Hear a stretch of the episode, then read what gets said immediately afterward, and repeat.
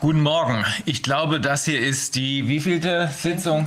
44. oder irgendwie sowas Sitzung. Ähm, wir sind nicht ganz vollzählig. Die Kollegin Antonia Fischer und ich sind hier. Viviane Fischer arbeitet gerade noch an einem Video, wird aber auch gleich kommen, etwas verspätet. Ähm, wir wollen Sie heute eingangs über die nochmal über die einige der juristischen, juristisch bedeutsamen Entwicklungen informieren. Äh, auch das, was jetzt gerade an Anordnungen über uns hereinbricht, muss diskutiert werden. Das bekommen wir ja auch in den Kanzleien mit, dass da Hilferufe kommen. Äh, deswegen wird auch äh, Professor Schwab gleich nochmal dabei sein. Aber gleich am Anfang müssen wir ein paar Worte zu dem verlieren, was die Kollegen und insbesondere in Kooperation, die deutschen Kollegen insbesondere in Kooperation mit mit den kanadischen und amerikanischen Kollegen machen, denn da geistert extrem viel im Netz herum. Meine Kollegin hat, hat mir heute Morgen erzählt, äh, in diesem konkreten Fall sei es dann doch eher so, als würden da draußen, ja, mit auch entsprechend quiekenden Stimmen ein paar Eunuchen darüber reden, wie man am besten die Sache mit der Fortpflanzung regelt. Also keine Ahnung von gar nichts, aber dafür dann umso lauter und umso quiekender. Folgendes ist also passiert. Wir haben es beim letzten Mal schon erläutert. Äh, die ähm, US-Klage in New York ist ja nicht die einzige, sind inzwischen noch mehr anhängig. Das machen wir auch äh, per Newsletter, wenn wir das weitergeben. Die US-Klage in New York hat, hat, zu keinem Zeitpunkt unsere Sammelklage betroffen. Das hat auch nie irgendjemand behauptet. Nur die quiekenden Eunuchen versuchen das jetzt irgendwie in diese Richtung zu drehen. Ähm, diese Klage betrifft die Verpflichtung in New York City, war das, also in der Stadt New York, ähm, äh, äh, für Kinder, sich erst testen zu lassen, sonst dürfen sie nicht in die Schule gehen. Das ist angegriffen worden von den Kollegen von Children's Health Defense, der entsprechende Anwalt ist Ray Flores, der das verhandelt hat. Ähm, diese Klage besteht aus einem Eilantrag und der Hauptsacheklage, dem Hauptsacheverfahren. Der Eilantrag, von dem wir alle davon ausgegangen sind, dass er durchgeht, weil man niemanden dazu verpflichten kann, mit einem experimentellen Medikament oder in diesem Fall einer nur gemäß Notfallzulassung äh, zugelassenen Testung ähm, behandelt zu werden. Äh, dieser Eilantrag ist, das hatte ich glaube ich letztes Mal auch schon gesagt, abgewiesen worden. Das ändert aber nichts daran, dass das Hauptsacheverfahren weitergeht. Er ist abgewiesen worden mit einer ähnlichen Begründung, äh, wie äh, das hier beispielsweise das OVG äh, Münster gemacht hat. Die haben ja auch festgestellt, ja, der PCR-Test kann wohl keine äh, Infektionen feststellen, ist aber egal, weil äh, es sei ja alles so hochgefährlich, weil das RKI eine Bundesoberbehörde, die weisungsgebunden gegenüber der Regierung ist, das kann man nicht oft genug betonen, weil das RKI ja die Gefährlichkeit festgestellt hat. Das ist natürlich an Schwachsinn nicht zu überbieten, denn das RKI hat die Gefährlichkeit aufgrund von PCR-Tests festgestellt. Ganz ähnlich hat jetzt ähm, die Stadt New York argumentiert. Allerdings ähm, war vorher schon klar, dass diese Klage, dass allein die Tatsache, dass sich jemand wehrt, äh, Wirkung haben würde, denn der Staat New York hat ähm, eine Empfehlung erlassen, wonach Kinder eben gerade nicht gezwungen werden können, sich einem PCR-Test zu unterziehen, äh, bevor sie zur Schule gehen dürfen. So viel zu der New Yorker Klage. Die ist anhängig, die geht weiter. Das ist einer der vielen, vielen Flöcke, die wir weltweit rund um Herrn Drostens Behauptung einschlagen. Erstens, es gebe asymptomatische Infektionen und zweitens, es gebe die Möglichkeit mit seinem, von ihm anhand eines äh, bis heute nicht äh, wissenschaftlich korrekt isolierten äh, Viruses entwickelten PCR-Tests Infektionen festzustellen. Diese beiden zentralen Behauptungen sind es, von denen alles andere abhängt. Beides ist von Herrn Drosten erfunden worden, Anfang Januar 2020 äh, und im März dann veröffentlicht worden. Beide Behauptungen sind nicht nur tatsächlich falsch, sondern sie sind vorsätzlich falsch, weil wir Herrn Drosten nachweisen können, mal abgesehen von den ganzen Unregelmäßigkeiten, von denen jetzt jeder von Ihnen schon gehört hat, äh, Unregelmäßigkeiten betreffend seinen akademischen Hintergrund, äh, die äh, wirtschaftlichen Konflikte, unter denen er sich da, finanziellen Konflikte, in denen er sich bewegt und der Tatsache, dass er eigentlich eigentlich schon seine Glaubwürdigkeit bei der Schweinegrippe verloren hat, zusammen mit Neil Ferguson, ähm, sind diese beiden Behauptungen eben evident falsch und nachweisbar falsch und zwar wissentlich falsch. Denn die Sache mit den asymptomatischen Infektionen, ich glaube, das haben wir auch schon ein paar Mal gesagt, das hat er in einem Preprint veröffentlicht ähm, in, äh, in diesem Preprint hat er auf, als Beispiel für eine asymptomatische Infektion auf eine Chinesin hingewiesen aus Wuhan, die damals nach Frankfurt eingereist war und von da aus weiter nach Bayern gefahren war, wo sie dann bei dem ähm, äh, Kfz-Zulieferer Webasto offenbar Menschen angesteckt hat. Und das war sein tragendes Beispiel dafür, dass es asymptomatische Infektionen gibt, weil angeblich hatte die keine. Ein äh, Wissenschaftsjournalist war das, glaube ich, Martin namens Kai Kupferschmidt, hat ähm, ihn darüber aufgeklärt, dass das Quatsch ist, dass diese Wuhan-Chinesin sehr wohl Symptome hatte, die sie nämlich mit Paracetamol äh, bekämpft hat, was bekanntlich niemand isst, weil es so gut schmeckt, sondern weil man Symptome damit bekämpfen will. Also, er wusste, dass es falsch ist, trotzdem also hat er... Genau, genau. Ähm, es war jedenfalls ein fiebersenkendes Mittel. Ich weiß nicht, ob es Paracetamol war, aber jedenfalls sie hatte Symptome. Genau. Ja? Und Kai Kupferschmidt ist, glaube ich, sogar selber Wissenschaftler. Ah, äh, aber äh, jedenfalls hat er das äh, äh auf dem äh, Kommentarportal äh, der, der ähm, Fachzeitschrift Science veröffentlicht am 3. Februar. Wenige Tage nachdem die Preprint-Studie offenbar geworden und, war. Und in Kenntnis, in Kenntnis dieser, dieses Umstandes, der ihn eigentlich dazu hätte veranlassen müssen, seine entsprechenden Ausführungen in seinem Preprint abzuändern, hat er es trotzdem herausgegeben, ohne es zu ändern, sodass seitdem die Geschichte von den asymptomatischen Infektionen in der Gegend herumgeistert. Und zwar weltweit, denn auch das wurde über die WHO und äh, in den USA dann über Fauci, das ist sozusagen der etwas schwergewichtigere, obwohl man ihm es nicht ansieht, äh, Counterpart von äh, Drosten, ähm, über Fauci international und in den USA verbreitet. Man bezog sich immer wieder auf den German Scientist also jedenfalls der, der behauptet, er sei ein Scientist, also Dr. Osten. Und ähm, die, diese Behauptung asymptomatische Infektion ist deshalb wichtig gewesen, weil man nur so überhaupt die Menschen dazu bringen konnte, daran zu glauben, dass scheinbar gesunde Menschen offensichtlich gesunde Menschen, die keine Symptome haben, krank sein könnten. Dass das falsch ist, steht inzwischen nicht nur fest, weil seine Behauptung äh, widerlegt ist durch die äh, durch den Einwurf von Kai Kupferschmidt seine konkrete Behauptung. Das ist auch insgesamt abstrakt und konkret falsch, weil eine Studie, die in Wuhan, China durchgeführt wurde, Ende letzten Jahres mit 10 Millionen Teilnehmern ergeben hat, dass es eben keine asymptomatischen Infektionen gibt. Ähm, nur deshalb, nur deshalb kam man überhaupt auf die Idee, scheinbar gesunde Menschen zu testen. Und zwar mit dem Drostentest, den er erfunden hatte und behauptet hatte, dass dieser Drostentest in der Lage ist, äh, Infektionen festzustellen. Inzwischen wissen wir, das geht nicht. Und inzwischen wissen wir, dass auch er das weiß, weil er in 2014 in einem Interview in der Wirtschaftswoche genau das gesagt hat, nämlich dass man dem positiven Test nicht so wirklich vertrauen kann. Ähm, in dem Fall bezog sich das auf die MERS-Grippe. Also so viel äh, zu den Flöcken, die wir hier nicht nur in den USA, sondern auch in Kanada, auch in Italien, in Österreich, die wir überall wegen dieser beiden zentralen Behauptungen von Herrn Drosten einschlagen. Ähm, die Klage in New York, wie gesagt, geht weiter. Dass ein Eilantrag zurückgewiesen wird, ändert ja nichts daran, dass das Hauptsacheverfahren noch entschieden werden muss. Und die Klage in New York, um es nochmal zu sagen, damit uns die Eunuchen auch wirklich verstehen können, obwohl ich glaube, es hat keinen Sinn, ähm, diese äh, Klage war niemals eine Sammelklage. Die Sammelklage, die internationale Class Action, das ist die, die die Kollegen in Kanada um Michael Swinwood anhängig gemacht haben. Die ist tatsächlich vom Gericht nicht aufgrund einer mündlichen Verhandlung oder so, sondern vom Gericht als querulatorisch zurückgewiesen worden.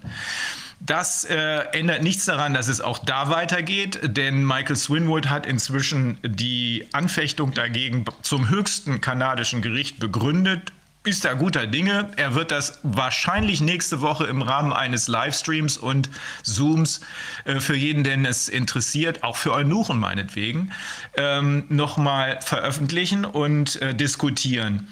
Eine weitere Class Action, die nur für Kinder da ist, internationale Class Action, also so, dass jedes Kind, was international durch die Drosten-Maßnahmen, muss man ja ganz konkret sagen, denn der ganze Mist kommt ja von ihm. Er ist derjenige, der als Chefberater der Bundesregierung zugeschlagen hat. Wir haben jetzt Informationen, wonach sogar die Leopoldiner Leute entweder gar nicht oder nur teilweise was mit den Papieren, mit den Ad-Hoc-Mitteilungen zu tun hatten, sondern vielmehr Herr Drosten auch da die Federführung, er gehört ja dazu, die Federführung übernommen hat. Also diese falschen Drosten-Behauptungen, die dieser weltweiten Pandemie zugrunde liegen, versuchen wir in einer Vielzahl von Prozessen, wir schlagen überall Flöcke ein, zu widerlegen und möglichst nach Beweisaufnahme äh, dafür dann richterliche Feststellungen zu bekommen, wonach es weder asymptomatische Infektionen gibt, sodass derjenige, der gesund aussieht, auch wirklich gesund ist, noch dass der PCR-Test in der Lage ist, ähm, Infektionen festzustellen. Das Interessante an den asymptomatischen Infektionen, es ist ja auch eine Frage der Logik, ähm, ist doch folgendes. Bis zu Corona galt jemand, der keine Symptome hatte, als gesund. Wie soll ein symptomfreier Mensch zum Arzt gehen wollen, also jemand, der nichts hat, warum soll er überhaupt zum Arzt gehen? Und dann, wenn er dann beim Arzt ist, dann wird ihn doch der Arzt fragen, was haben Sie denn für Symptome? Keine. Aber vielleicht können Sie mir ja trotzdem sagen, ob Herr Drosten recht hat, dass ich irgendwann eines Tages sterben muss.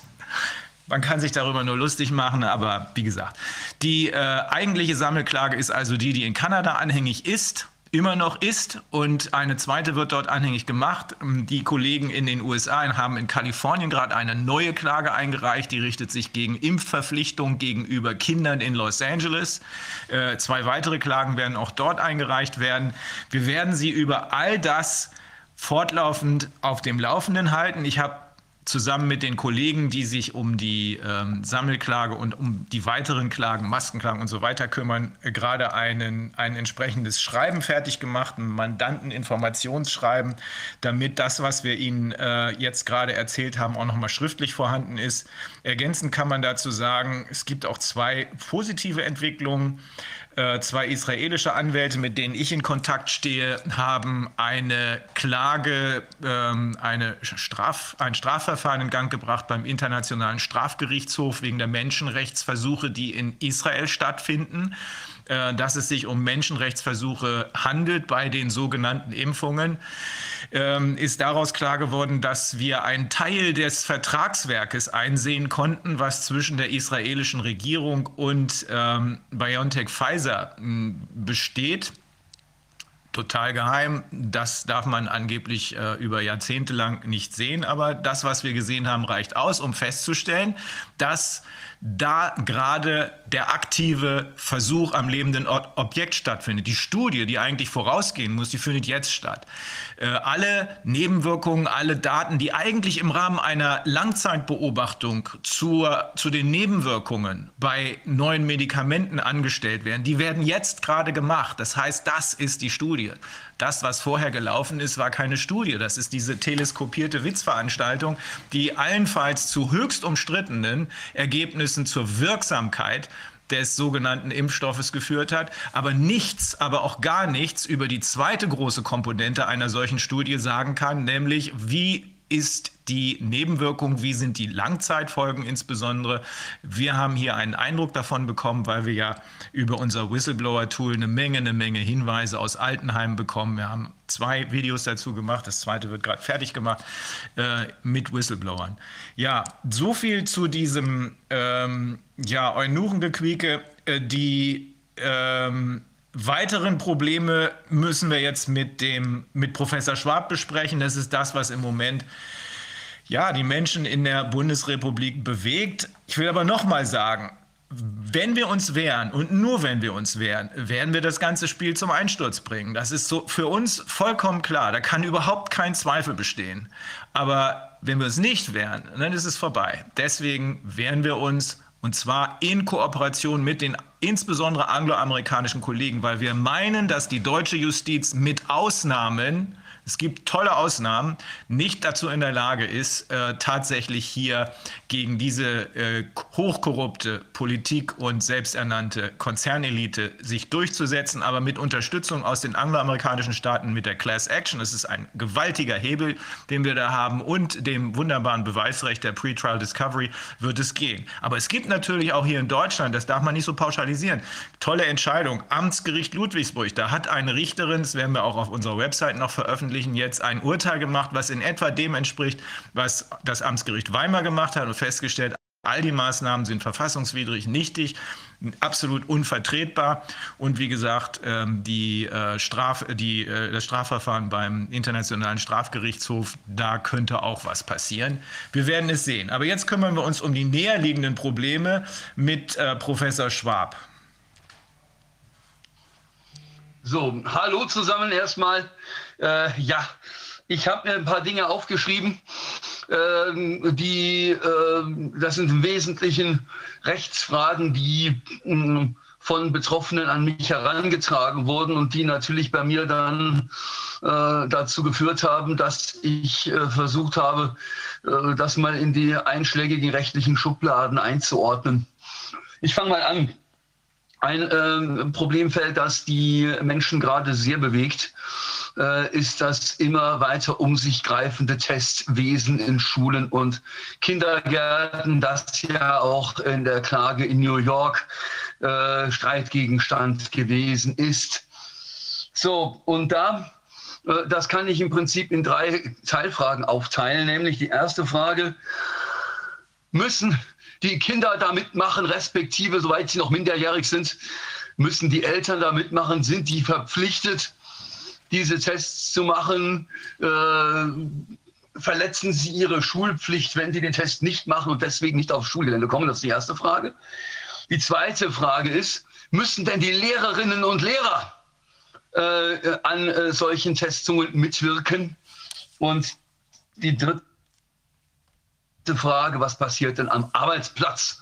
Äh, darf denn der Arbeitgeber den Zutritt zum Arbeitsplatz von einer solchen Testung abhängig machen und äh, darüber hinaus, wenn sich ein Arbeitnehmer weigert, äh, den Test zu machen, aber im Übrigen seine Arbeitskraft anbietet, darf der Arbeitgeber das als Arbeitsverweigerung äh, interpretieren und dementsprechend eine fristlose äh, Kündigung aussprechen. Und wenn aus welchen Gründen auch immer jemand sagt, ich äh, äh, verkrafte das aber äh, nicht, wenn da jemand äh, in meiner Nase rumstochert, äh, ähm, dann würde ja auch noch gegebenenfalls die personenbedingte ordentliche Kündigung in Betracht kommen. Frage, geht das alles? So. Das arbeite ich jetzt mal der Reihe nach ab. Danach haben wir noch ein paar Sachen zum Inzidenzwert. Dann haben wir noch ähm, ein paar Sachen zur Impfung. Ähm, dann haben wir noch eine Geschichte zum Thema Maskenattest und dann haben wir noch eine Geschichte äh, zum Demonstrationsrecht. Also ich habe jetzt einfach mal so ein paar Dinge aufgelistet und ich lege jetzt einfach mal los. Ja? Ne? So, wir müssen noch einmal festhalten, der Nasenrachenabstrich ist medizinethisch betrachtet ein invasiver Eingriff.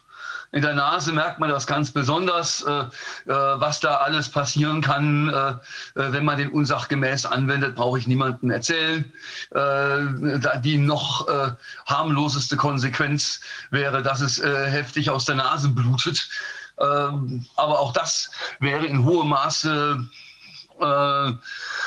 ja, äh, nicht nur gesundheitsgefährdend, sondern muss sich natürlich dann auch die Frage stellen, ähm, es darf durch invasiven Eingriff äh, ja eine Abstrichprobe genommen werden, aber es steht nichts, da, da, nicht einmal das, Entschuldigung, es darf durch invasiven äh, Eingriff gegen den Willen äh, eines äh, Betroffenen überhaupt nichts angeordnet werden. Ja? Ne? Äh, Im Infektionsschutzgesetz steht drin, dass äh, zwar die Entnahme von Schleimhäuten, Schleimhautproben zu dulden ist, äh, aber das kriegt man aus der Normstruktur sehr gut raus. Die Eingriffe, die da aufgelistet sind, wo die Entnahme von Schleimhautproben drin ist, das sind alles nicht invasive Eingriffe. Und dann heißt es daneben, die äh, darüber hinausgehenden invasiven Eingriffe dürfen gegen den Willen des Betroffenen nicht angeordnet werden. Das heißt eben auch Abstrichproben, für die ich einen invasiven Eingriff brauche, die dürfen nicht gegen den Willen des Betroffenen und jetzt bei den Schulkindern nicht gegen den Willen der Eltern angeordnet werden. Das ist verboten. Ja, so. Ähm, Jetzt ähm, ist man in Nordrhein-Westfalen auf die nette Idee verfallen, zu sagen, ja, wir wissen ja, dass das freiwillig ist. Wenn die Eltern mit den Testungen in der Schule nicht einverstanden sind, mögen sie bitte vorher ein Widerspruchserklärungsformular ausfüllen. Und wenn sie das nicht ausfüllen, gilt das als Zustimmung. Das ist natürlich juristisch auch völlig haltlos. Natürlich muss die Einwilligung in einen äh, solchen invasiven Eingriff ausdrücklich erklärt werden. Äh, sie mag vielleicht auch beschlüssiges Handeln erklärt werden, aber wir haben alle im ersten Semester gelernt, dass bloßes Schweigen, und, ähm, deswegen ist das, was die Landesregierung in Nordrhein-Westfalen sich da ausgedacht hat, äh, rechtlich nicht belastbar. So, ähm, das heißt also, es dürfen Kinder und Eltern sich weigern, da mitzumachen. Was hat das für Konsequenzen für die Schulpflicht? Wenn ich sage, das Kind ist verpflichtet, zur Schule zu gehen und die Eltern sind verpflichtet, es zur Schule zu schicken, dann folgt natürlich korrelierend äh, äh, die Verpflichtung der Schule, dem Kind äh, Zutritt zum Schulgelände zum Zwecke des Unterrichtsbesuches zu gewähren. So. Und das heißt aber auch, dass die Schule nicht den Schulbesuch, der ja verpflichtend ist, von der Einwilligung in einen Eingriff abhängig machen darf, den nicht einmal das Gesundheitsamt gegen seinen Willen verordnen dürfte. Ja, das ist also, ähm, wir haben also nicht etwa hier es mit einer Verletzung der Schulpflicht durch Kinder und Eltern zu tun, sondern äh, mit einer Verletzung der Unterricht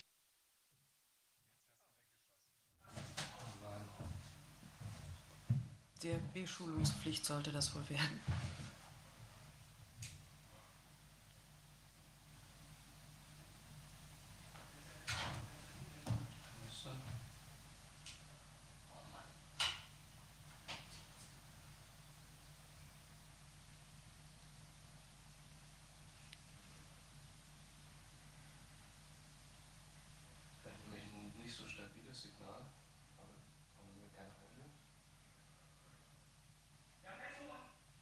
Wir haben keinen Ton. Ähm,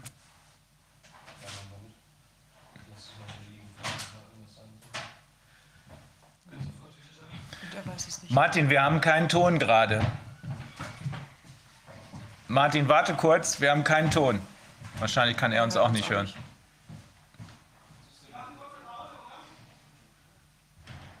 Ja.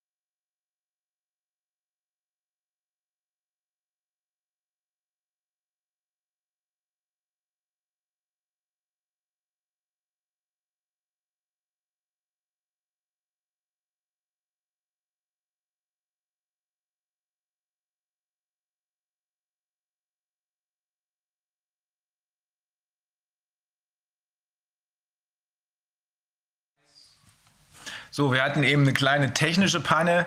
Ähm, das letzte, was Professor Schwab gesagt hat, konnten wir nicht hören. Ich will nur noch auf eins nochmal hinweisen. Hier geht es ja nicht bloß darum, äh, dass in, der, äh, in, in den Gerichten äh, gekämpft wird, sondern hier geht es vor allem darum, dass das, mit dem wir es hier gerade zu tun haben, ein weltweites Geschehen ist, das ausgeführt wird, sichtbar ausgeführt wird von, nach unserer Auffassung, Marionetten wie Drosten, aber auch den Regierungschefs der Bundesregierung, der bayerischen Landesregierung, das ist besonders auffällig, aber auch äh, natürlich auf europäischer Ebene. Da erwartet uns ja dann die nächste quasi Weltregierung ähm, aus, auf der EU-Ebene, aber bis in die Gerichte rein. Und das ist wichtig, dass der äh, hoch umstrittene Präsident des Bundesverfassungsgerichts, gibt es einen sehr schönen Artikel zu, äh, den wir auch veröffentlichen werden, dass dieser hoch umstrittene Präsident des Bundesverfassungsgerichts äh, höchst zweifelhaft ist, was seine Verfassungstreue angeht. So, und vor diesem Hintergrund spielen sich die juristischen Auseinandersetzungen ab, die, wie Professor Schwab eben gesagt hat, jetzt dazu geführt haben, dass äh, Kinder wie in New York faktisch ähm, sich testen lassen sollen und zwar ständig am laufenden Meter, bringt natürlich wieder richtig viel Kohle in die Kassen der Pharma- und der Tech-Industrie. Die einen leben davon und die anderen von der Auswertung, technische Industrie hin zum Impfpass, digital, das ist dann wieder die technische Industrie. Und äh, Professor Schwab hatte eben darauf hingewiesen, dass erstens die in, invasive physische Eingriffe, medizinische Heilbehandlungen nur zulässig, zulässig sind, wenn sie von einer Einwilligung getragen werden. Einwilligen kann man nur wirksam, wenn man vorher ordentlich aufgeklärt worden ist. Ähm, wer nicht einwilligt, kann nicht zu invasiven Eingriffen gezwungen werden. Und nun stellt sich die Frage, in Nordrhein-Westfalen hat man aus dem Schweigen sozusagen im Rechtsverkehr, welches grundsätzlich keinerlei Bedeutung hat, plötzlich eine Einwilligung in derart invasive Eingriffe gemacht, weil, so hat er gerade erklärt, ähm, die äh, Behörden davon ausgehen, dass wenn man nicht ausdrücklich widerspricht, man einwilligt in eine Impfung beispielsweise seines Kindes. An der Stelle war es, glaube ich. Nicht, nicht in die Impfung. Entschuldigung, in, in die Testung, Testung. Nur in die Testung. Mhm. Ja? Mhm. Nur in die Testung und das ist natürlich juristisch nicht belastbar. Mhm. Ja, da, äh, so, und dann kamen die technischen Probleme. Was ich, äh, ich habe mir die Frage dann gestellt, ist denn eine Lehrerin oder ein Lehrer verpflichtet, an den Testungen von Schulkindern mitzuwirken? Die Frage ist sehr virulent. Äh, ähm, äh, da sind mir bereits äh, Zuschriften zugegangen von Lehrern, die sich geweigert haben und deswegen suspendiert worden sind vom Dienst. Ähm, mm, was sagt dazu das Infektionsschutzgesetz? Das Infektionsschutzgesetz sagt in Paragraph 24 Satz 1, die Feststellung und Heilbehandlung einer Infektionskrankheit darf nur durch einen Arzt erfolgen. Bis dahin alles schick. Und dann haben wir bei den Satz 2, Satz 1 gilt nicht für patientennahe Schnelltests. Ähm, äh, äh, äh, genau genommen für In-vitro-Diagnostika. Das ist ja äh, so, wenn äh, äh, da eine laborähnliche Auswertung von so einer ähm, Abstrichprobe via Schnelltest erfolgt, ist das ein In-vitro-Diagnostikum. Ähm, äh, bei patientennahen Schnelltests auf HIV, SARS-CoV-2 und gibt noch ein paar andere Erreger. Das heißt, wenn ich diesen 24 Satz 2 auf Trinkstärke reduziere, äh, darf jeder dahergelaufene Hans Wurst einen Corona-Test mittels Antigen-Schnelltest machen und damit eine Diagnose stellen, ob jemand erkrankt ist. So, das, äh, äh, also ich muss ganz ehrlich sagen, dass so etwas jemals den Weg in die Gesetzesblätter finden würde, das hat mich schon gewaltig schockiert, vor allen Dingen, weil es da keine personelle Einschränkung gibt. Mhm. Klarer Widerspruch mhm. zu 28. So, ähm, heißt das jetzt, dass äh, man die Schulleitung oder der Schulträger den Lehrerinnen und Lehrern sagen kann, ja, 24 Satz 2, ihr dürft, also müsst ihr. Ja, denn der naheliegende Einwand der Lehrkräfte ist, Kinder, dafür hat uns niemand ausgebildet.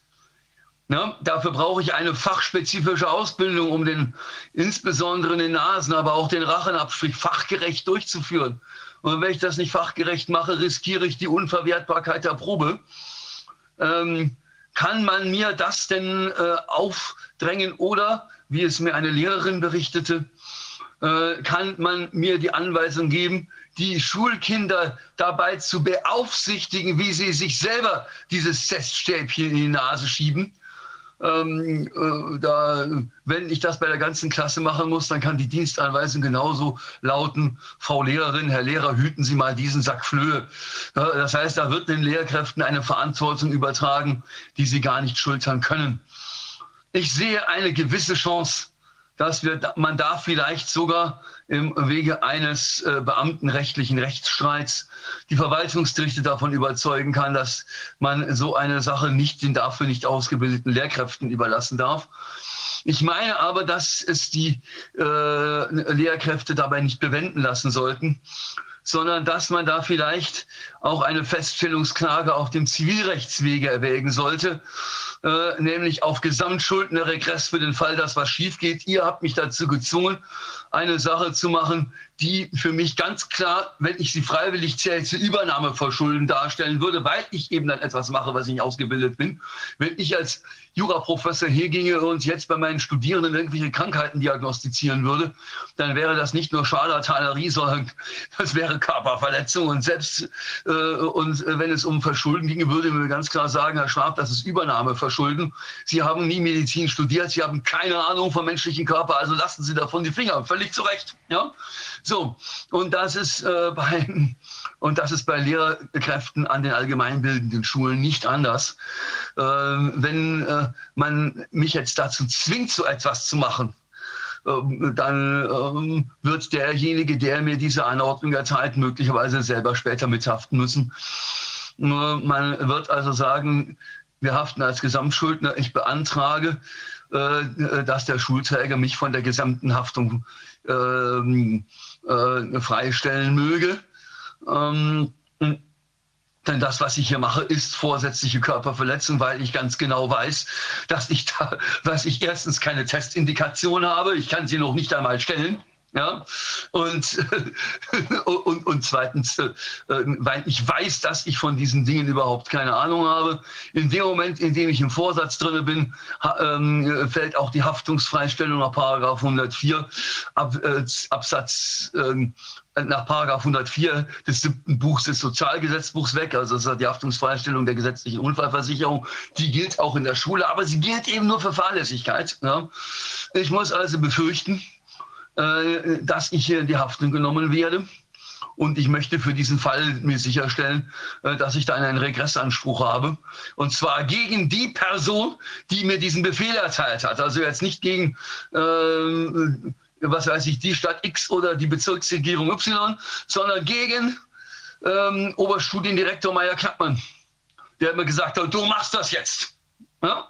Der mag dann, wenn er selber den Befehl erteilt hat, dann die Regressklage äh, seinerseits Regress äh, erheben oder eine Streitverkündung ausbringen, so dass am Ende des Tages die Haftung denjenigen trifft, der von dem die Anordnung ausgeht. Aber ich meine, man sollte hier entsprechende Rechtsschutzszenarien auch auf dem Zivilrechtswege versuchen. Ähm, denn äh, äh ich meine, bei diesen Schnelltests, da gibt es zwei ganz wichtige Erkenntnisquellen, die jetzt völlig abseits der formalen Qualifikation sich abspielen. Die eine Erkenntnisquelle sind die Beipackzettel, auf denen dann immer draufsteht, das gilt, das soll bitte angewendet werden für symptomatische Patienten, also nicht für symptomlose. Und die zweite wichtige Erkenntnisquelle ist Seite 4 im epidemiologischen Bulletin Nummer 8 aus 2021 des Robert-Koch-Instituts. Da haben wir nämlich zwei Fallbeispiele, in denen in Abhängigkeit von Sensitivität, Spezifität und der Prävalenz des Erregers. Das ist alles sattsam bekannt, wie man den positiven Vorhersagewert von so einem Test berechnet. Das ist für die PCR tausendmal durchgenudelt worden. Das gilt für diese Antigentests nicht anders. Ja. Wie ist denn dieser positive Vorhersagewert? Und dann sind die in einem Rechenbeispiel auf einen positiven Vorhersagewert von 4,17 gekommen, heißt 95,83 Prozent falsch positive. Das zweite Rechenbeispiel fiel etwas weniger dramatisch aus. Da waren es ein positiver Vorhersagewert von 11,5 ist gleich 88,5 Prozent falsch positive. Hm, äh, wir dürfen also äh, so ganz grob gesprochen sagen, 90 Prozent dieser äh, positiven Tests sind falsch positiv. Aber mit allen Konsequenzen, die dann auch in diesem epidemiologischen Bulletin drinstehen, man soll die Leute bitte alle schön in Quarantäne stecken, bis dann ein Ergebnis eines PCR-Tests da ist. Ja?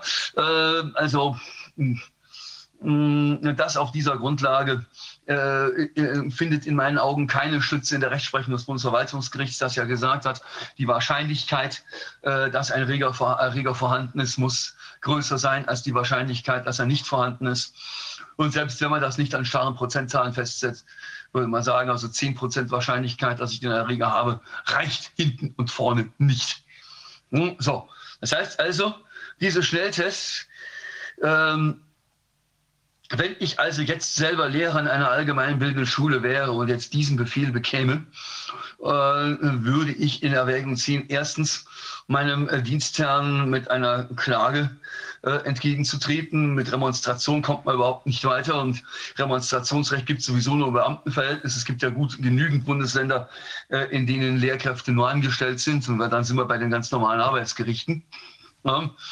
Ähm, wenn ein Lehrer nicht verbeamtet ist, sondern angestellt, dann würde der Rechtsweg dann zum Arbeitsgericht führen. Ja. Mit der Feststellungsklage wird festgestellt, dass der Kläger nicht verpflichtet ist, an den äh, Testungen äh, mit POC, Point of Care, äh, Antigen-Schnelltests bei den Schülerinnen und Schülern mitzuwirken.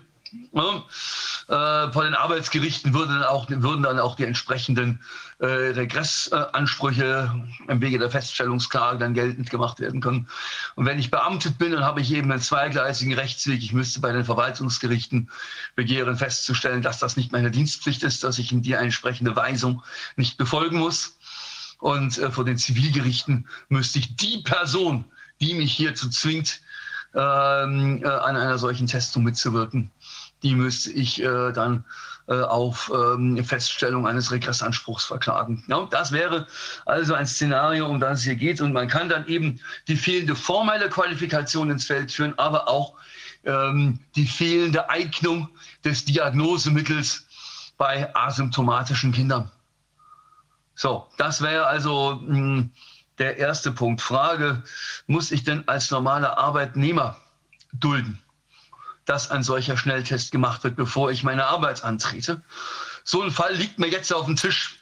Der wird anwaltlich vertreten, aber ich bin darum gebeten worden, ähm, ähm, äh, mir den äh, anwaltlichen Vortrag mal anzugucken, ob äh, äh, man da vielleicht noch zusätzlichen Input geben könnte. Und dieser Input kann auch hier äh, wieder lauten, äh, Leute, diese Schnelltests haben ähm, eine so hohe Ungenauigkeit, äh, dass ich äh, davon hm, keine Arbeitsaufnahme abhängig äh, machen darf. Und der Arbeitgeber hat schon gar nicht das Recht, Dinge anzuordnen, die nicht mal das Gesundheitsamt gegen meinen Willen anordnen könnte. Das ist dann von seinem Direktionsrecht nicht gedeckt. Ähm, in dem Streitfall äh, hat sich der Arbeitgeber auch noch darauf berufen, ja, äh, das ist ein Fall, äh, das ist eine Angestellte im Gesundheitswesen, ja, die Corona-Testverordnung schreibe das so vor und das müsse man machen und es würden halt nur Tests der nationalen Teststrategie des Robert-Koch-Instituts akzeptiert. Und wenn man sich dann die Zeitschiene anguckt, ähm, ich weiß nicht, wie das jetzt heute ist, aber jedenfalls zum Zeitpunkt, in dem das streitgegenständliche Geschehen stattgefunden hat, hat es eine solche äh, Verordnung zu Pflichttestungen im Gesundheitswesen definitiv noch nicht gegeben. Diese Erfindung haben wir erst hier irgendwann im Januar oder Februar in die äh, Corona-Verordnungen reingekriegt. Wenn das in einer Verordnung drin steht, ich muss mich testen lassen, wenn ich in bestimmten Bereichen arbeite, dann steht diese Verordnung im Widerspruch zu höherrangigem Recht, nämlich zu Paragraph 25 Infektionsschutzgesetz und wäre dann wieder vor den Verwaltungsgerichten angreifbar, allerdings mit ungewissem Erfolg. Ähm, man müsste den Verwaltungsgerichten halt auch deutlich machen, dass das hier wirklich ein invasiver Eingriff ist, wenn man hier mit so einem Stäbchen in der Nase rumstochert. Hm? So. Also, das wäre das Thema äh, äh, Testpflicht. Ich hoffe, dass ich die wichtigsten äh, äh Fragen äh, damit beantwortet äh, habe. Ähm, so. Ähm, soll ich einfach mit den anderen Punkten weitermachen oder gibt es da noch zusätzlichen Rückfragebedarf? Nö, an sich nicht. Okay, gut. Äh, also, mh, mm, Inzidenzwert. Wir lesen überall, dass die Inzidenzwerte steigen und gleichzeitig vernehmen wir Presseberichte, und zwar äh, quer durch alle Medienkanäle. Also ähm, völlig egal, ob das die Medien äh, sind, die es schon immer gab, oder Medien, die halt jetzt in der Corona-Zeit äh, neuerdings Zulauf bekommen durch jene äh, seitens äh, jener Medienkonsumentinnen und Konsumenten, die äh, äh, sich von den Altmedien nicht mehr hinreichend informiert fühlen. Äh, quer durch alle Medienkanäle erleben wir Berichte äh, in, von Corona-Ausbrüchen, die direkt äh, äh, in direkter zeitlicher Folge im Anschluss an die Covid-19-Impfungen stattgefunden haben. Natürlich versucht man das dann immer so zu klären, ja, die waren ja vielleicht schon vorher infiziert, wir haben es bloß nicht gemerkt. Ähm, man kann das äh, glauben oder auch nicht, es wäre halt schön, wenn es mal unabhängig überprüft würde. Und äh, ich meine, wie komme ich denn auf eine Inzidenz von 35? Ich teste in einem Pflegeheim siebenmal die Woche fünf Patienten, äh, von denen ich den Verdacht habe, dass sie Covid haben und schon bin ich bei sieben mal fünf gleich 35. Ja? Also, und äh, alleine dieses kleine äh, primitive Rechenbeispiel zeigt uns, wenn es Anhaltspunkte für die Annahme gibt, dass wir in bestimmten Systemen eine verstärkte Zahl von Fällen haben. Das Robert Koch Institut sagte auf seiner Seite selber, dass sie Mehrfachtestungen nicht zuverlässig rausrechnen. Dass die Zahl der positiven Fälle nicht mit der Zahl der getesteten Personen übereinstimmt. Das steht da drauf auf der Homepage. Ja? Dann ähm, steht, stellt sich natürlich die Frage, wie kommen wir denn als Normalsterbliche, die wir jetzt von dritte Welle und Lockdown und weiß der Geil, was Schwäbisch Hall hat, ja jetzt wieder Ausgangsbeschränkungen wie im ersten Lockdown verhängt. Ähm, äh, wie kommen wir dann an Informationen, wie diese Inzidenzwerte zustande gekommen sind? Die Gesundheitsämter müssen uns ja sagen können, wo die positiven Testfälle herkommen, insbesondere da, wo wir ein Informationsfreiheitsgesetz haben.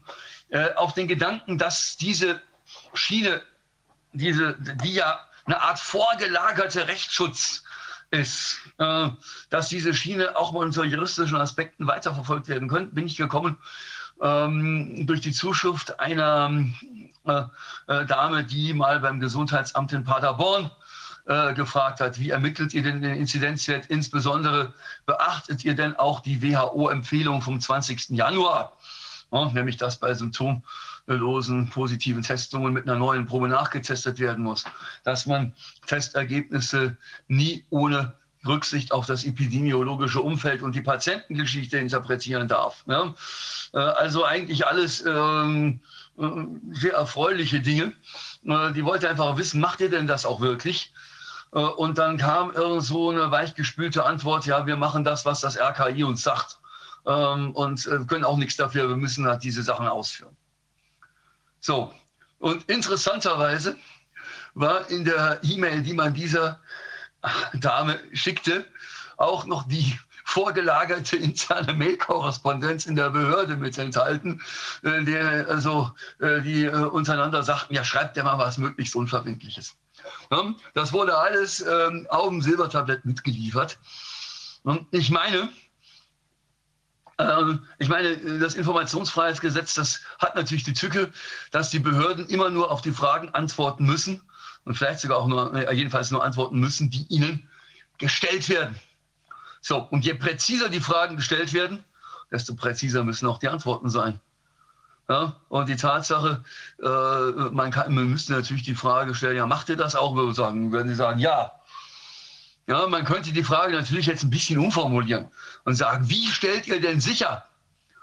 Woher erfahrt ihr denn, wenn ihr einen positiven Test habt, ob dieser, dieses Testergebnis mit dem klinischen Befund übereinstimmt?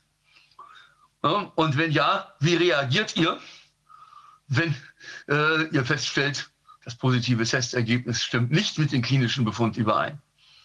Heißt es, dass ihr nochmal beim Gesundheitsamt nachfragt, nach dem Motto, könnt ihr denen nochmal eine Testung anordnen? Ähm, denn das Labor selber ist ja nur Erfüllungsgehilfe. Ja? sondern das müssen einem die Gesundheitsämter sagen. Ja? Äh, ähm, und ähm, es spielt natürlich dann möglicherweise auch eine Rolle, dass man ähm, die, äh, mal auch bei den Labor äh, Laboren kritische Fragen stellt, wobei da natürlich sich die Frage stellt, äh, woran können die eigentlich erkennen, ob jemand, ob, ob die Abstrichprobe äh, 22 von derselben Person kommt wie die Abstrichprobe 3. Ja, äh, das heißt also, es kann sein, dass die Labore dazu gar nicht Auskunft erteilen können, aber die Gesundheitsämter, die müssen dazu in der Lage sein. Und äh, äh, da kann es sein, dass es mal eine interessante Idee sein könnte, einen entsprechenden Fragenkatalog auszuarbeiten, der aber dann sehr präzise gefasst werden muss. Denn die Gesundheitsämter sind nicht verpflichtet, Fragen zu beantworten, die ihnen gar nicht gestellt worden sind. Hm? So, gut. Ähm, ähm, aber wie gesagt, äh, der, ähm, uns wird ja immer gesagt, das sei die hochgefährliche britische Virusmutante. Das kann stimmen, das kann auch nicht stimmen. Ich bin kein Virologe, ich weiß es nicht. Ähm, aber ähm, es gibt jedenfalls Ämter, die es wissen müssen, weil ihre Aufgabe eben auch die epidemiologische Überwachung vor Ort ist. Und an dieser Überwachung würde ich als informationsinteressierter Bürger gerne teilhaben. Und den Hebel dazu geben mir eben die Informationsfreiheitsgesetze der Länder dort, wo sie existieren. Ja? So. Dann, was habe ich mir noch aufgeschrieben? Ähm, Thema Impfungen. Es nähren sich die Zuschriften von Menschen, die, die, ähm, Sorge, die von ihren Arbeitgebern unter Druck gesetzt werden. So, pass auf. Jetzt sieh mal zu, dass du hier einen Impftermin bekommst. Wir wollen dieses Risiko, dass du hier ohne nichts zur Arbeit kommst, nicht länger eingehen. Ein Fall, der mir zugetragen wurde, ging sogar so weit, dass der Arbeitgeber mal schnell für die Belegschaft einen Impftermin gebucht hatte. Das ist ganz klar übergriffig. Ja? So. Und das ist jetzt eine schwierige Frage, denn jetzt stellen sich dieselben Fragen, die wir uns bei den Testungen schon stellen müssen. Nämlich die Frage, darf der Arbeitgeber den Zugang zum Arbeitsplatz von Nachweis einer Covid-19-Impfung abhängig machen. Und wenn ich das als Arbeitnehmer nicht will, darf der Arbeitgeber sagen, das betrachte ich als beharrliche Arbeitsverweigerung und schmeißt dich deswegen aus deinem Job raus. Das ist die ganz große Sorge der Menschen. Und ich frage mich, ob man es da wirklich auf eine fristlose Kündigung ankommen lassen soll oder ob man äh, Arbeitnehmern, die aus, äh, die absehen können, dass irgendwann dieser Eskalationspunkt erreicht sein wird, nicht möglicherweise schon zu einer früheren Zeitpunkt tätig werden können, indem sie vor dem Arbeitsgericht eine Feststellungsklage erheben. Eine Feststellungsklage, nämlich das Inhalt, es wird festgestellt, dass der Beklagte, nämlich der Arbeitgeber oder die Beklagte, wenn es eine Arbeitgeberin ist, insbesondere ist es immer die Beklagte, wenn Arbeitgeberin eine GmbH, eine Aktiengesellschaft, eine offene Handelsgesellschaft ist, die Gesellschaft ist ja immer weiblich, nicht berechtigt ist vom Kläger, von der Klägerin, Arbeitnehmerin, eine, den Nachweis einer Covid-19-Impfung zu verlangen. Es wird festgestellt, dass äh, äh, der Beklagte, die Beklagte verpflichtet ist, den, äh, die Arbeitsleistung der Klägerin ohne Nachweis dieser Ding, äh, äh, Impfung anzunehmen. Immer dran denken, ein Arbeitnehmer hat ja nicht nur die Pflicht zu arbeiten, er hat auch ein Recht zu arbeiten, er hat einen Beschäftigungsanspruch.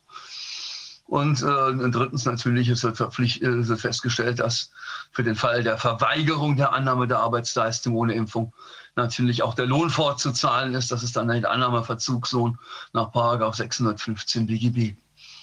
Ja, dies zu, hervorzuheben ist deswegen wichtig, weil in einem jüngeren äh, Beitrag in der Fachliteratur offen ähm, das Szenario äh, aufgestellt wird, dass der Arbeitgeber sehr wohl berechtigt sein könnte, bei den Impfungen so eine Art Zweiklassengesellschaft zu etablieren, nach dem Motto, zur Kantine dürfen nur die, die geimpft sind und so ein Zeugs. Ne?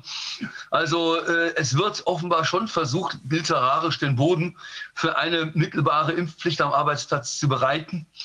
Und äh, die Frage ist, ob man es darauf ankommen lassen will. Und wenn man die ganze Geschichte noch weiter treiben möchte, wäre sogar die Frage, ob man wegen zu befürchtender Impfnebenwirkungen äh, ähm, in ein selbstständiges Beweisverfahren begleitend geht weil ja nun der Verlust des Beweismittels droht. Wenn, ich habe nur diesen einen Körper, wenn ich dem Druck jetzt nachgebe aus Angst zu meinem Job und jetzt diese Spritze in meinen Körper äh, reinlasse, hm, dann droht der Verlust des Beweismittels, denn ja, der, wenn ich da bei dieser Impfung aus dem Latschen kipp, dann ähm, ja, ja, gut, dann hat das Arbeitsverhältnis auf andere Weise geendet als durch Kündigung, nämlich durch den Tod des Arbeitnehmers.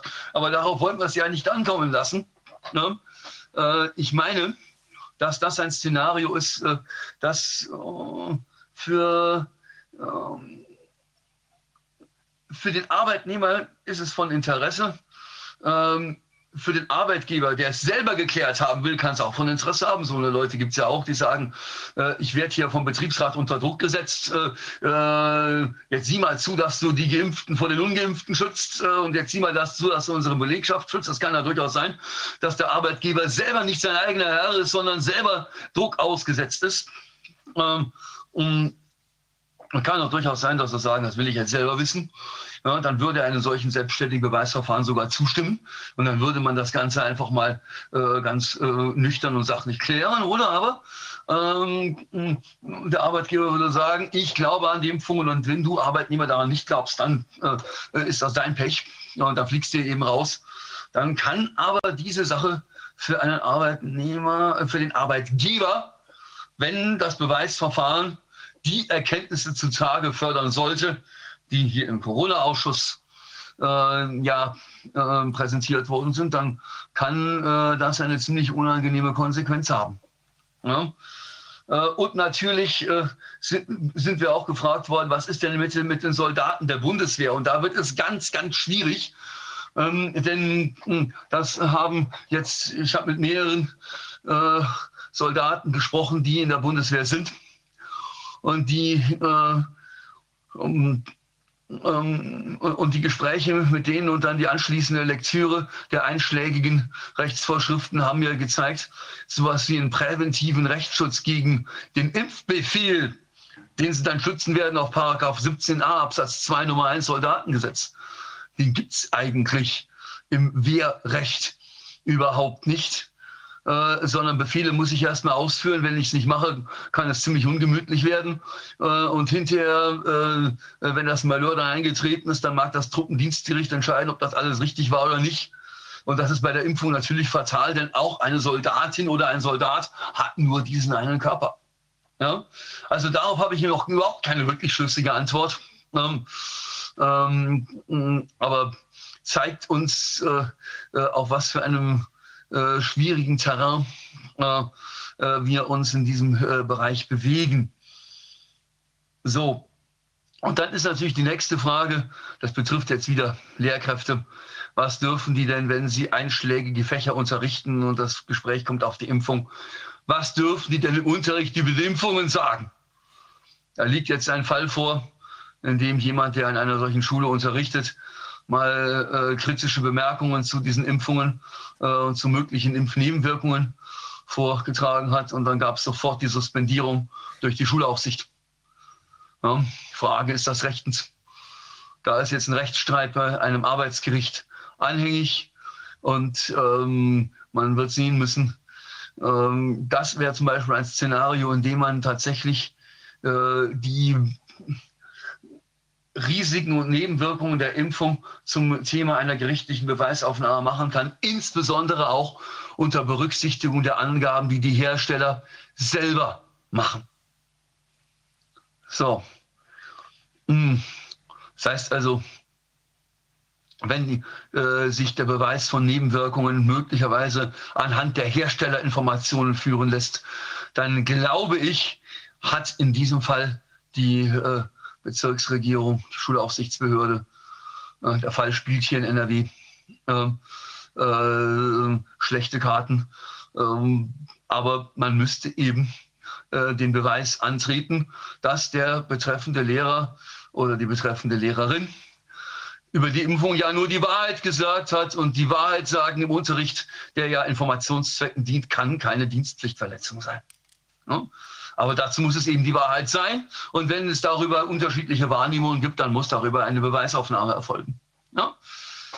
So, Das wäre dieser Punkt. Ähm, dann liegt mir ein Fall vor, ähm, spielt auch wieder in NRW. Da ist jetzt eine Schulleiterin selber maskenbefreit.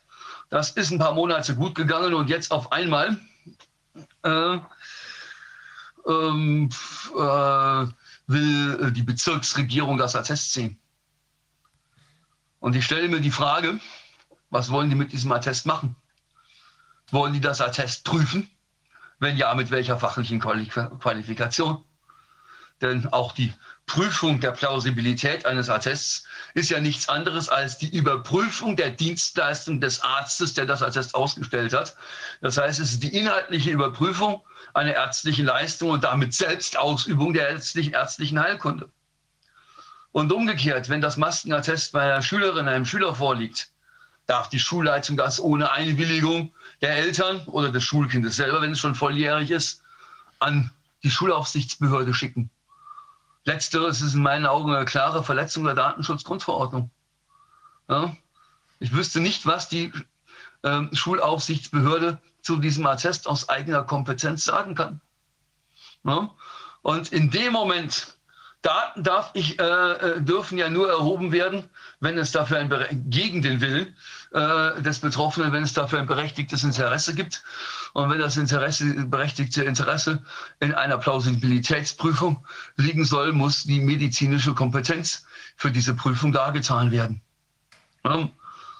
So, das ist das, was ich dazu zu sagen habe. Und was habe ich mir noch aufgeschrieben? Es ist ja jetzt wieder Demonstrationssaison und wir ne, erleben ähm, Menschen, die auf den Demonstrationen waren, haben ja immer wieder berichtet, dass es eine Strategie der Polizei sei, die Demonstranten einzukesseln, dadurch die Verletzung von Abstandsregeln zu provozieren und dann zu sagen, ihr seid zu eng aufeinander, wir lösen eine Demo auf. So, ich war nicht dabei, ich kann es nicht bewerten. Ich unterstelle jetzt mal, das würde stimmen. Frage, kann man sich davor schützen?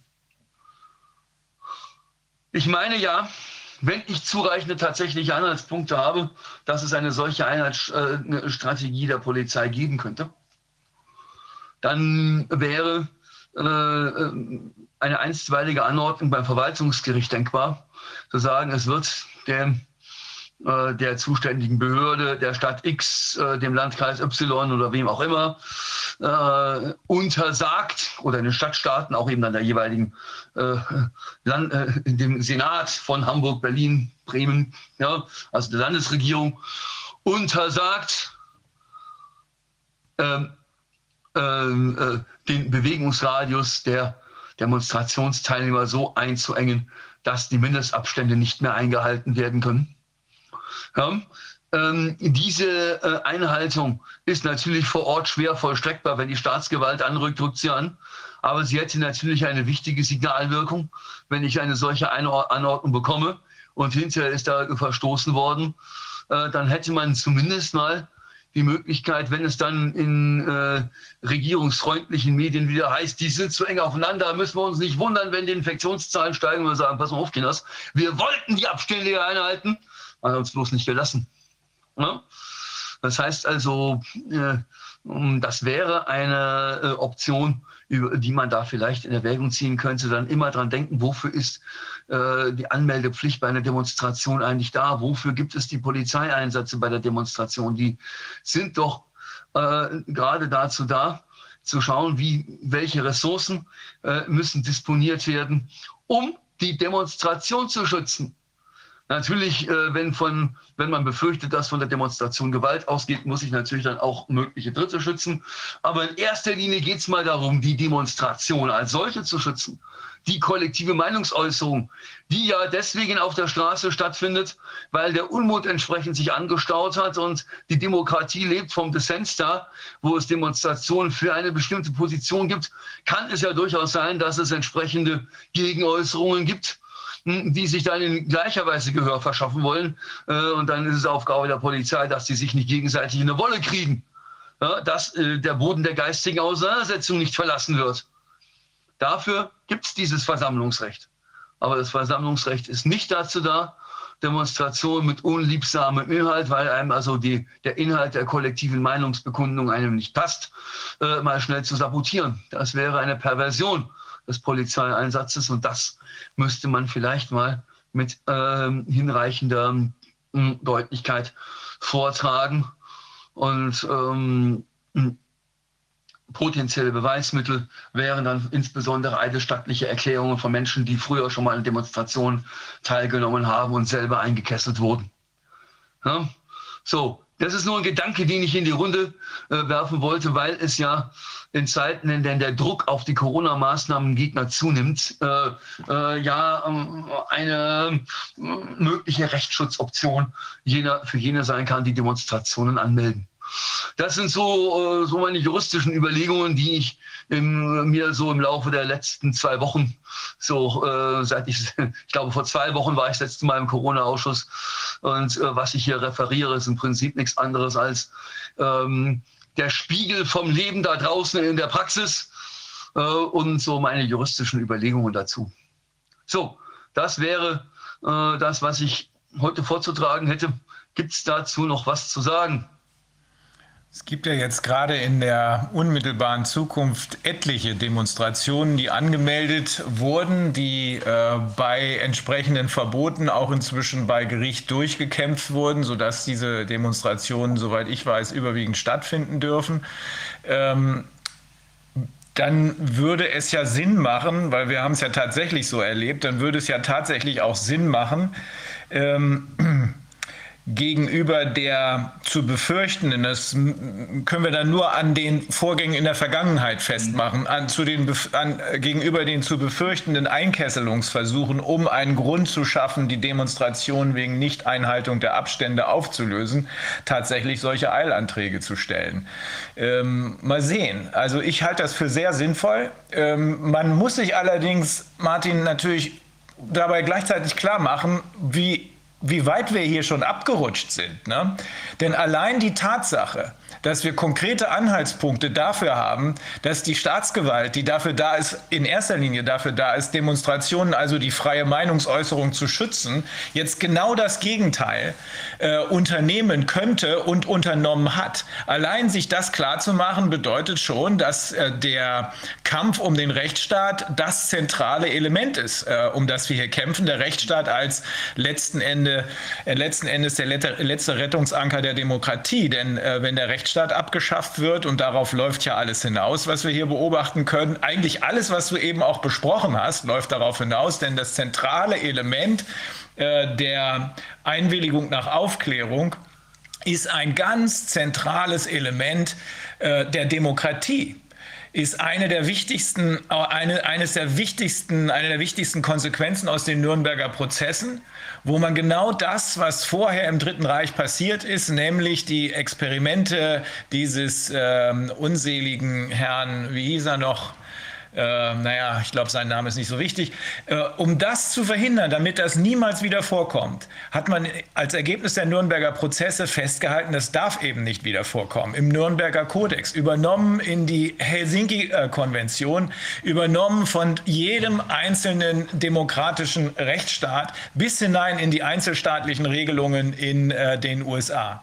Über all das was eigentlich längst geklärt sein sollte, und das eben genannte war äh, Ausfluss äh, des dritten, äh, unmittelbarer Ausfluss des Dritten Reichs. Über all das äh, streiten wir jetzt nicht nur, sondern über, für all das müssen wir jetzt wieder kämpfen. Es ist schon beängstigend in gewisser Weise. Wenn ich, wenn ich dazu zum Thema Rechtsstaat, da ist mir im Laufe dieser Woche auch noch ein Gedanke gekommen, den ich hier zum Besten geben will. Äh, wir dürfen eines nie vergessen. Die Menschen, die in den Gerichten sitzen, es sind Menschen.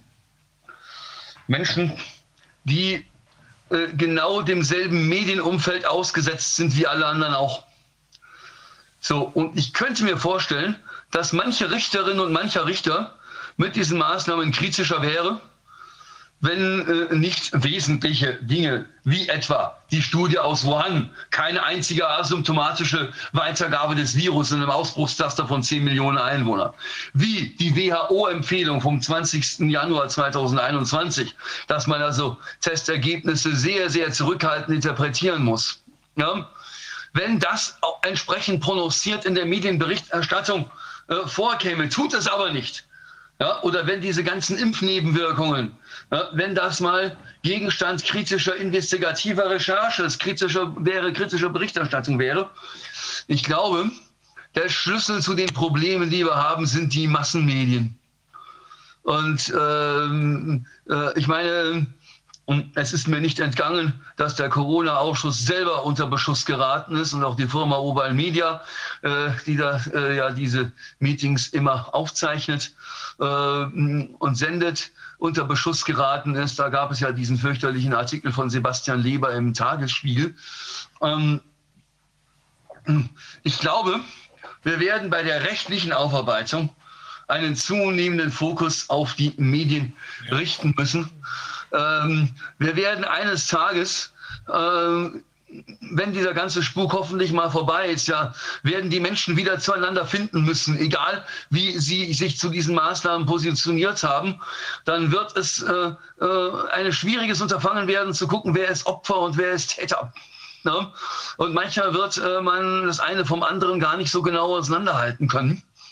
Ähm, aber da werden, wenn wir die Medienberichterstattung entsprechend analysieren und merken, dass sie sich zielgerichtet in den Dienst einer Regierung gestellt hat, die auf Teufel komm raus Lockdown-Maßnahmen ohne Rücksicht auf Verluste durchpeitschen wollte. Jetzt unterstellen wir mal, das ließe sich beweisen. Ja? Ja? Dann äh, müsste man über die Rolle der Medien äh, in haftungsrechtlicher Hinsicht äh, insbesondere auch was äh, die Haftung für Schäden durch äh, die ganzen Lockdowns anbelangt, äh, ganz erhebliche juristische Überlegungen anstellen, die allerdings nicht in eine Corona-Ausschusssitzung passen, sondern die denen erstmal äh, äh, noch erhebliche tatsächliche Analysen der Medienlandschaft vorausgehen müssten. Für die öffentlich-rechtlichen ist das ja in einigen Studien auch schon geleistet worden, aber müsste es dann eben auch für die privat finanzierten Medien machen. Und man müsste natürlich auch die Frage stellen, wie ist das mit der Kausalität? Weil natürlich dann alle Medien sagen, wir haben doch vielseitig berichtet, die Kollateralschäden kamen doch vor. Ja, äh, und sie werden sagen, ja, wir, wir können doch überhaupt nicht äh, wissen, wie sich die anderen Akteure verhalten hätten, wenn wir anders berichtet hätten. Ja, da wird es auch schwierig sein, die Kausalitätshypothese zwischen Medienberichterstattung und den Schäden zu verifizieren. Ja, das heißt also, da werden wir uns auch prozessrechtlich ein paar Dinge einfallen lassen müssen. Äh, aber ich glaube, dass die äh, Medienberichterstattung der Schlüssel zu vielem ist, was äh, äh, gerade hier auf der ganzen Welt abläuft. Danke. Das glauben wir auch, denn ohne diese Propaganda äh, aus, diese, aus, dieser Dauerbeschallung, äh, glauben auch wir, wäre das niemals so weit gekommen. Äh, würde hier also noch eine unabhängige und korrekte Informations- und Bildungsmedienberichterstattung, wie wir sie von den öffentlich-rechtlichen erwarten können und müssen, weil wir genau dafür bezahlen, äh, würde das also noch stattfinden, dann wären wir an diesem Punkt gar nicht, äh, sondern dann wären wir an den Punkten, an denen sich die Länder und Staaten, Einzelstaaten befinden, die sich einfach anders informiert haben und keine Maßnahme durchgesetzt haben. South Dakota in den USA ist ein gutes Beispiel. Die Texaner haben sich abgewendet, haben gesagt, wir machen den Zirkus nicht mehr mit. Die Schweden haben sich auf einen leichten, äh, einen, einen, einen leichten Schutz ihrer Bevölkerung ohne Zwangsmaßnahmen eingelassen. Ist alles gut gegangen. Jetzt wird die äh, schwedische Regierung unter Druck gesetzt, beziehungsweise war vielleicht schon immer bereit, sich unter Druck setzen zu lassen. Jedenfalls ist der entscheidende Mann, der äh, Chef, äh, Virologe Anders Tegnell gesidelined worden. Aber es ist noch nicht zu Ende, sondern es geht an vielen Ecken der Welt, Weißrussland ist ein weiteres Beispiel, es geht an vielen Ecken der Welt schlichtweg weiter. Martin, das war ganz wichtig, ganz aufschlussreich, ganz herzlichen Dank. Wir werden jetzt überleiten äh, zu jemandem, der dir auch bekannt ist, einem äh, Familienrechtler, nämlich Herrn Hans-Christian Prestin der schon ein bisschen länger in der Warteschleife wartet. Es tut mir leid, Herr Prestin, das war keine Absicht. Okay. Und äh, Martin hat, glaube ich, auch mit Ihnen schon gesprochen. Ja. Ich weiß von Ihnen, äh, ich weiß, dass Sie derjenige sind, der ist nicht irgendein Familienrecht, Sie sind derjenige, der das gemeinsame Sorgerecht erkämpft hat, sozusagen durchgesetzt hat äh, für, die, für das deutsche Familienrecht. Ja, genau. So ist das losgegangen. Ja, ich bin gewissermaßen wie die Jungfrau zum Kind äh, zum Familienrecht gekommen, unvorbereitet und wissend, dass ich im Grunde als Jurist keine Ahnung davon habe, was ich eigentlich machen soll. nämlich, also das Wohl der Kinder zu, in den Mittelpunkt zu stellen, ohne zu wissen, was Kinder überhaupt brauchen.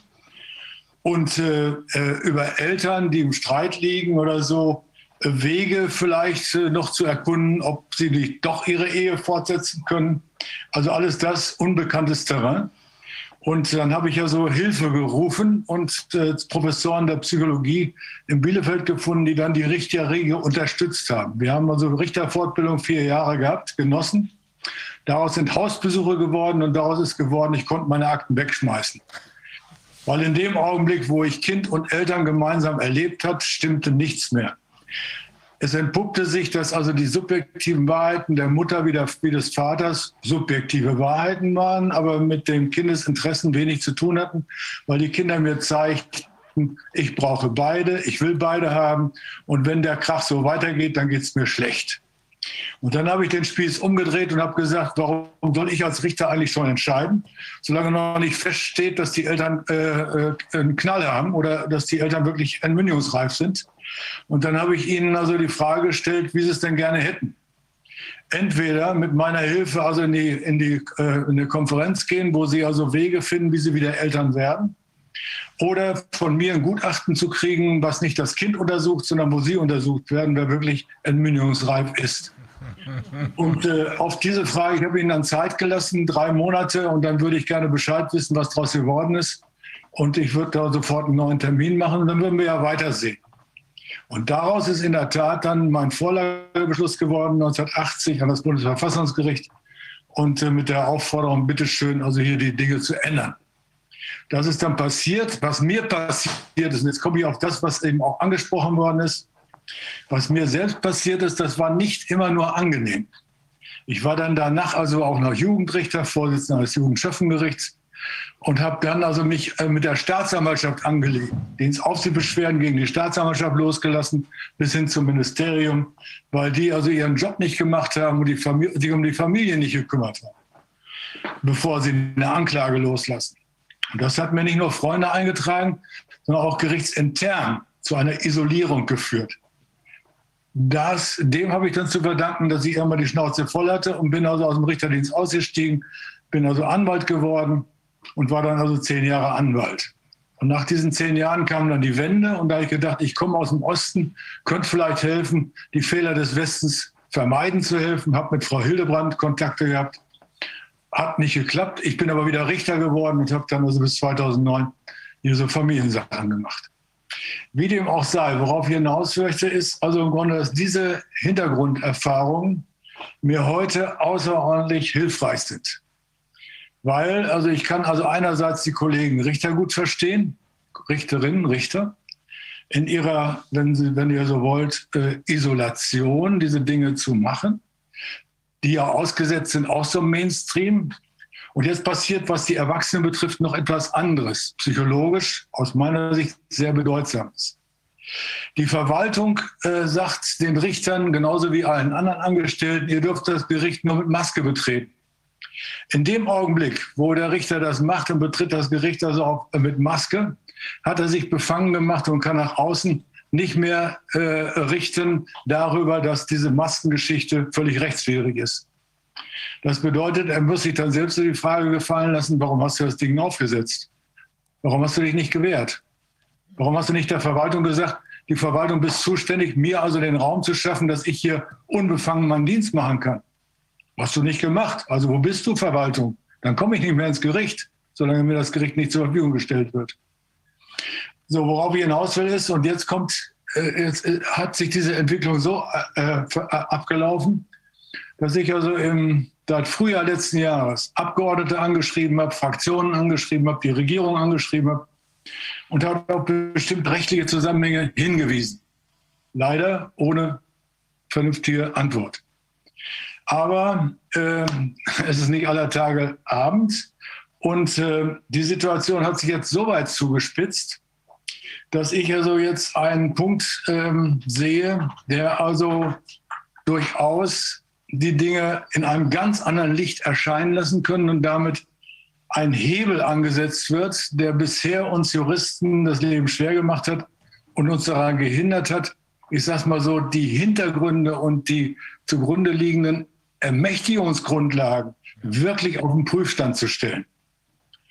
Weil diese Ermächtigungsgrundlagen sind aus meiner Sicht nicht in Einklang zu bringen, nicht nur mit dem Grundgesetz, sondern auch mit internationalen Vereinbarungen, an die Deutschland gebunden ist. Wir haben also da einen internationalen Pakt über die bürgerlichen Rechte. Wir haben also im Grunde ein Anti-Folter-Abkommen. Und wir haben das UN-Abkommen über die Rechte von Kindern.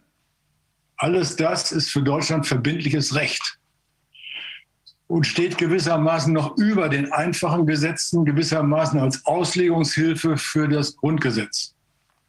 Und wenn ich diese Muster nehme oder so, dann kommen mir nicht nur erhebliche Zweifel, ob diese Rechtslage überhaupt noch in Anführungszeichen auch nur annähernd den Vorgaben dieser internationalen Verpflichtungen entspricht, sondern darüber hinaus äh, komme ich dann also auf die äh, Dinge, die also angeblich auf dem Fuß dieser Verordnungen oder äh, formellen Vorschriften ähm, äh, von den einzelnen Menschen als Lehrer, als Betreuer als sonstige Angestellte in irgendeiner Funktion staatlicher Gewalt stehen die Anordnung also, die gegenüber Kindern wirksam werden. Und da bin ich jetzt auf einem ganz anderen Feld. Erstens, Kinder unterscheiden sich in ihrer Bedürftigkeit ganz erheblich von uns Erwachsenen.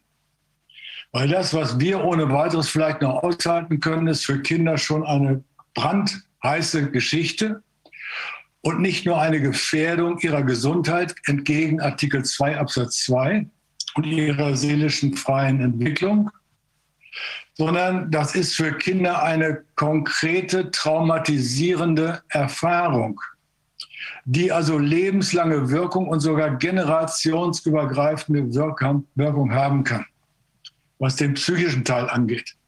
Und was den physischen Teil angeht, so ist klar, seitdem es die Zellforschung gibt, seitdem Professor Hüter die Hirnforschung macht, ist also eindeutig, oder seit, seitdem Frau unter anderem Ärzte wie Gris Bresson, Neurologin, sagt, dass also hier die Entwicklung des Gehirns des Kindes sehr stark beeinflusst wird von der Frage Sauerstoff ja oder nein. Und dass das also im Grunde gehirntechnisch, gehirntechnische Folgen hat, die also Krankheitswert haben. Da bin ich noch nicht mal bei den Impfungen. Impfung ist aus meiner Sicht also für Kinder also ein eine, ein Risiko, was also überhaupt nicht mehr zu rechtfertigen ist, weil das gewissermaßen die Gefahr von nicht nur Giftbeibringung ist, sondern also obendrein also das Kind unter das Risiko setzt, also im Grunde dauerhaft sein Immunsystem zu verlieren und möglicherweise vorzeitig zu sterben.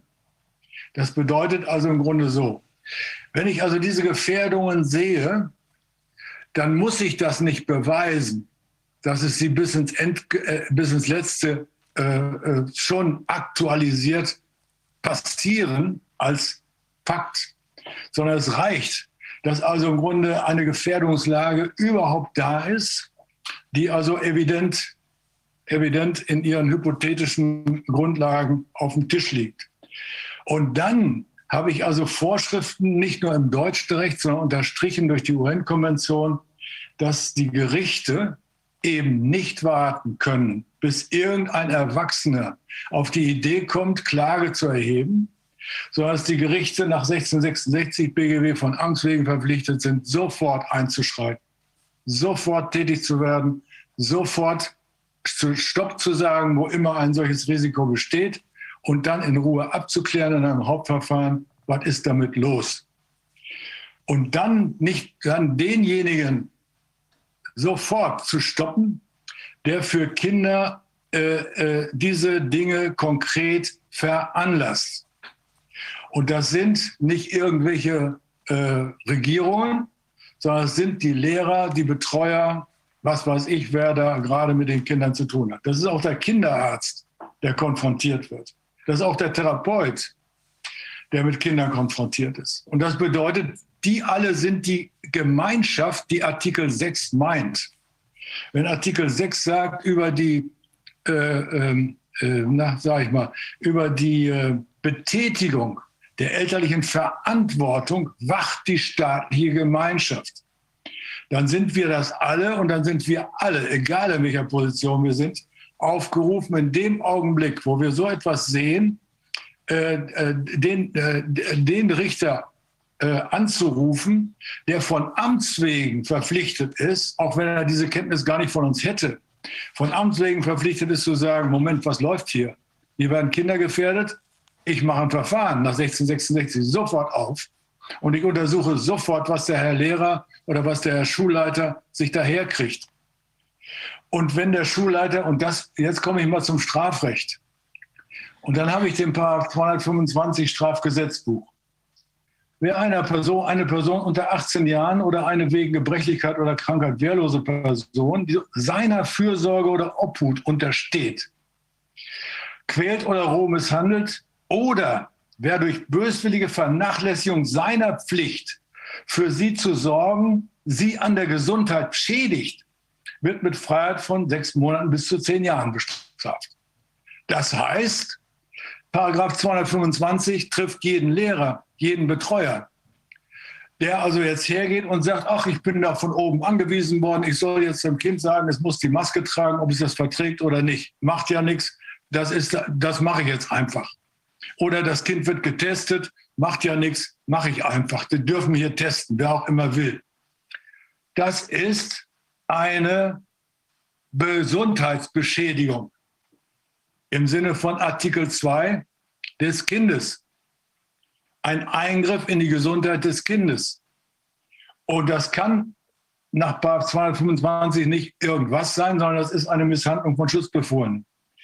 Und das kann zu einer schweren Körperverletzung werden, wenn nämlich nach 226 es erhebliche Folgen gibt von dieser Geschichte.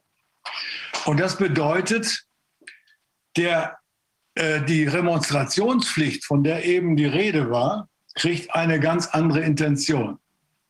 Das heißt also, der Schulleiter, der sich in Anführungszeichen in Kenntnis dieser Situation davon nichts annimmt und schön weitermacht, macht sich strafbar selber. Und es kommt noch hinzu, er kann nicht daran bleiben, der kann nicht dabei bleiben, dass er sagt, äh, ja, aber ich habe die Weisung bekommen. Nein, er hat diese Weisung sofort zurückzugeben und zu sagen, das mache ich nicht, weil was ihr da macht, ist eine Nötigung. Ihr nötigt mich, strafbare Handlungen zu vollziehen. Dazu seid ihr nicht nur nicht berechtigt, das ist überhaupt völliger Quatsch. Und ich lasse mich von euch nicht zu strafbaren Handlungen verleiten. Das heißt, das ist, was da von oben kommt, ist eine Nötigung im Sinne von 240 Strafgesetzbuch. Und was die Testungen betrifft, um das auch gleich in diesem Zusammenhang aufzugreifen, das sind körperliche Eingriffe, zu denen niemand berechtigt ist, ohne schriftliche, ausdrückliche Einwilligung der Sorgeberechtigten. Und da kommt der nächste Punkt. Diese Einwilligung ist witzlos nach dem Strafgesetzbuch, wenn sie, ich, ich zitiere mal, 228, glaube ich, ist es, Nee, 200. Ah, wo war es? Wo war das mit der Einwilligung? Habe ich gleich. Ja, ich mache 228. Wer eine Körperverletzung mit Einwilligung der verletzten Person vornimmt, handelt nur dann rechtswidrig, wenn die Tat trotz der Einwilligung gegen die guten Sitten verstößt. Eine Körperverletzung eines Kindes, die nicht einmal die Eltern erlauben dürften. Ja, was ist denn das anderes, als gegen die guten Sitten zu verstoßen? Das heißt, ob die Eltern da eine Einwilligung geben oder nicht, ist völlig wurscht. Das bedeutet also, an der Ecke hier sind Straftatbestände, Und die Herrschaften, die also im Grunde sich auf, auf, auf Verordnungen zurückziehen, müssen sich vergegenwärtigen, dass sie im nächsten Augenblick, wenn dieser ganze Quatsch hier aufhört, äh, im nächsten Augenblick verantworten dürfen. Vor wem auch immer. Und hier geht es also in der Tat nicht darum, ob Erwachsene sich zum Beispiel impfen lassen oder nicht. Jeder kann sich umbringen lassen. Jeder kann sich auch umbringen. Das ist kein Problem. Hier geht es um Kinder. Und da ist keinem Erwachsenen erlaubt, im Grunde sich über die Würde des Kindes hinwegzusetzen und zu sagen, ich mache die zum Gegenstand und zum Objekt meines Befehls. Und genau das läuft. Und mit diesem Vorbild wachsen die Kinder auf. Und was, was, was machen wir mit ihnen? Wir machen sie zu angepassten, ängstlichen Menschen, die gar nicht anders können, als hinterher als Sklaven ihre Arbeit zu verrichten. Wollen wir das? Und wenn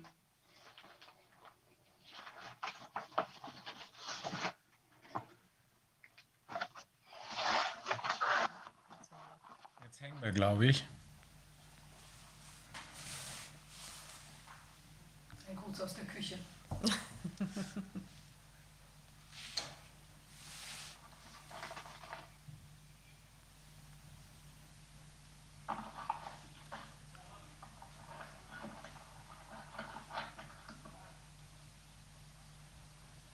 Können wir da noch mal wieder eine Verbindung kriegen?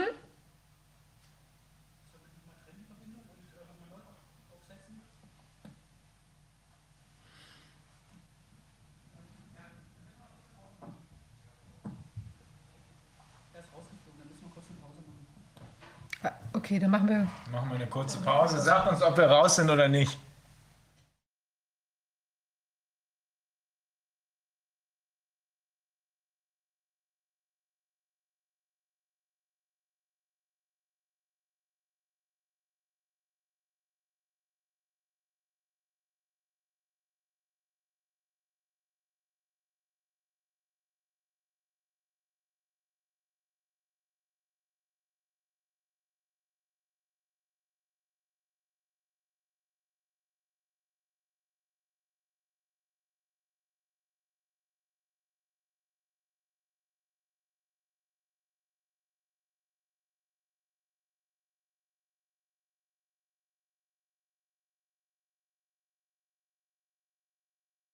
Okay, wir sind wieder da. Kleine technische Störung. Herr Prestin, der offenbar die Gemüter sehr bewegt, wie man auch am Chat sehen kann, trifft nur auf Zustimmung, ist wieder da. Ja, ich bedanke mich auch ganz, ganz herzlich äh, für diese Gelegenheit. Ihr habt mich ja erst unmittelbar vor, der, vor eurer Sitzung erwischt, sozusagen beim, beim Frühstück. Ich denke, hör, was ist denn jetzt los? Nee, wir sind froh, dass Sie so unkompliziert dabei sind. Also, und dass Sie ja. so gut erklären können, dass es auch Nicht-Juristen verstehen können. Ja, also mein, mein, mein Ding ist, ich lebe jetzt seit 1977 äh, in dieser Situation, dass ich also im Grunde viele Vorträge gehalten habe. Ich habe also äh, ein, im Kinderschutzbund noch als Vorstandsmitglied eine Vertretungs äh, Institution entwickelt, weil wir also im Grunde das, was der Staat mit Eltern und Kindern macht, in der Tat für nicht nur problematisch, sondern für Gewaltausübung gegen Eltern und Kinder angesehen haben. Deswegen haben wir dann ein Konzept entwickelt über eine Anwaltschaft für Kinder und Familien, die also interdisziplinär aufgestellt, unabhängig ist und als Beratungsinstitution wie als Vertretungsinstitution von Kindern wie Eltern zur Verfügung steht. Und das nicht irgendwer, nicht nur ein Jurist oder nur ein Psychologe oder so, das ist alles Quatsch, sondern wo also wirklich ein Team da ist, das die Ganzheit der Familie erfasst und ihnen helfen kann, ihre Verantwortung wieder selbst in die Hand zu nehmen, den Staat also zurückzuweisen. Und diese Dinge äh, haben mich nicht losgelassen. Und jetzt nach der Pensionierung 2009 haben meine Frau dem Schuldienst kommt, ebenfalls ja auch pensioniert ist, sich hat ausbilden lassen als Familienberaterin. Und ich, wir machen seitdem Workshops dieser Art für Fachleute, für Kinder, für Erwachsene. Wo immer wir also gerufen werden, sind wir dabei. Und, und dementsprechend, also wie ihr seht, das lässt mich nicht los. Das lässt mich auch deswegen nicht los, weil wir gemeinsam elf Enkel haben und denen der, der, der gleiche Mist droht, auf, auf Deutsch gesagt wo unsere Kinderchen trotzdem bisher noch wacker durchgehalten haben und ihrer Verantwortung gerecht geworden sind. Aber wie dem auch sei. Also wir, wir kommen nicht drum herum, weil es uns unmittelbar selbst betrifft und nicht nur uns, sondern die nachfolgenden Generationen. Und weil das so ist, deswegen in der Tat geht es dann darum, wirklich also zu gucken, wo ist der Ansatzpunkt, wo, wo wird es wieder menschenwürdig. Und das zeigen uns die Kinder. Das heißt also, wenn die Kinder also den, nicht nur den Kontakt brauchen, die Kommunikation brauchen, nicht nur die verbale Kommunikation, sondern wie wir schauen, wie wir uns Mimik, Gestik bewegen und so weiter. Sie nehmen davon viel mehr auf als über die Worte. Und wir machen ihnen das Anschauen, wir machen es ihnen unmöglich, wenn wir uns als Erzieher oder was weiß ich wer verschanzen hinter Masken. Das bedeutet, wenn also, und jetzt komme ich zu dem einen Punkt, der auch angesprochen worden ist, wenn einem Lehrer aufgegeben wird, eine Maske aufzusetzen, dann ist das gleichzeitig eine Kindesmisshandlung. Und dann bedeutet das, dass der Lehrer gut beraten ist, im Grunde sich sofort an das Familiengericht zu wenden und zu sagen, hier ist eine Verordnung da, die mich zwingt, ich sage mal so, meine Schützlinge zu misshandeln. Und dann sagt das Familiengericht, Recht hast du. Äh, nicht das Verwaltungsgericht ist zuständig oder sonst wer. Vom Wegen, das haben wir gleich. Und dann wird also im Grunde der Verordnungsgeber im Grunde da angewiesen und die Sache wird dem Bundesverfassungsgericht vorgelegt und gesagt, was wir also da am Infektionsschutzgesetz haben, das ist Quatsch. Da ist der Verhältnismäßigkeitsgrundsatz nicht gesehen, da sind die internationalen Abkommen nicht gesehen, da ist also insbesondere die UN-Konvention zum Schutze der Kindesrechte Papier. Es ist überhaupt nicht wahrgenommen, dass in allen gesetzlichen äh, äh, Vorschriften in erster Linie das Kindeswohl zu beachten ist. Das Anti-Folter-Abkommen ist überhaupt nicht mehr auf dem Schirm. Da ist das Folterverbot drin, dass also Kinder nicht misshandelt werden dürfen. Nicht indem man sie nur schlägt oder so, nein, indem man sie auch seelisch misshandelt. Muss man gerade gucken, wo ich das habe.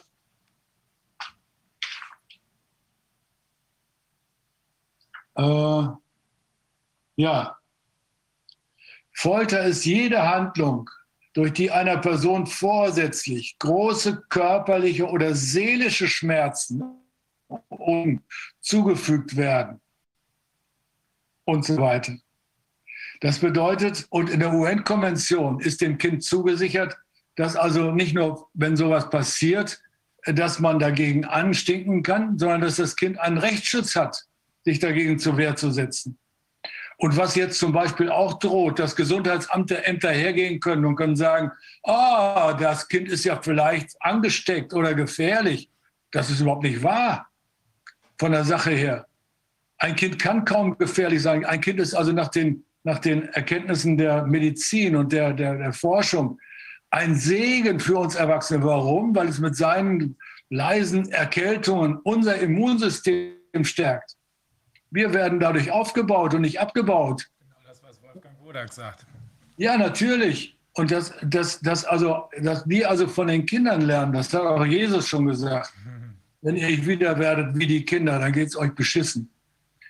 Und wenn wir also im Grunde zum Beispiel auf so Filme gucken wie von Katharina Roland, Awake und Awake 2, ich weiß nicht, wer es gesehen hat, der wird also eine Zusammenstellung von allen diesen Wissenschaftlern haben, von der Zellforschung über die Hirnforschung, über die Medizin, über die Psychiatrie, wo also diese Dinge wunderbar auf den Punkt gebracht werden, dass das, was wir angeblich medizinisch oder sowas weiß ich, an Vorsorge treffen sollten, um uns gesund zu halten, der größte Quatsch ist.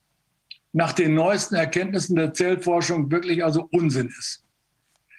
Weil das ganz anders läuft. Mehr sage ich dazu nicht. Und wer sich dafür interessiert oder soll sich mal bitte schön mit diesen Wissenschaftlern beschäftigen. Das ist noch nicht sehr alt. Der Bruce Lipton hat seine Erkenntnisse also erst 1967 in Amerika angefangen und hat über die Zellforschung Dinge entdeckt, an die bis dahin niemand geglaubt hat. Das heißt, nicht die Gene sind wichtig, sondern das, wie wir unser Bewusstsein steuern, das macht uns krank oder gesund. Und das zu, äh, wahrzunehmen überhaupt ist so ähnlich, als ob wir noch da sagen, ist die Erde nun eine Scheibe oder ist die Erde rund? Wo sind wir? Und das, was uns vermittelt wird über die Medien, ist, die Erde ist eine Scheibe.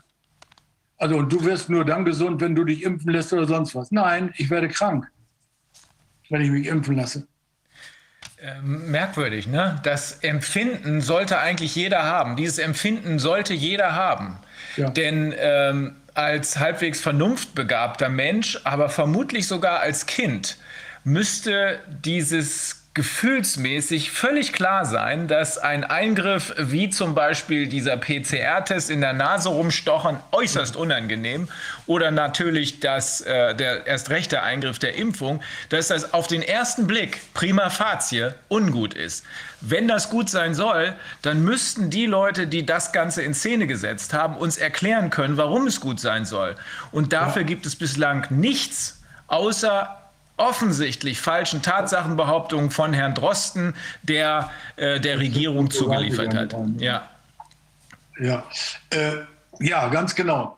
Und ich, ich denke mir, dass also ähm, äh, dass es einen Hintergrund hat, warum wir weltweit so aufgestellt sind, wie wir aufgestellt sind. Das hat was damit zu tun, dass wir, also ich sage es mal so, als Kinder dadurch geprägt worden sind, gewissermaßen uns anzupassen wir sind nicht gut genug, wir müssen besser werden, wir müssen darauf achten, wer uns was sagt. Wir sind also strukturiert darauf, dass wir also im Grunde dem der Meinung anderer Leute folgen. Und wir sind also in einer Gesellschaft immer mehr hineingeraten, wo wir also, ich sag's mal so, Verordnungen, Gesetze äh, in einer Form haben, die sich also so verästelt haben, so vielschichtig geworden sind, dass sie niemand mehr versteht. Das heißt also, wenn alle Staatsgewalt vom Volke ausgeht, dann ist die Staatsgewalt leider damit auch verschwunden. In Hände übergewechselt, die jetzt damit machen können, was sie wollen. Weil niemand mehr diese Vielschichtigkeit der Vorschrift noch durchschauen kann. Mir ist das so gegangen im März letzten Jahres, als das also äh, so aussah, ah, da könnten Einschränkungen der, des Grundrechts kommen. Da habe ich gesagt, nein, das geht doch gar nicht. Das geht doch gar nicht. Und dann habe ich gedacht, als das dann passierte, ich denke, Christian, du hast was übersehen. Und dann erst habe ich das Infektionsschutzgesetz entdeckt. Dann habe ich das gelesen mit seinen 60 Seiten. Ich habe es nicht verstanden. Ich sage, was ist das? Was ist das? Wo sind die Ermächtigungen? Aus welch, auf welchem Hintergrund ist da überhaupt eine Erklärung entstanden? Und was ist denn das? Da ist der Gesundheitsminister, nicht Frau Merkel, ist zuständig. Da wird ein Gesundheitsminister für zuständig befunden, bestimmte Verordnungen zu erlassen. Ah, und das RKI, was ist das denn? Ach, das ist eine Abteilungsleitung vom Ministerium. Na, das ist ja wunderbar. Sein Angestellter sagt mir so Bescheid. Okay, und die WHO, was ist das? Ah, eine ganz wichtige. Ach nee, das ist eine privat finanzierte Organisation. Ach nein, was ist das denn? Dann kann man doch eigentlich ein Gesetz ganz einfach machen, dass man sagt, Herr Spahn ist ermächtigt, alles zu tun, was er will. Exakt. Und wo bleibt, wo bleibt das Willkürverbot? Wo bleiben die Grundrechte? Ach ja, da steht ja, die können eingeschränkt werden. Ach so? Ja. Und, und wir können uns dann abstrampeln, dass wir also sagen, ah, hier ist das nicht gesehen worden, hier ist das nicht gesehen worden, aber was wird ich gesehen worden? Und machen da alle möglichen Wege. Nein. Äh, das ist aus meiner Sicht der Vorteil dessen, was hier geschieht. Wir sind an einem Punkt gekommen, wo wir also im Grunde, wo aufgedeckt wird, ja. dass es eine unabhängige Justiz bisher nicht gibt, ja. die in der Lage ist, von Amts wegen sofort einzugreifen als dritte Gewalt, wenn Unsinn gemacht wird. Und das ermutigt uns vielleicht für die Zukunft, nicht nur eine Vision aufzubauen, sondern konkret, also im Grunde strategisch äh, äh, dafür Vorsorge zu treiben, dass wir eine andere Gesellschaftsordnung bekommen, die das jedenfalls gewährleistet. Und den Abgeordneten aus meiner Sicht und der Exekutive geht es deswegen außerordentlich schlecht, weil da alles zusammenhockt und ich sage es mal so, das, was also in Gesetzen passiert, gewissermaßen nicht von den Abgeordneten entwickelt wird, sondern das entwickelt Herr Spahn oder wer auch immer, aus welchen Gründen auch immer. Und das legt er dann vor und sagt, oh, das ist aber ganz eilig und das muss jetzt noch sofort sein und das ist ganz gefährlich. Und die Herrschaften von der Exekutive sitzen alle mit im, bei den Abgeordneten rum und erzählen denen im Himmel des Jahrmarkt. Und wer es glaubt, ist selig und wer es nicht glaubt, der ist von der AfD oder sonst woher.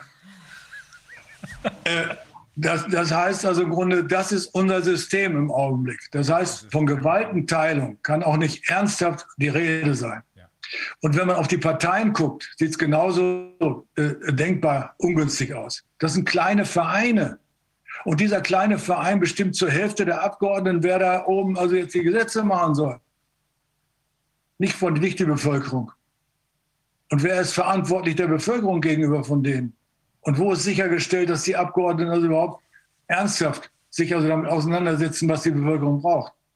Ich habe vor der Kinderkommission zur Kindsituation 2016 einen Vortrag gehalten. Wenn Sie wollen, können Sie den Vortrag kriegen. Gerne. gerne. Und ich würde euch also auch gerne ähm, jetzt nochmal auf unsere Seite einstellen. Also wer mag, bitte, der kann, der kann auf die Seite kommen. Oder können wir das mal? freigeben? Ich versuche mal gerade das hinzukriegen. Hallo, Hallo Frau Prestin. Wie schön. Das ist hier der Chef des Hauses. Nein, nein, nein. nein. Was die Technik angeht, jawohl. Ich habe das auch nicht gemacht. Ich habe es auch noch nicht gemacht. Ich probiere es jetzt einfach. Bildschirm freigeben. So, und jetzt müssen wir hier die Porsche ABC da. Ja. Ja. Sollte es gehen. Ist noch was zu tun? Ja, ist da, ne? Und jetzt kann man hier auf Aktuelles zum Beispiel, jetzt kann man drauf und dann sieht man hier, was man alles hat. Das kannst du selber machen. Könnt, nee, könnt ihr das sehen? Mach mal. Ja, das ist ein bisschen klein, aber wir können es sehen. aber das ist die Seite, ne? Ja. Wie, wie, sagen Sie nochmal, dann schreibe ich es hier auch auf, dann werden wir das nachher auch einblenden. Wie heißt die Seite? ABC-Kindesvertretung. Ja. De. Okay. Perfekt. Ja, wenn, ich, wenn, ich, da jetzt wieder rausgehe, Maria, wie mache ich das? Also die Seite zumachen. Wie geht das? Da oben ist ein Kreuz. Da machst du. Genau. Und, Und jetzt, jetzt, gehst du da auf den Zoom, dein Ding. Oh, ja. ja. Jetzt? Mach wieder groß. Drauf. Nein. Drauf. Oh, da? Ja. Normal. Ansicht. Hm. Da müssen wir wieder drauf. Wie komme ich denn da hin? Oh, ja. So. groß, keine Ahnung. Das müsste eine reichen. Aber äh, Tatsache, äh, Herr Prestin, das ist der, sagen wir immer wieder, das ist der große Vorteil. Der ganze Dreck, der bisher mit so einer Art Rollrasen äh, zugedeckt worden ist, kommt ans Licht. Insbesondere auch, dass der letzte Rettungsanker der Demokratie, nämlich die Justiz, schwere Unabhängigkeitsprobleme hat. Aber Glücklicherweise gibt es einzelne sehr, sehr gute Richter, die diesem Trend widersprechen, die nicht sich gleichschalten lassen, die nicht zu feige und zu faul sind, oh, sondern die sagen, mich interessiert das hier, ich will Gerechtigkeit. Ich will nicht nur die Akte vom Tisch haben, ich will Gerechtigkeit. Und das sind diejenigen, die am Ende die Urteile schreiben, die keiner mehr knackt. Ja, das ist also auch meine Überzeugung. Es gibt also ohne das, wir sind also zwar die Familiengerichte, sind also einzelne Personen bundesweit. Aber davor gibt es eine ganze Menge, die also äh, Mut haben und sagen, Moment, das ist ja interessant und die damit also auch anfassen. Ja. Und, und über, es gibt also jetzt ja auch so eine Gruppe kritischer Richter und Staatsanwälte. Ja. Äh, und da gibt es also auch Kollegen, die sich da also konkret also im Grunde äh, einsetzen und hier diese Dinge voranbringen. Der Punkt ist einfach, es ist also Neuland natürlich, das ist nicht üblich, dass man also hier Verfahren hat und über die Verfahren dann gewissermaßen auch noch Verordnungen kippt und äh, Bundesverfassungsgericht anruft, das ist ungewöhnlich, natürlich, weil also die Vorschrift ist erstmal darauf ausgerichtet, wenn die Eltern Unsinn machen, dann muss man hingucken. Jawohl, da muss man natürlich die Eltern in die Schranken verweisen. Und dass man auch hingucken musste, wenn der Staat Unsinn macht, das ergibt sich zwar auch inzidenter daraus, und folgt auch aus daraus, zum Beispiel, wenn das Jugendamt zum Vormund bestellt wird, dann behält das Familiengericht die Aufsicht. Und das bedeutet auch, das Jugendamt kann also angewiesen werden vom Familiengericht, das und das zu unterlassen. Und äh, äh ich habe also auch Verfahren gehabt, wo ich das Jugendamt rausgeschmissen habe über 1666 BGB. Und habe gesagt, also da habt ihr bitteschön also euren Job nicht gemacht.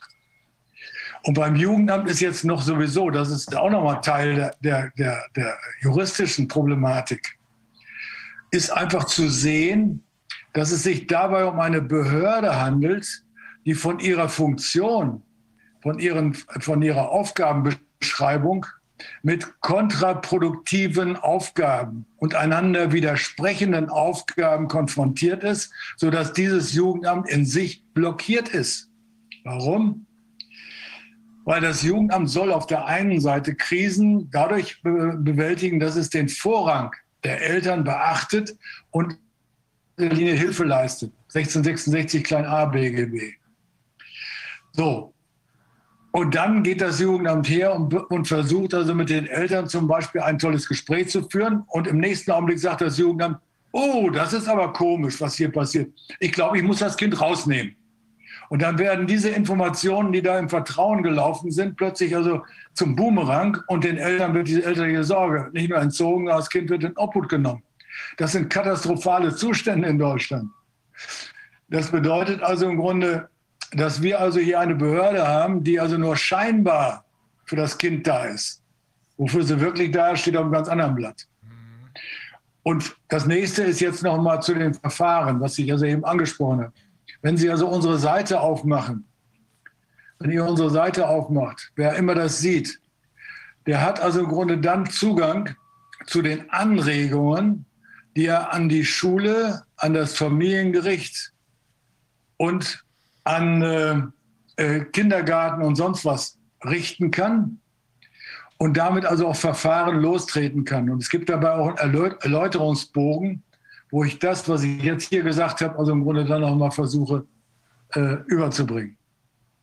Also von da aus gesehen äh, können Sie auf unsere Seite verweisen und bin ich dankbar auch für diese Situation jetzt, dass wir damit, also ich sage mal so, das Bewusstsein in der Bevölkerung antriggern und den Menschen, die jetzt noch in ihrer Angst verfangen sind und dementsprechend also brav noch die Maske aufsetzen und damit ins was weiß ich wohin rennen, den Menschen Mut machen zu sagen, nein, das muss nicht sein. Und äh, äh wenn ihr also bei den Kindern ansetzt, dann habt ihr eine Möglichkeit, den Staat auf eure Seite zu kriegen. Und der Familienrichter, der kann von euch dadurch unterstützt werden, dass ihr schon euch darum kümmert, dass ihr einen Anwalt, eine Anwältin für den Richter benennt, für dieses Verfahren, der dann im Verfahren zugunsten des Kindes als Verfahrensbeistand bestellt wird. Genau, und konkret zu dem Thema waren wir ja am Montag gemeinsam in einem Zoom und haben da was vorbereitet und werden genau. das auch noch weiter ausführen. Das sollte genau. man vielleicht an der Stelle nochmal sagen. Und ähm, was ich noch ergänzen möchte, ist, ähm, dass so, es, es gibt den alten medizinrechtlichen Grundsatz, ähm, Kinder sind keine kleinen Erwachsenen. Also nicht umsonst gibt es ähm, den Kinderarzt, äh, den Kinderarzt, das ist eine echte Facharztrichtung. Also das ist der Facharzt für Kinder- und Jugendmedizin, nicht Heilkunde. Und ähm, das fußt eben genau darauf, dass Kinderkörper anders funktionieren, andere Bedürfnisse haben und schlicht auch anders behandelt werden müssen. Ja. Ne?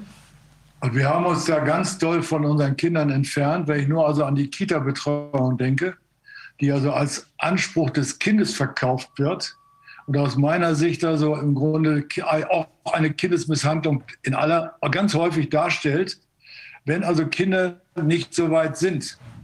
Fremdbetreuung in Anführungszeichen äh, ohne weiteres zu ertragen.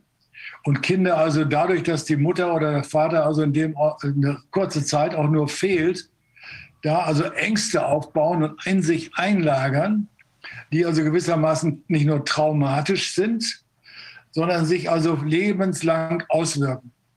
In der Weise, und das hat dann wieder Auswirkungen auf die Frage von Stabilität von Beziehungen von erwachsenen Männern zu Frauen und Frauen zu Männern. Warum?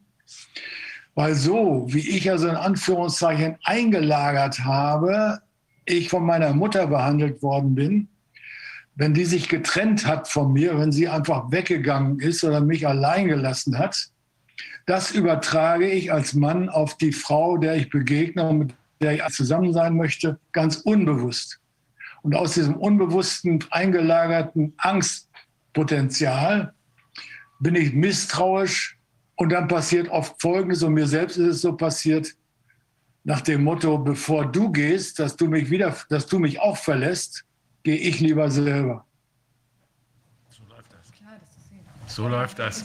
Mhm.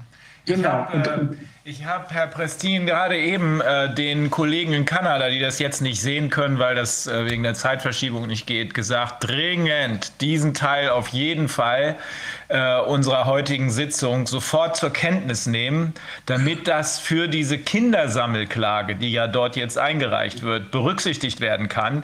Äh, ich glaube, Teile davon sind Ihnen klar, aber so konzise, wie Sie es jetzt geschildert haben, ist das bisher selten äh, der breiteren Öffentlichkeit zur Kenntnis gelangt. Also extrem wichtig, extrem wichtig. Aber Sie könnten Sie vielleicht noch einmal versuchen, bei sich diese Bildschirmfreigabe wegzuklicken?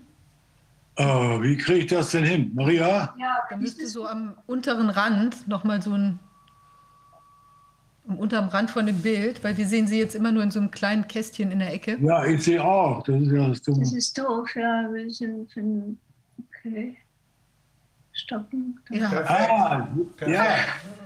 Oh Mann, das war jetzt ein guter Hin. Ich habe noch mal eine Frage, und zwar sind doch jetzt auch diese Bestrebungen in Gang, da so Kindergrundrechte zu verankern.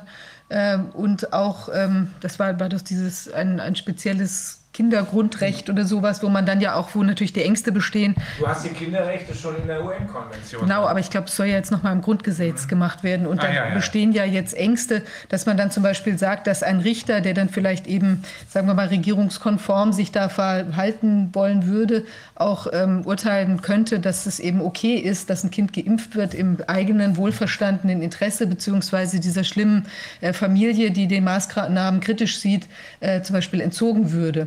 Also ich denke, so im Moment, wie sich die Lage äh, darstellt, sind das ja nicht, nicht unbedingt äh, irreale Ängste, gerade wenn man noch dazu nimmt, diese Konstellation, die Sie schildern von dem Jugendamt, das ja da doch auch so in eigener Machtvollkommenheit äh, zu agieren scheint. Was, was sagen Sie dazu? Ja, also äh, äh ich bin zu dem gleichen Thema 2016 von Abgeordneten in der Kinderkommission angesprochen worden und habe mich da kurz und trocken dazu geäußert, indem ich gesagt habe, die Kinderrechte, so wie sie also auch nach den grundlegenden Entscheidungen des Bundesverfassungsgerichts äh, äh, durch, die, durch das Grundgesetz bereits bestehen, sind hervorragend. Und äh, es bedarf, sie stehen aber leider so lange auf dem Papier und die Kinder und die Eltern haben so lange nichts davon, solange niemand da ist, der diese Kinderrechte dann im Ernstfall auch gegenüber dem Richter klar machen kann. Ja. Und wir brauchen keine weiteren, noch mehr schriftlichen Rechte. Wir brauchen keine Vorschriften, sondern wir brauchen also eine Stärkung der Elternkompetenz. Erstens. Und jetzt kommt etwas, was ich also auch gelernt habe, wo wir Juristen in Anführungszeichen uns bewusst werden können, dass wir von unserer Ausrichtung her, von unserem Lernprozess her, von unserer Sozialisation her, insofern auf den falschen Dampfer gesetzt worden sind, als wir antreten sollen und antreten, ja, antreten sollen, zwischen gut und böse, richtig und falsch, dauerhaft und endgültig zu entscheiden. Wenn ich auf Familien gucke, wenn ich auf mich selber gucke, dann ist das, wovon ich heute überzeugt bin, morgen nicht mehr wahr, weil ich möglicherweise neue Erfahrungen gemacht habe, was dazugelernt habe oder Ängste verloren habe, die mich gestern äh, angetriggert und zu impulsiven Strafhandlungen veranlasst haben.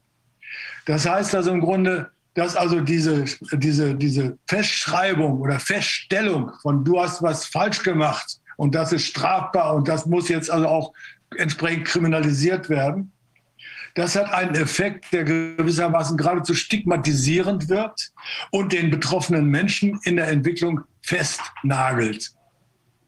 Und das ist eine Erfahrung, die ich gemacht habe mit den, weiß nicht, 600 Jugendlichen oder so, die ich als Jugendrichter und äh, Jugendschöffenrichter vor mir hatte. Und ich habe gelernt, kein Urteil mehr zu machen, wo ich reingeschrieben habe, äh, der hat äh, eine Straftat begangen und der wird verurteilt. Und ich habe gesagt, du bist, ich, mir geht so wie dem Schiedsrichter auf dem Fußballplatz, du bist prima und dir ist da was passiert, was also vielleicht nicht so ganz günstig war. Du hast das in der Hand, das also auch nicht zu wiederholen. Und, äh, äh, aber du bist okay. Und deswegen gebe ich dir jetzt erstmal nur eine gelbe Karte, weil das, dass du das merkst. Und am besten schreibst du mir noch einen Aufsatz oder so und dann treffen wir uns nochmal wieder und dann gucke ich mal, was daraus geworden ist. So zum Beispiel. Und insofern sind wir Erwachsene nicht besser als die Jugendlichen. Auch wir sind ständig in der Entwicklung, wir lernen ständig dazu. Aber aus, dem, aus, diesem, aus diesem Dogma auszusteigen, zwischen richtig und falsch zu entscheiden, das gelingt nicht von heute auf morgen. Nur, wenn auch immer es um Kinder geht, im Grunde, Kinder festzunageln auf irgendeinen Status, egal wie, wie der ist oder so, der bedeutet, dass Artikel 2 gründlich verletzt wird und Artikel 1 kann man in die Wupper treten. Die Würde des Kindes ist in dem Augenblick nicht nur verletzt, sondern sie, wird, sie ist also so unterdrückt, dass aus diesem kleinen Menschen also in Anführungszeichen gut angepasster Bürger wird, aber ganz sicherlich nicht einer, der seine Potenziale frei entfalten kann. Und das ist im Widerspruch zu, zu Paragraph 1 des SGB 8, wo auch die Jugendhilfe unter der Aufgabe steht, äh, ich sage mal so, Kinder sich eben zu gemeinschaftsfähigen und verantwortlichen Personen entwickeln zu lassen. Das ist die Herausforderung, vor der wir stehen. Und wenn wir da ansetzen und betrachten uns selbst als die Kinder, dann in der Tat haben wir die Chance, im Grunde auszusteigen aus dem Quatsch der Vergangenheit. Da müssen wir jetzt mal Herbert Grönemeyer anrufen, der hat doch das Lied Kinder an die Macht gesungen. Ja, das ist eine gute Idee. Ja. Herr ja, Prestin, ja. hm? äh, das war klasse. Also ähm, für mich einiges sehr, sehr Neues dabei. Manches habe ich geahnt, aber so wie Sie es jetzt äh, präzise formuliert haben, äh, habe ich es noch nicht gehört. Also richtig, richtig klasse. Wir danken Ihnen sehr. Gibt es noch was? Weil wir haben jetzt noch den Dr. Mike Jeden, den ehemaligen Vizechef von Pfizer, der wartet. Martin, Martin, du musst mal auf, du musst dich mal äh, stumm schalten. Ich habe eine hab ne, äh, ne Bitte. Ja. Da können Sie, können Sie dabei helfen. Ich habe ja mal versucht, im Grunde die Abgeordneten anzuschreiben, und habe darauf keine Antwort gekriegt. Sie könnten ja Folgendes machen, im Grunde dieses Interview oder so oder, oder einige Kernpunkte also herausgreifen. Das machen und wir. alle Abgeordneten einzeln anschreiben mit einem herzlichen Gruß von mir. Ich schicke Ihnen nochmal den Mailverkehr, also die Mails, die ich also den Abgeordneten geschickt habe. Ob Sie darauf verweisen oder was da rausnehmen, ist ja nicht wichtig. Nur, dass Sie also im Grunde die Abgeordneten aufmerksam machen, dass Sie es in der Hand haben, das Infektionsschutzgesetz insgesamt aufzuheben. Und das nicht morgen, sondern heute. Ja. Weil wir haben also mit dem internationalen Pakt äh, über die, die, die Menschenrechte, haben wir hinreichende Absicherung, dass auch im Gesundheitsfall uns nichts passieren kann. Denn wenn da wirklich ein nationaler Notstand ausbricht, dann in der Tat gibt es da abgestuft Möglichkeiten und die reichen völlig. Möglichkeiten, ja. die reichen völlig. Ja. ja. Herzlichen Dank. Ja, ich danke Ihnen. Wir danken Ihnen alle. Und wie wir eben den Reaktionen entnommen haben, ich habe einiges davon mitverfolgt, danken Ihnen alle. eine, eine, eine Bitte habe ich noch ganz ja. persönlich. Wenn es möglich ist, dass wir uns auch mal persönlich treffen würden, würde ich mich riesig freuen. Gerne. Wir, ich rufe Sie an. Ich bin ja sicher gar nicht weit weg in Brandenburg an der Havel. Ne? Ach Gott. Mach's gut. Okay, bis dann. Tschüss, tschüss. Tschüss. Tschüss. Okay, jetzt müssen wir gucken, ob Mike Jeden schon in der Leitung ist. Mike, can you hear us? Yes, I can hear you very well, Rainer. How are you today? Perfect. I'm sorry to keep you waiting, but we we were just listening to a former family law judge who was talking about the children and children's rights, and that is probably the most concise explanation mm-hmm. for why this is all wrong that I've ever heard. And this is going to become part of our new class action effort, which will start only for children, which will start in Canada very soon. Well, that's that's very good to hear because the uh, you know the evidence or opinion that I, I will share with you today, I think two major points, yes. and I think they both play perfectly to the theme you've just outlined. Excellent. You know, uh, I don't know if you're aware so, of this, but a week ago we spoke with a, a very well known American journalist and writer. Her name is Naomi Wolf.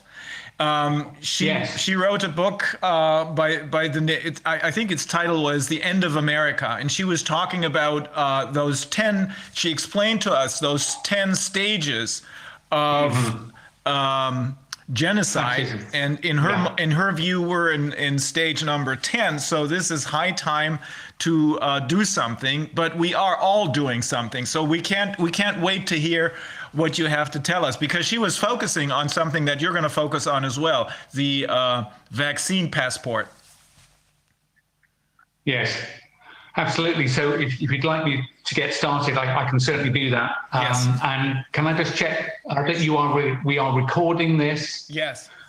Are we recording right yeah. And we're, we're, uh, will it be possible? No, we're, we're live right now. This is a live stream, but we're also recording this, and this will be viewed by hundreds of thousands of people, probably millions. Thank you. Mm-hmm. That's very important. Okay, well then, so just just for the record, uh, my name. Maybe I just uh, translate what you just said for a second. Also, oder, oder du? Also, very, very quick translation. Also wir haben Dr. Mike Eden ist der ehemalige Vizechef von Pfizer und er hat sehr viel Forschung zu äh, Lungenkrankheiten gemacht, respiratorischen Problemen gemacht.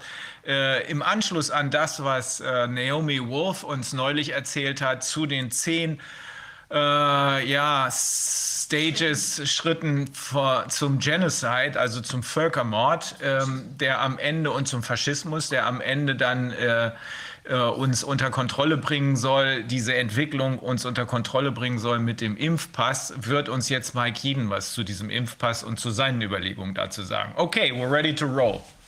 Okay, thank you everybody. Yeah, so I'm Dr. Michael Eden. Uh, I'm a, a career R&D uh, specialist. Uh, I have a PhD and biological uh, degrees, so biochemistry, toxicology, pharmacology. I, I led uh, respiratory uh, research for new drugs in a number of companies, but longest time was at Pfizer, where I was in charge of my research in respiratory. I left 10 years ago, so although people often refer to me as that former Pfizer guy, uh, my comments have absolutely nothing to do with my uh, previous work. Uh, um, I'm just going to use share certain certain perspectives. Um, and I'm doing this uh, uh, solely because we have been lied to and misled very badly uh, by our leaders and by the advisors uh, that provide scientific uh, advice to the UK government and probably in other countries as well. Um, as to exactly why they're doing that, that's for when people ask me, when I say that there are things that are going on that are definitely wrong and have malign consequences, they, they often won't listen to me. They say, well, why is that happening? And I point out to them that if I were to witness a violent crime in the street from my window, and I could see it uh, happening. And I phoned the police and I was describing what was happening. And there was no question that if you believe me, there is this crime. The police wouldn't say, now wait, until you can tell me the motive for that crime you're witnessing, I'm not going to listen to you. It's just absurd, isn't it? Of course, I don't know why this wrongdoing is going on. I really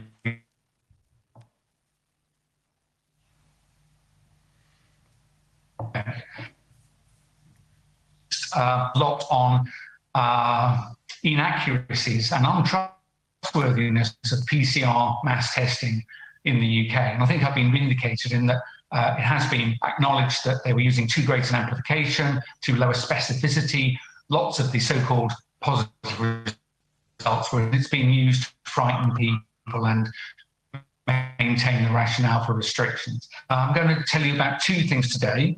Um, one is some insights I and others have had about the uh, safety risks with the vaccines that are currently being administered to, I guess, hundreds of millions of people.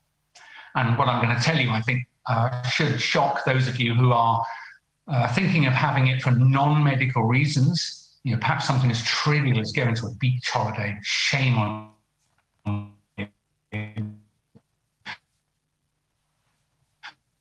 That I'm hoping what I'm going to tell you is going to provide sufficient concern. Another thing I'm going to tell you about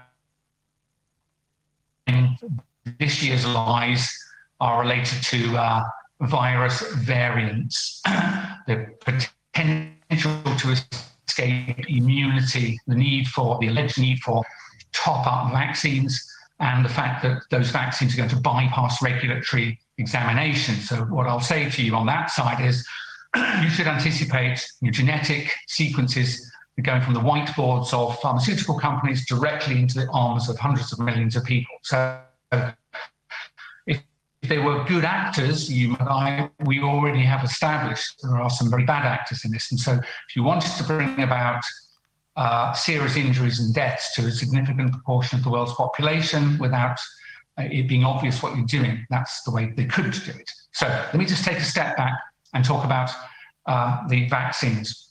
Um, so all of the lead vaccines, the ones that are being used are the, uh, the AstraZeneca,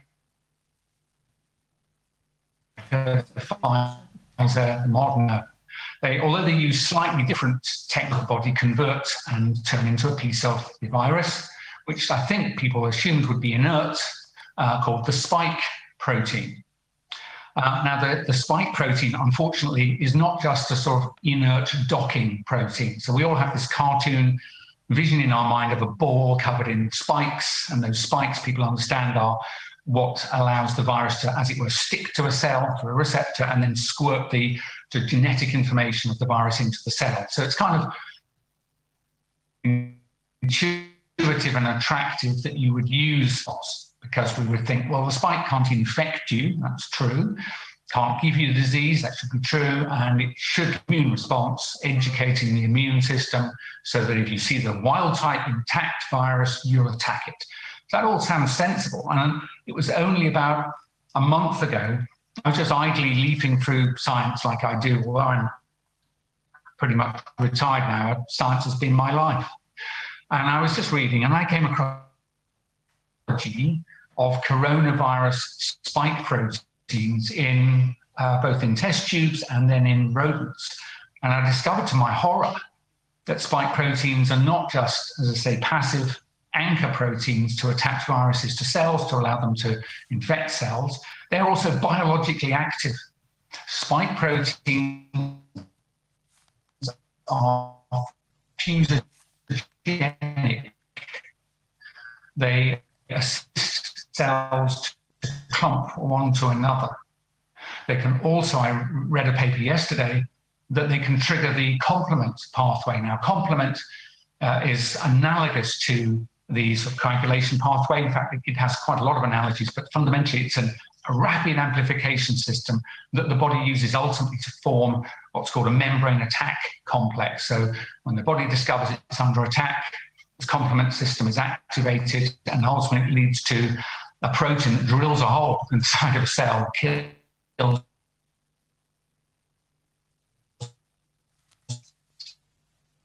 independence of anything to do with the virus is capable of initiating blood coagulation, activating cells, triggering the complement cascade.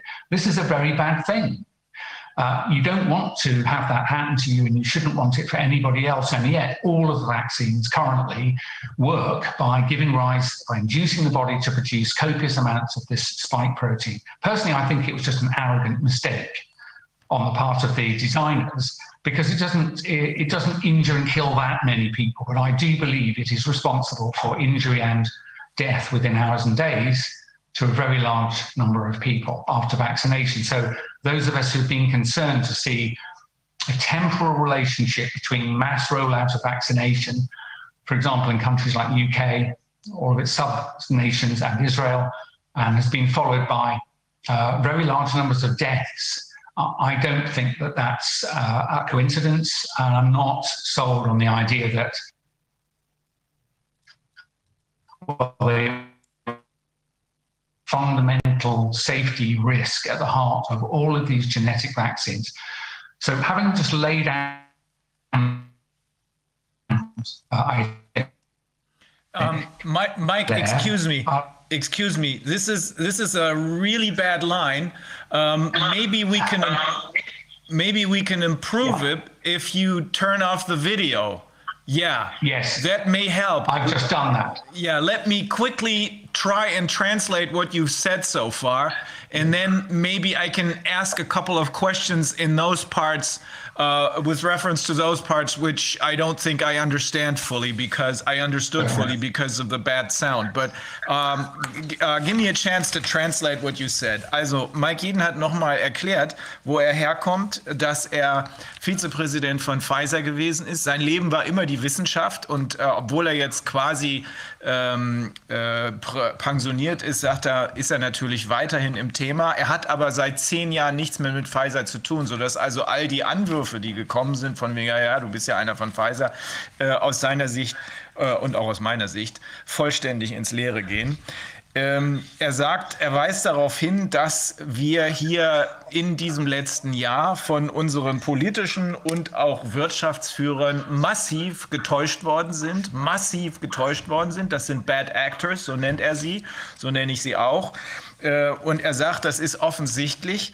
Äh, warum die das machen, sagt er, darüber kann man im Moment nur spekulieren. Nur äh, wenn er eine Straftat, auf frischer Tat jemanden eine Straftat, eine massive Straftat begehen sieht von seinem Fenster aus und die Polizei ruft, dann fragt ihn die Polizei nicht danach, warum die das machen, sondern die gehen und ermitteln und sorgen dafür, dass diesem strafrechtlich relevanten Geschehen ein Ende gesetzt wird. Ähm, deswegen sagt er, über das Warum können wir lange nachdenken, aber jetzt geht es darum, dafür zu sorgen, dass das, was passiert, beendet wird, weil das, was passiert, sind schlimmste Straftaten, äh, begangen durch Bad Actors, wie er sie nennt, also durch unsere eigene sogenannte politische Elite und durch die sogenannte sich selbst so nennende Wirtschaftselite, Konzernelite. Und er sprach eben äh, von dem äh, berühmten Spike-Protein. Wir kennen ja alle das Bild, äh, mit dem das das Coronavirus dargestellt wird, so ein Ball mit ganz vielen Zacken dran, mit ganz vielen Spitzen dran. Ähm, dieses Spike-Protein, sagt er, äh, sieht eigentlich so schlimm nicht aus. Es ist, wenn es andockt, und so scheint es ja zu sein, dass dieses Spike-Protein nur oder diese, diese Spitzen nur dafür da sind, an die Zellen anzudocken und dann äh, da äh, einzudringen. Er sagt, es sieht eigentlich so aus, als sei das alles, aber das ist nicht alles. Es ist kein bloß passives Protein, sondern es ist biologisch aktiv. Und, äh, und da muss ich ihn jetzt fragen, weil ich das nicht komplett verstanden habe. Ich habe allerdings von Professor Hockertz und anderen, mit denen wir ja im regelmäßigen Austausch sind, auch schon gehört, dass dieses Spike-Protein das eigentliche Problem ist, insbesondere wenn es durch Impfungen ähm, sozusagen repliziert wird. Weil, und das ist das, bevor ich ihn frage, äh, das ist das, was ich eben zum Schluss gehört habe, äh, weil durch dieses, äh, ja, ich glaube, das war der Zytokinsturm, der dann einsetzt, jetzt ähm, äh, beziehungsweise die, die äh, ständige Replizierung, der Körper geht dann Autoimmunreaktion, der Körper geht quasi auf sich selbst los. Er sagt jedenfalls unterm äh, Strich, bevor ich das jetzt gleich nochmal konkret abfrage, ähm, das ist verantwortlich nach Impfung, verantwortlich für eine Unmenge an Toten, für eine Unmenge an Menschen, die gestorben sind. Er verweist auf äh, sowohl die, den, äh, das United King, also die Vereinigte, das Vereinigte Königreich, aber auch auf Israel. Da haben wir jetzt gehört, 40 mal mehr Menschen in der Altersgruppe über 80 sind daran gestorben, nach Impfung gestorben, als vorher an Covid gestorben sind. Und ich glaube, 260 mal mehr äh, unter den Jüngeren äh, sind nach Impfung gestorben, äh, mehr als vorher an Covid gestorben sind. Ähnliche Zahlen äh, hören wir aber auch aus England und aus allen anderen Ländern. Okay, Mike, I, I think I got it, but please, because the sound was so bad, can you explain again from when you told us about how you how everybody thinks that the spike protein is just a uh, passive protein, but in reality, it does much more than just uh, stick to the cell and uh, it, as it is biologically active. Can you explain that one more time, please? Yes, yes, certainly. Yes, the um, if it was just simply a, like a passive anchor, it wouldn't need to have, I don't think, particularly complex. It would need to take a particular uh, shape in three dimensions so that it would stick to something on the outside of the cell uh, the virus has adopted, shall we say, the ACE2 receptor, mm-hmm. which is on the outside of many, many cells in the cardiopulmonary system. But it's actually a very Uh, I don't know the full details. I think it's a trimeric structure, so it's in some sort of spiral. Uh, and uh, protein, uh, and although I'm not sure at a biochemical level exactly how it initiates uh, coagulation and uh, complement cascade, it, it's very demonstrable. I've seen experiments in which people have added different quantities of spike protein from other coronaviruses to uh, primary human cells and demonstrated both pathway activation and sometimes you know, the active clumping of, of cells. So it, it is capable of bringing about these sort of pathophysiological uh, changes. And, and, I will add, just for, uh, uh I think, uh, I think, I think it'll help people believe what I'm telling them. We know, don't we, that although uh, this is a quote a respiratory virus, it's true that sometimes people die of non-respiratory uh, problems, and the thing that often comes up is is clots. You know, in fact, that's one of the characteristics of people who who've died. Know, I think of COVID-19 rather than just with it incidentally. Uh, they demonstrate all of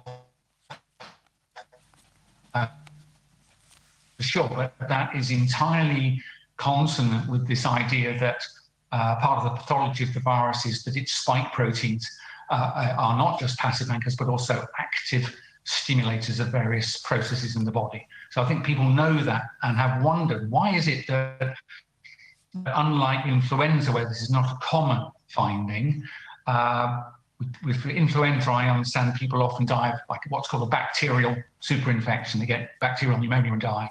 But I think in the case of SARS-CoV-2 infection, COVID-19 disease, that one of the problems is it eventually causes derangement of uh, what's called ventilation lung perfusion mismatch. So the blood and the air are no longer going to the right places.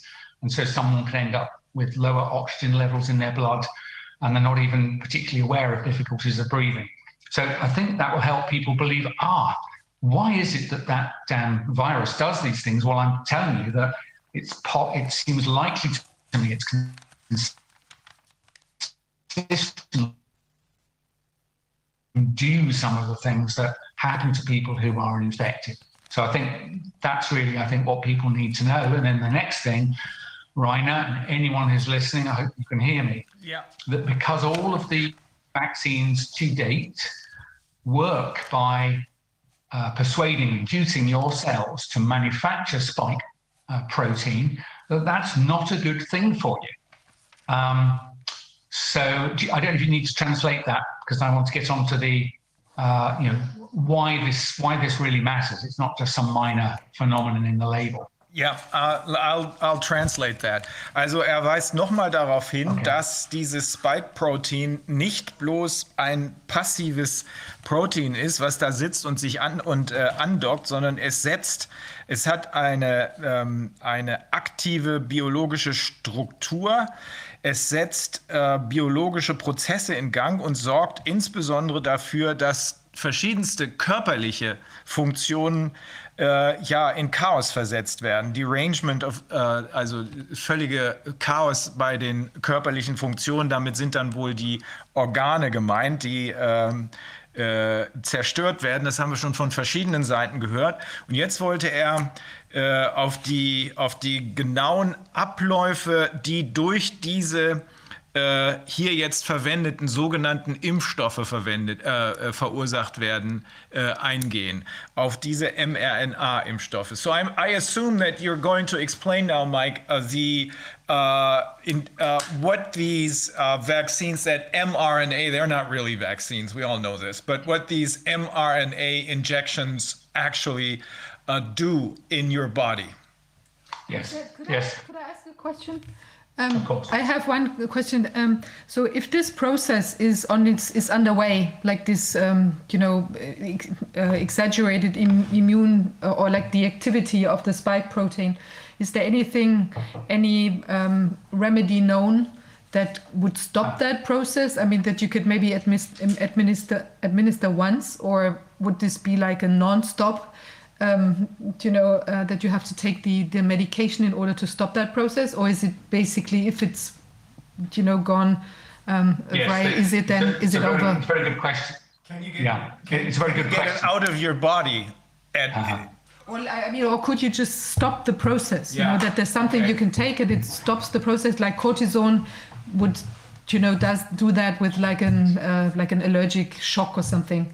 But sure. then you maybe have to take it all the time. So you're basically hooked on the medication yes. or so um, I, am not a I'm not a medical doctor and I, I, wouldn't want anyone to to take what what I, what I would say as medical advice because I'm not qualified to give it uh, but yes I do I am aware that there are some uh, medicinal products some in the pipeline of various companies and there might be some approved that are uh, complement inhibitors so uh, I was a responsible physician who's complying with their Hippocratic oath uh,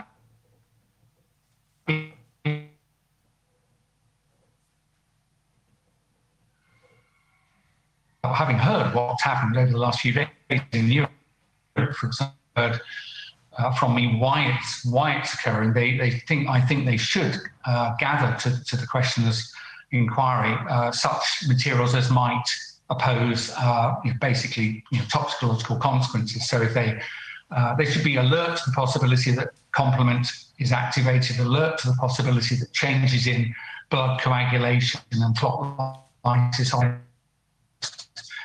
uh, dismiss side effects as you know probably COVID itself and so on. I think there's been that. I've uh, I've heard physicians who work in emergency medicine who have witnessed colleagues, uh, probably not on purpose, but they're just simply in front of them and are, just interpreting certain uh, um, you know, presentations, people turning up unwell, as always uh, caused by coronavirus, whereas as I've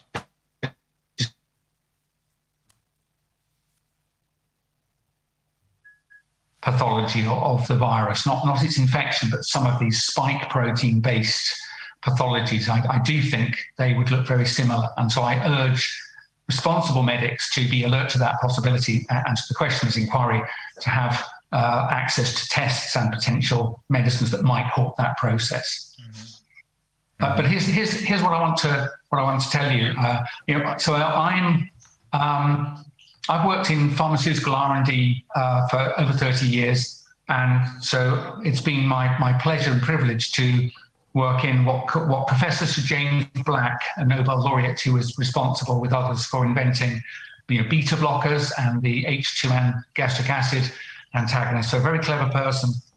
And uh, he he made a famous statement once that uh, pharmaceutical R&D, just you know, discovery and development of new medicines. He said it's the last truly important organized game for adults.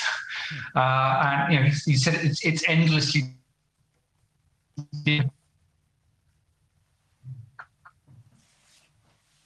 about it, and that that's the heart of, of rational drug design. And so I've been involved in trying to do that for a long time. But I also have a training in toxicology. My first degree was in toxicology, and I was trained by some of the best, uh, pioneered the, the field of uh, sort of mechanisms of toxicity to try and understand sometimes how drugs can produce uh, uh or environmental toxins can produce injury to people. So I, I'm attuned to that way of thinking. And so now I've realized that by instead of these vaccines being wonderful and kind of Star Trek and 21st century, they're actually a, a regression from the control that you get with old fashioned vaccines. So, traditional vaccine, you would get hold of some of the pathogen and either kill it or chemically degrade it in some way or weaken it so that it can't cause disease. And then you present it to the human body along with what are called adjuvants, things that will wake up the immune system and then basically that does mimic an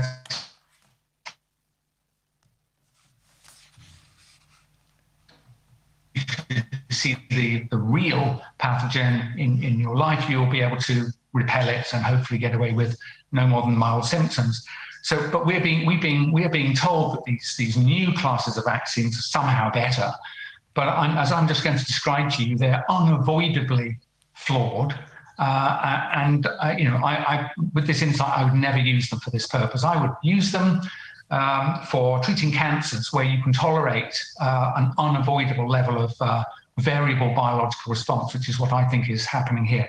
So when um, when you normally administer, uh, say, a vaccine, you can the, the people who've made it will, will know that they're giving you 100 micrograms of degraded influenza virus or whatever. You know the dose you're giving.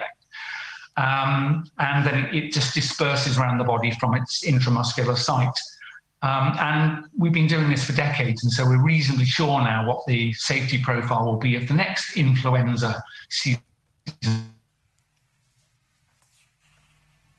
The, the pathogen uh, is the same. But having called themselves vaccines, Rainer, as you said, uh, these these materials, they're I'm, I'm not going to argue totally that they're nothing like vaccines because they do ultimately educate the human body to to memorize you know, uh, uh, an encounter with part of the pathogen. But the way they do it is so different from classical vaccines that I think it's been a serious category error on the part of the medicines regulators to have said, okay, this is a vaccine, so this is the standard procedures you need to follow for a vaccine. But that is what's happened. And a standard procedure with vaccines, unlike you know, my field of endeavor, so-called small molecule uh, R&D, with vaccines, you do not need to characterize what's called pharmacokinetics, that is the the movement of the of the administered substance around the body, its distribution, its metabolism, its elimination, whether it's retained in the body, it's simply not required. And as you'd expect, the innovators of these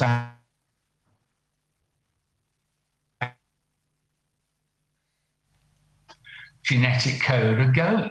We don't know. So they're not required to study that. Uh, and, and also, they're not required to study what's called pharmacodynamics, the actual impact uh, of the material on, on various uh, biological processes. They're only required to demonstrate an immune response and you know, some kind of protection against the uh, against the pathogen. So that's what they've done. And I believe, having not looked at the pharmacokinetics, the movement of drug around the body, pharmacodynamics, its actual effects in various organs and tissues and cells and so on, then that has allowed uh, some things to happen, which I shall describe, that uh, otherwise would have been found. So I believe that when, when the vaccine is, is administered, um, there will be, uh, as it were, a sort of probabilistic distribution of, of, where it goes. So it might go uh, slightly more in one person to their pulmonary blood vessels, in another person more to their kidney outcomes. Uh, and if you think about this, um, you, you, I think there will be some people who get what I call tail risk. They will have, they will be in the in the group that had the greatest concentration of of the vaccine in a particular organ as compared with the average. Now, having landed in that tissue, again, there's now a range of, uh, of outcomes that some cells will take up this vaccine easily and others less well. And again, range of biological outcomes. And some people will be in this tail risk of high efficiency of take up. And then having taken it up, some cells will manufacture a little bit of spike protein, some will manufacture a lot, some will manufacture copious amounts. Uh, and the duration of synthesis will vary, I've no doubt, from a short time to a medium time to a long time. And again, I turn the listener's attention to the, the concept of tail risk, a person who's got very efficient uh, translation and, and manifest trigger uh, that we all very slightly in our susceptibility biological range like most things. I turn your attention to the tail risk, someone who's very sensitive to blood clots and so I think that because of the nature, the multiple steps between injection and the end biology, that if you consider people who are the, who are the unluckiest and they get you know, more of the vaccine to a sensitive tissue, perhaps there's already some injury to the inside of the blood vessels. That, that might do it. And then more efficient uptake than average, more efficient manufacture of spike protein than the average, more efficient or more susceptible to clots than the average. So that's why when people say to me, oh, well, it's been injected into tens of thousands of people and it's been fine, so you're wrong even about the initiation of cerebral vein thromboses. And I've just explained, I think, to anyone who's willing to think about it, that in fact that's what you would expect. Most people will probably be fine, but I think predictably, some people, and we won't know who they are, are going to get severe adverse events and mRNA vaccines. And so I think armed with that information, if I was a medicines regulator, I would encourage classical vaccines uh, that use just whole killed virus, and I would stop, I would not provide uh, authorization for any further of these because I don't believe it's possible to get around that problem. So I'm going to pause at that point because I, I think toxicologists' view, as it were, of what, of, what has probably happened. I think I can't be certain that's what's happening, but to me it fits the facts, and I've not heard any other explanation. So I'll pause for translation and questions, Rainer. Okay, thank you. Um Also er hat darauf hingewiesen, dass er äh, Jahre, jahrzehntelange Erfahrung äh, mit äh, pharmazeutischer ähm, äh, RNA, also äh, ähm, äh, Forschung hat.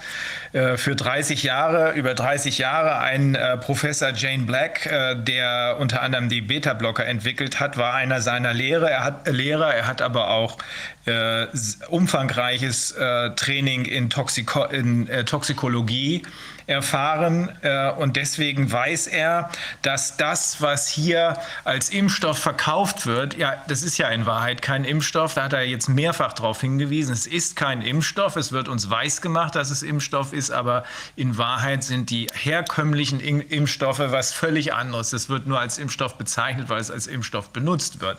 Ähm, diese äh, Impfstoffe sind, so sagt er, unavoidably flawed, also unvermeidbar defekt. Ähm, für den einen mehr, für den anderen weniger.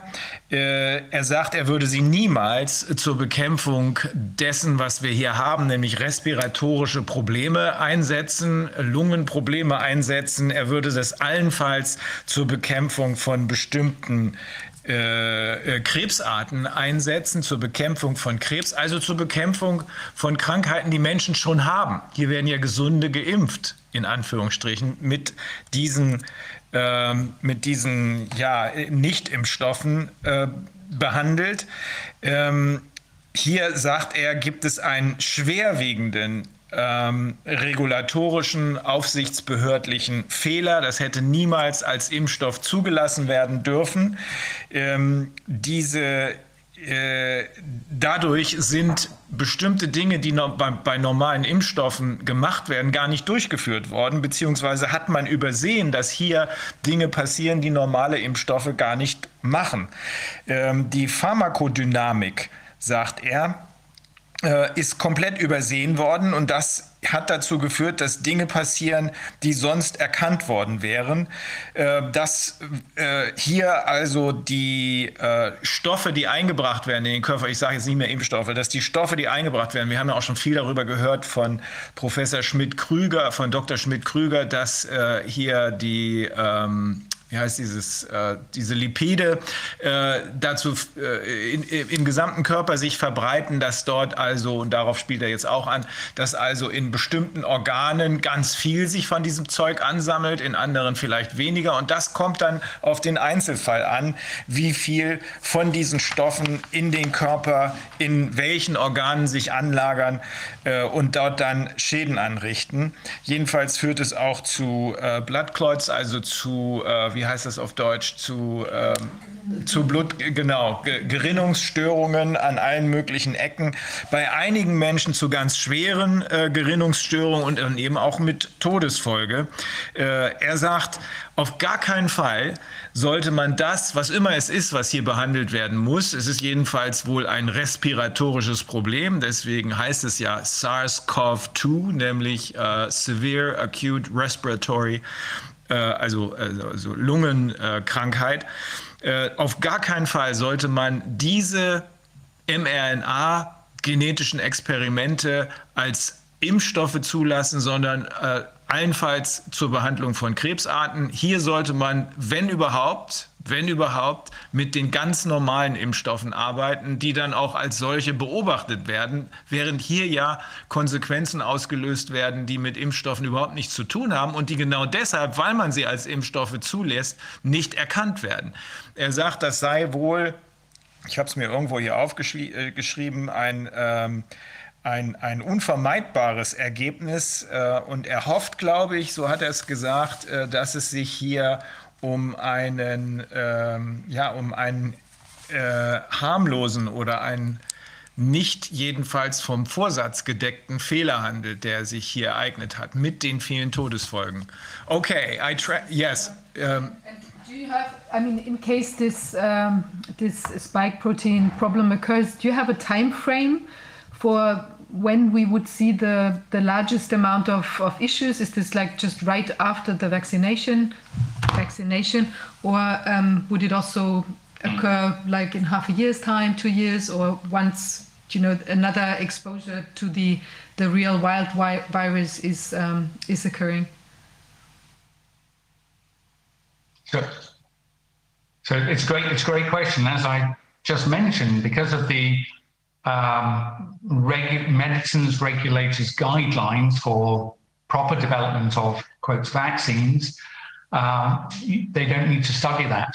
And so I, you know, we don't know is the answer, but I, I would assume that uh, it will depend on the, as it were, the, the pace with which uh, the administered material deposits somewhere is taken up by cells, converted into spike protein, and how much of that is made, and the sensitivity of the of the place where, where it's occurring. Uh, I guess the arm waving answer is it could be any time. I would suspect within a, between a few hours and a couple of weeks, depending on uh, what it is that ultimately happens. So, for example, if somebody did die of a cerebral vein uh, thrombosis, that process might take some time to occur. And, and I've heard, been reading news reports over the last few days, some people who have had headaches for several days before you know, finally turn a mess. And then and there have been some sad cases of uh, young people who are not at risk from the virus uh, succumbing to really unusual uh, thromboembolic disorders that follow vaccination. So whilst of course that's not absolute proof, it's uh, when you tie that back to the known biology of spike protein and the design of the vaccines, you know, I, I think it beyond reasonable doubt would be fair in, my mind that when you do see a cluster of unusual thromboembolic events and people generally don't suffer them and, and following uh, vaccination with one of these materials, I think the processes of so-called tail risk times several times that probably does does account for it. But I think it's very important what I'm going to say next. I'm speaking to uh, physicians and vaccinators you know, anywhere around the world. Um, we traditionally recognize that medical interventions always come with some risks. There's no free lunch, there'll always be some risks. So the absence of evidence is not evidence of absence of problems. Uh, I don't think we know enough about short, medium, or long-term consequences of administering this material to a diverse population.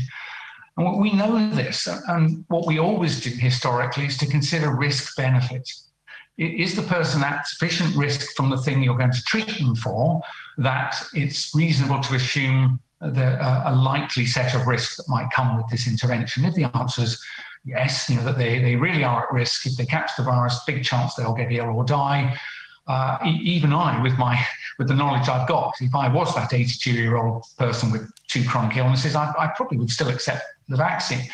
But here's the key point doctors, administrators of, of vaccinations, what the hell are you doing encouraging younger, healthy people to take this vaccine when they don't stand a statistical, statistically important chance of becoming ill from this virus? You're just being lied to when people tell you that, well, it's for the team, everybody needs to be vaccinated. Uh, they don't. If to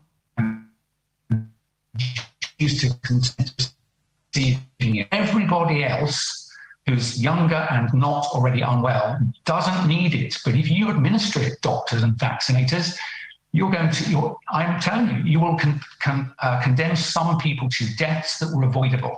And that should be on your conscience for the rest of your life now you know this. So, again, to regulators, uh, you, uh, you should put a restriction on the use of this for people. It, should say for people who are prominent, you know, obvious elevated risk of severe outcomes from SARS-CoV-2, and exclude it being used in other people because uh, there are there are always going to be risks with the medical intervention.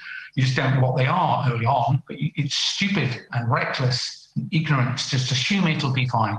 You don't know that you'll be fine, so use your Hippocratic oath. Stop vaccinating people who are not at risk from the virus. You do the right thing.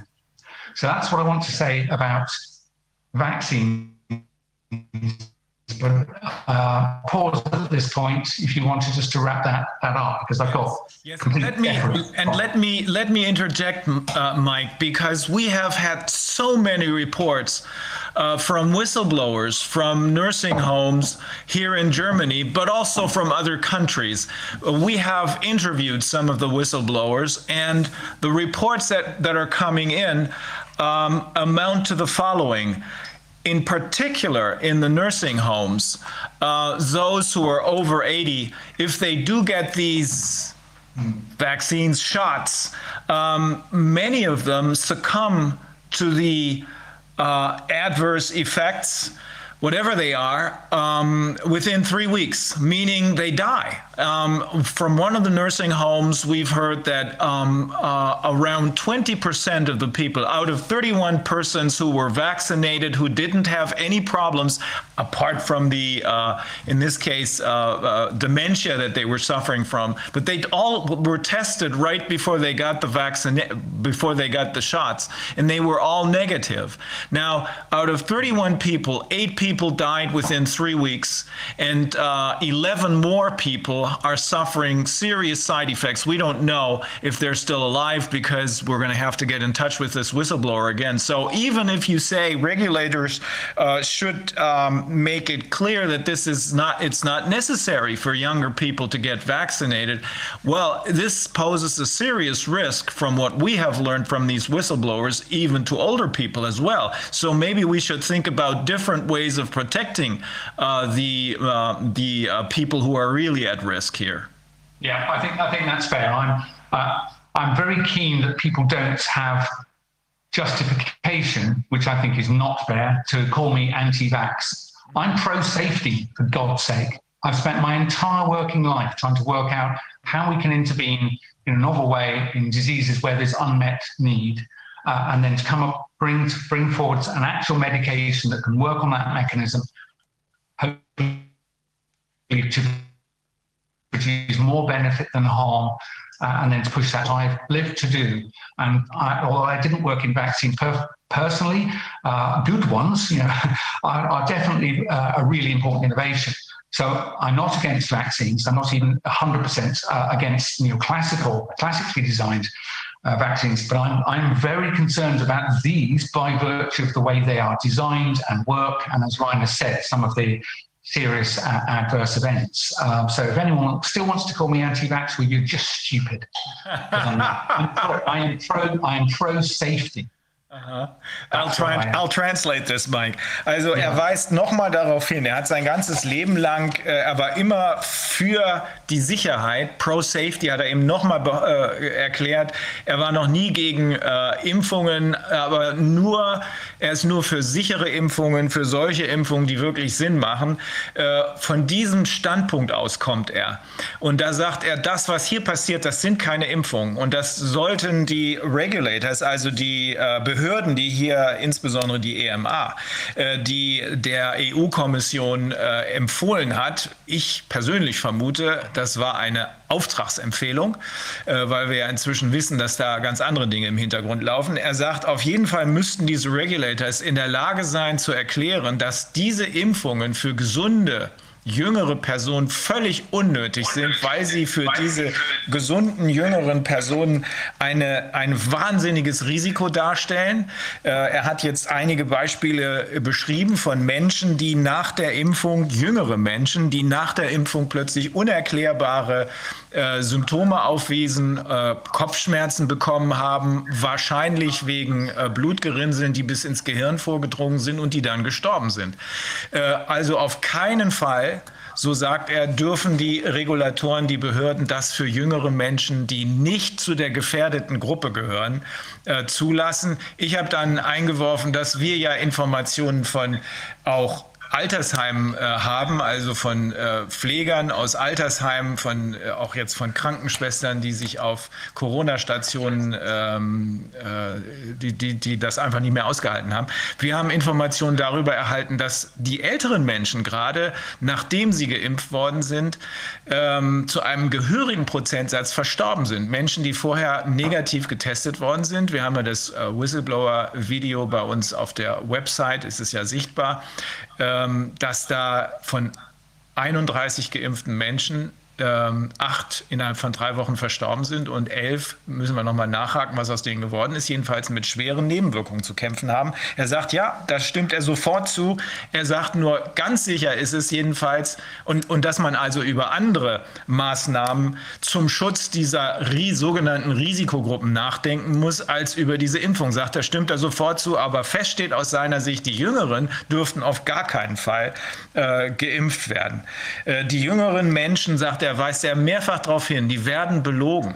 Die werden belogen, wenn sie sich impfen lassen, weil sie nicht darüber aufgeklärt werden, welche Konsequenzen das alles haben kann. Auch und gerade für jüngere Menschen auf die Frage von Viviane, äh, wann sich das alles rausstellen kann, sagt er bei manchen sofort, bei manchen ein bisschen später und bei manchen eben sehr viel später. Das sind die sogenannten Tail Risks, über die er gesprochen hat, die Nebenwirkungen, die langfristig, mittelfristig äh, zu erwarten sind. Und er sagt, wer ihn als Anti-Vaccin bezeichnet, der ist einfach zu dumm äh, zu verstehen, wo er herkommt. Er weist immer wieder darauf hin, er ist für Sicherheit, für Safety, äh, er ist nicht gegen Anti er ist kein Anti-Vaccin-Mann, sondern ähm, er sagt nur, hier geht es ja gar nicht um Impfstoffe, hier geht es um ja, medizinische Experimente, die man vielleicht mit krebskranken Menschen ausführen kann, wenn keine andere Möglichkeit besteht, aber nicht äh, mit Menschen, die gesund sind und die nicht zur Risikogruppe gehört. Da hat er jetzt so oft äh, vorgewarnt, äh, das müssen die Regulators ernst nehmen.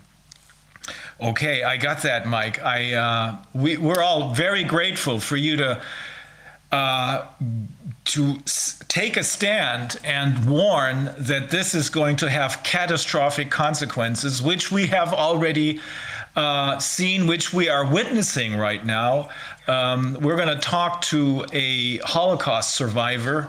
Uh, she's uh, waiting in line, and I I think she shares she shares uh, your.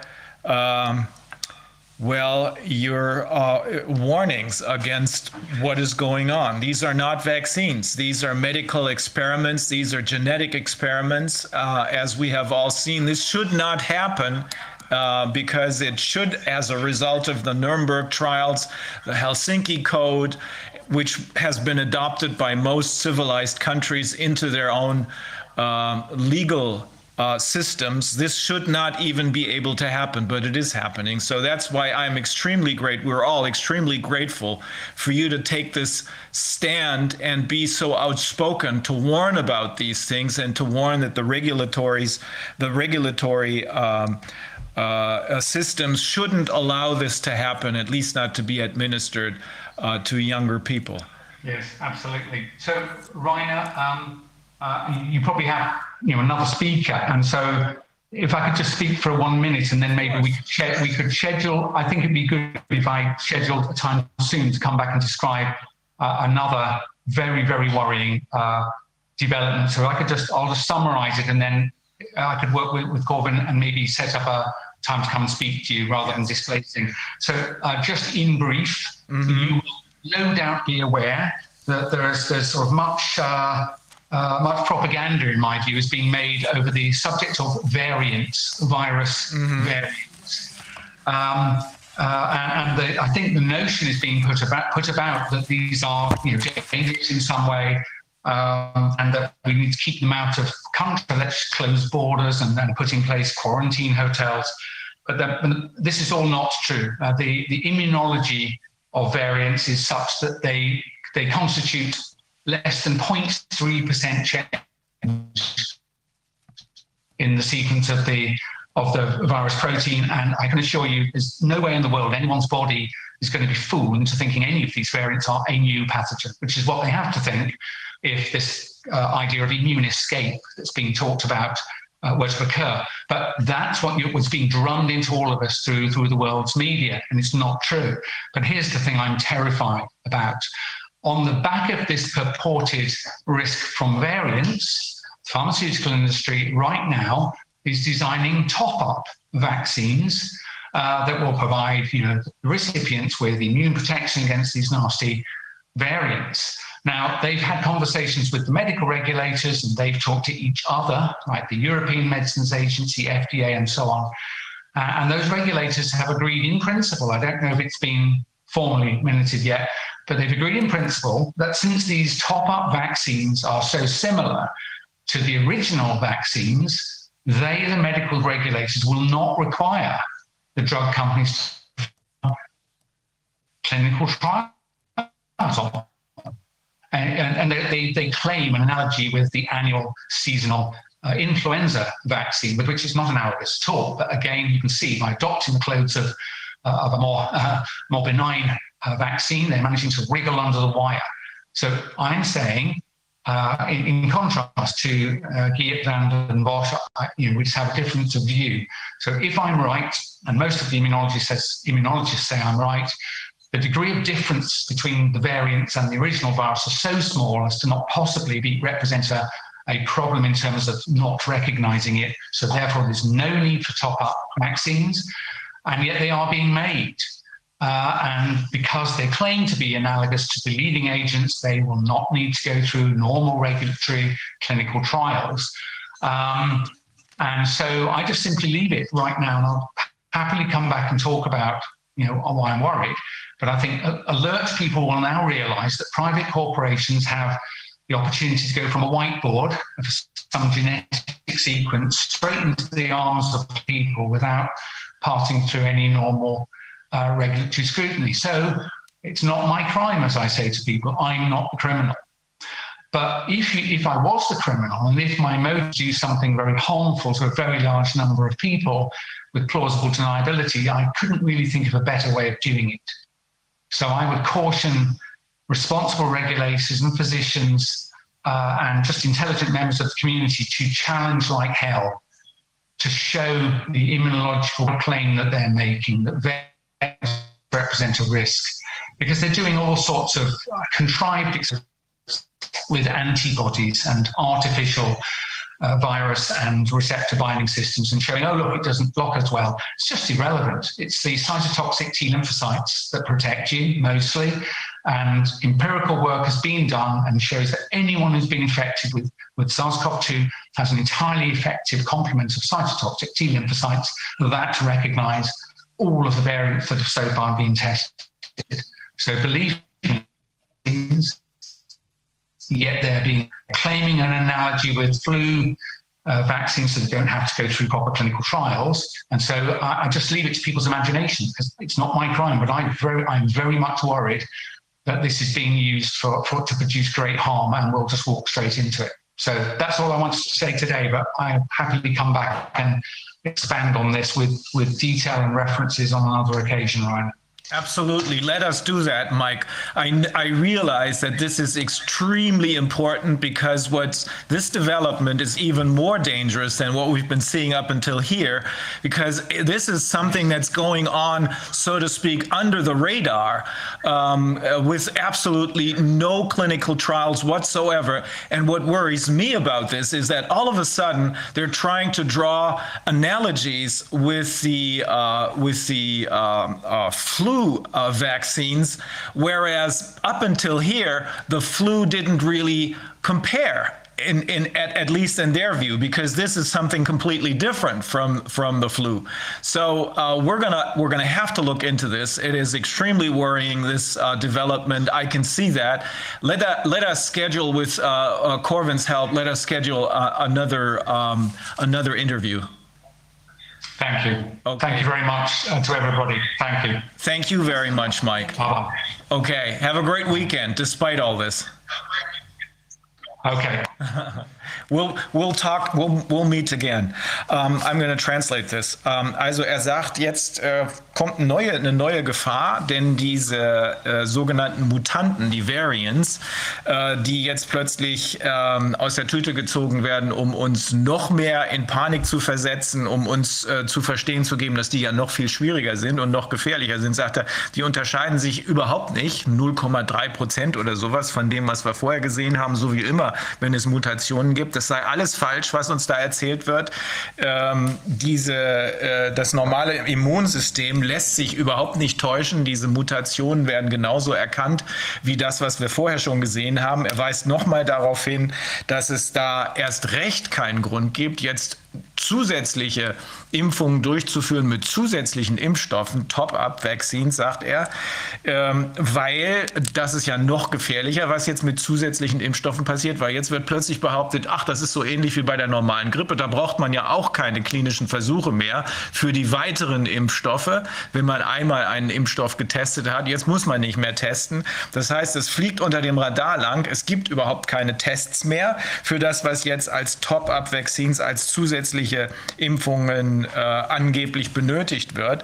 Unser körpereigenes Immunsystem, da hat er jetzt mehrfach darauf hingewiesen, auch schon bei, der, bei dem letzten, ersten Interview mit ihm, unser körpereigenes Immunsystem erkennt das. Und wenn hier jemand schon mal äh, dem äh, SARS-CoV-2 oder dem Coronavirus äh, begegnet ist, der Körper schon mal begegnet ist, dann haben wir sowieso schon längst Immunität, auch gegen diese Mutationen, die jetzt äh, da sind. Er warnt nochmal ganz dringend davor, dass wir hier keine zusätzlichen Impfstoffe, in Anführungsstrichen Impfstoffe, äh, einsetzen sollten.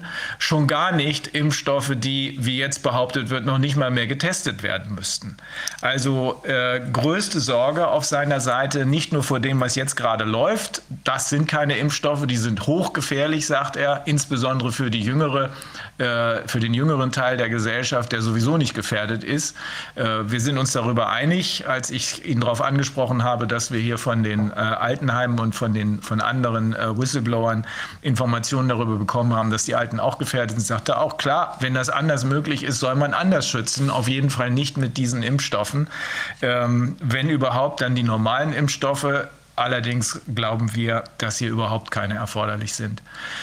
Tja, äh, ob sich die Behörden davon beeindrucken lassen, werden wir sehen. Ähm, äh, Mike Jeden hat ja, Dr. Mike Jeden hat ja auch mit Dr. Wodak äh, die äh, EMA, die deutsche Entschuldigung, die europäische äh, Behörde angeschrieben und vor all dem schon gewarnt. Er macht es jetzt nochmal öffentlich und er wird auch nochmal zurückkommen, damit wir ähm, auch diesen weitere, diese weitere große Gefahr, die er jetzt hier sieht, also Top-up, also zusätzliche Impfungen, die keine sind, äh, wegen der Mutation, damit wir das nochmal äh, genauer besprechen können. Okay, Now, ja, da auch die Frage wäre, ob nämlich dieses Phänomen mit dem S-Protein nicht jedes Mal wieder virulent wird oder sich sogar steigert. Also der Frage sollten wir vielleicht noch mal nachgehen, vielleicht mit Professor Hockatz oder. Ja, das ist eine gute Idee. Das ist eine gute Idee, ja. Jetzt haben wir 15 Minuten schon äh, überzogen. Ähm, Vera Sharaf I hope I'm pronouncing your name correctly, your la your last name correctly. Are you? Uh, are you? Can you hear us? Yes, I can. Can oh, you hear me? I'm so glad. I hope you. You know, I'm. I'm sorry. I have to apologize. I. You may have heard what uh, Dr. Mike Yeadon told us.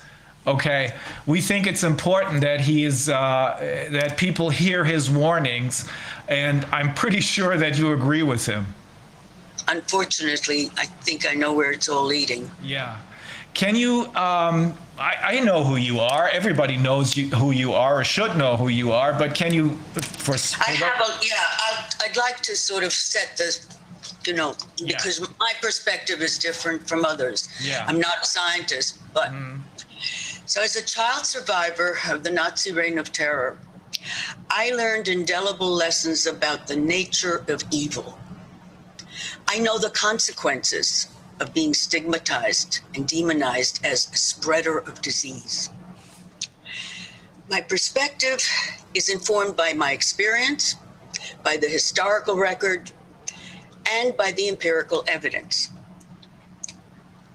We were required, as Germans know, to wear a yellow Star of David to identify us to segregate Jews. Exclusionary laws barred the family from normal life from attending ordinary activities. Our property was impounded. We were forbidden to participate in all educational, religious, cultural gatherings. Travel was forbidden for Jews, so there was no escape. These painful memories from my childhood sensitized me to the threat posed by current restrictive government dictates. You know, in 1776, Benjamin Rush, a doctor and signer of the Declaration of Independence, foresaw the danger of medicine organizing as what he called an undercover dictatorship. Under the Nazi regime, moral norms were systematically obliterated. The medical profession and institutions were radically transformed. Academic science, the military, industry, and clinical medicine were tightly interwoven, as they are now. The Nazi system destroyed a social conscience in the name of public health. Violations against individuals and classes of human beings were institutionalized. Eugenics driven public health policies replaced the physician's focus on the good of the individual. German medical profession and institutions were perverted. Coercive public health policies violated individual civil and human rights. Criminal methods were used to enforce the policies. Nazi propaganda used fear of infectious epidemics to demonize Jews as spreaders of disease, as a menace to public health. This is a hallmark of anti Semitism. Blame the Jewish people for existential threats.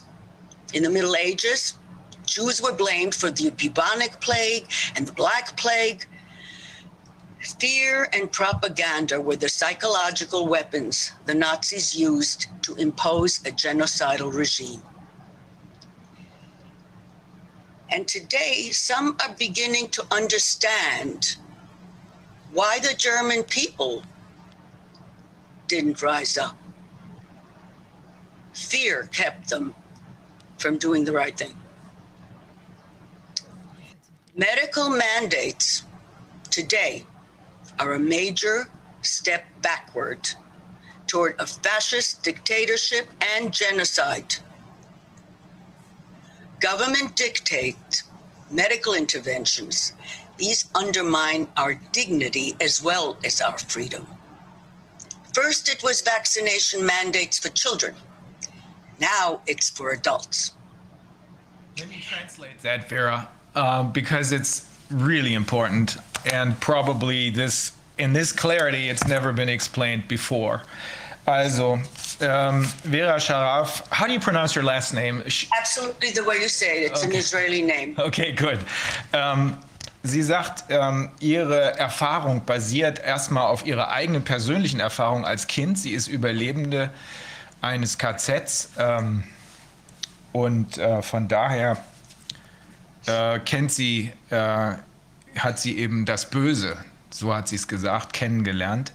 Äh, außerdem äh, hat sie natürlich die geschichtlichen äh, Lektionen gelernt, die Geschichte, äh, die man, die jeder nachlesen kann. Äh, sie hat da sehr schmerzhafte Erinnerungen, aber eben vor allem persönliche Erinnerungen. Der gelbe Stern, der damals von den Juden getragen werden musste. All das ist der Hintergrund, vor dem sie das, was sie jetzt sehen kann, beurteilen kann. Äh, sie weist darauf hin, dass äh, schon 1776 Benjamin Rush davor gewarnt hat, vor den Gefahren einer äh, medizinischen Bedrohung gewarnt hat, die benutzt wird, um eine Undercover-Diktatur zu errichten. Ähm, hat dann den Bogen geschlagen rüber dazu, dass die Nazis genau das getan haben, äh, diese äh, Rassenhygiene, die damals, es ist ja auch ein medizinischer Begriff, die damals benutzt wurde, um äh, das soziale Gewissen komplett zu zerstören, der Deutschen, aber auch außerhalb Deutschlands. Ähm, die Eugenik war damals das äh, treibende, der treibende Zündstoff, über den alles lief, über den die kriminellen Handlungen, hochkriminellen Handlungen gelaufen sind. Das Kennzeichen, das Kennzeichen äh, dieser ja, Gesundheitsdiktatur waren häufiger mal die, das Vorgehen gegen die Juden auch schon, die wurden ja für alles Mögliche verantwortlich gemacht, für die Pest zum Beispiel im, äh, im Mittelalter. Aber sie sagt, äh, heute, das, was heute passiert, das ist so dramatisch, das ist so offensichtlich, dass jetzt langsam aber sicher immer mehr Menschen offenbar auch verstehen, warum damals in Deutschland äh, so wenig geschehen ist. Es sind ja viele Leute haben das Land verlassen, äh, sind in die Immigration gegangen. Viele Leute haben überhaupt nichts gemacht, sind einfach da geblieben, haben nichts zur Kenntnis genommen. Wir haben ja vor ein paar Tagen mit jemandem gesprochen, gestern eigentlich mit jemandem gesprochen, der seinen 94-jährigen Vater gefragt hat, der gerade vor einem Jahr gestorben ist, gefragt hat, warum habt ihr nichts gemacht? Ja, wir haben Witze gemacht über die Schornsteine, hat er uns gesagt, weil wir das einfach nicht glauben konnten, weil wir das nicht glauben wollten. Äh, weil man das nicht für möglich hält, dass sowas passiert. Und ähm, Vera sagt jetzt, ähm, jetzt äh, verstehen vielleicht immer mehr Leute, dass es Angst war, Angst war, genau wie jetzt, Angst war, die die Menschen davon abhält, aktiv zu werden. Okay. The stark lesson, excuse me, of the Holocaust is that whenever doctors join forces with government, and deviate from their personal, professional, clinical commitment to do no harm to the individual. Medicine can then be perverted from a healing humanitarian profession to a murderous apparatus. You know, the reason that the Greeks made the students of medical schools, before they were allowed into medical school, to swear the Hippocratic Oath was because they knew that in medicine you you gain knowledge about how you can actually kill and they had to promise that they would do no harm. Otherwise they weren't allowed in medical school. I think they were ahead of us in understanding human nature. Absolutely. Yeah. What sets the holocaust apart from all other mass genocides is the pivotal role played by the medical establishment, the entire medical establishment. Every step of the murderous process was endorsed by the academic and professional medical establishment. Medical doctors and prestigious medical societies and institutions lent the veneer of legitimacy to infanticide, mass murder of civilians, T4 was the first industrialized medical murder project in history. The first victims were disabled German infants and children under three. They were identified by midwives who reported their existence to the state. The next victims were the mentally ill, followed by the elderly in nursing homes. The murderous operations were methodical and followed protocol very, very carefully. Questionnaires were sent out to all psychiatric institutions requiring detailed information about each patient. A committee of 54 psychiatrists made the final life and death decisions for each patient. Now, the objective of T4 was to eliminate the economic burden of those the regime and the doctors deemed worthless eaters. And it was also to empty beds to make room for wounded soldiers during the war. T4 also served as a testing ground for various lethal chemical and pharmaceuticals. The financial beneficiaries of the Nazi genocide were the corporate elite. Their record of collaboration with genocidal regimes is uninterrupted. Without the financial support of Wall Street bankers and collaboration by major US, German, and Swiss corporations, that provided the chemical, the industrial, and the technological material, Hitler could not have carried out this unprecedented industrialized murderous operations. Among the companies that profiteered from the Holocaust, Standard Oil and Chase Manhattan, both owned by Rockefellers, IBM, Kodak, Ford, Coca-Cola, Nestle, BMW, and of course IG Farben and Bayer, as well as Escher Wyss. IG Farben was the largest World War II profiteer. Using Auschwitz patients as slave laborers, doctors actually sent those whom they deemed able to be uh, slave laborers to the uh, IG Farben factories and mines. They also had their own camp. They also conducted experiments. IBM technology facilitated the rapid implementation of the Holocaust. Census data was contained in IBM computer punch cards. The Jews of Europe were quickly identified, rounded up, segregated, deported, tracked, imprisoned, tattooed, enslaved, and exterminated. COVID 19 pandemic has exposed eugenics driven public health policies in Western Europe and the United States. This is a chilling replay of T4. Government directives to hospitals and nursing homes essentially condemned the elderly to death.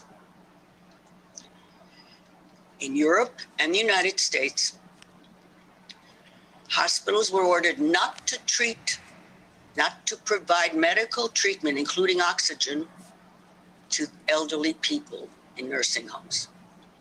Several US governors sent infected elderly people to nursing homes, knowing that they lacked essential safeguards to prevent the spread of the virus.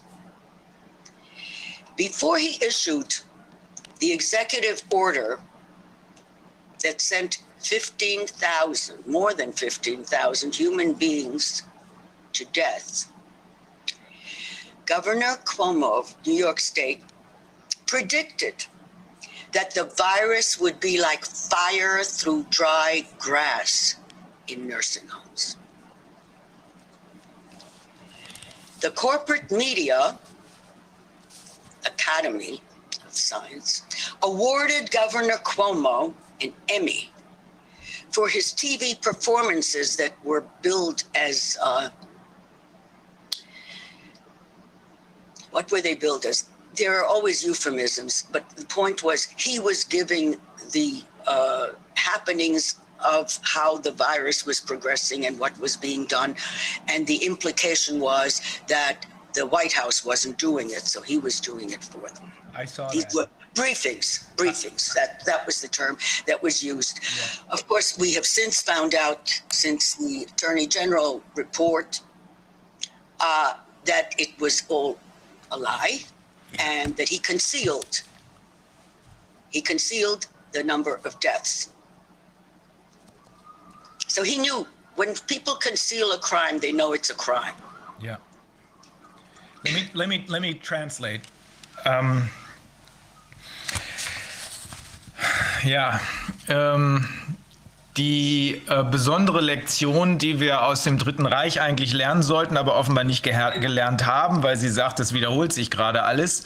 Die besondere, besondere Lektion ist die, dass immer dann, wenn Mediziner, wenn Ärzte sich zusammentun mit den Mächtigen, mit den Regierungen, dann wird es gefährlich ähm, dann äh, die Gefahr besteht, das sehen wir ja überdeutlich jetzt gerade, die Gefahr besteht, dass diese Medizin, diese Medizin sich pervertieren lässt und zu und für die Zwecke der Regierung einsetzen lässt. Genau das passiert jetzt. Sie weist darauf hin, dass der äh, dass die Griechen uns wahrscheinlich voraus waren, als sie damals den äh, gefordert haben, dass jeder Medizinstudent den hippokratischen Eid schwören muss, bevor überhaupt Medizin studieren darf, weil äh, so sagt sie, die lernen ja auch im Rahmen ihrer Ausbildung, wie man Menschen töten kann. Und genau das ist der Grund, warum sie damals hm, diesen hippokratischen Eid als Eingangsprüfung sozusagen ablegen mussten, um überhaupt Medizin studieren zu können, damit sie sich darüber im Klaren sind, dass sie nicht aus dem Ruder laufen dürfen. Äh, der Holocaust hat die entscheidende äh, Rolle gespielt für diese Perversion der Medizin. Eine gesamte Profession, die gesamte Medizin damals in Deutschland ist pervertiert worden. Jeder einzelne Schritt dessen, was da vorging, ist mithilfe der Medizin umgesetzt worden. Das sogenannte T4-Programm ähm, begann mit einer oder war das erste Mal, dass industrialisiertes Töten in Szene gesetzt wurden. Es begann damit, dass behinderte Kinder, die genau rausgesucht wurden, äh, verraten wurden, letzten Endes durch diejenigen, die das berichtet haben, dass behinderte Kinder getötet wurden. Ähm, dann kamen die psychisch Kranken dran. Ähm, 54 Psychiater haben sich daran beteiligt. Es wurde ganz methodisch und ganz genau protokolliert, wie das so typisch ist bei den Deutschen. Äh, es wurde ganz methodisch vorgegangen, diese Menschen gezielt umgebracht, weil sie eliminiert werden sollten. Die waren wertlose Esser, nutzlose Esser, sollten auch Platz machen für Soldaten. Das Ganze war dann auch ein, Test, ein, ein Testing Ground für neue, in Anführungsstrichen, neue medizinische Vorgehensarten, medizinische Behandlungsmethoden, natürlich auch für äh, neue äh, neue äh, äh, Arzneimittel. Die entscheidenden äh, Beneficiaries dieser ganzen Sache waren die Finanzindustrie, die Finanz, äh, äh, ähm, Nutznießer waren, die finanziellen Nutznießer waren insbesondere die großen Corporate Elites, auch damals schon.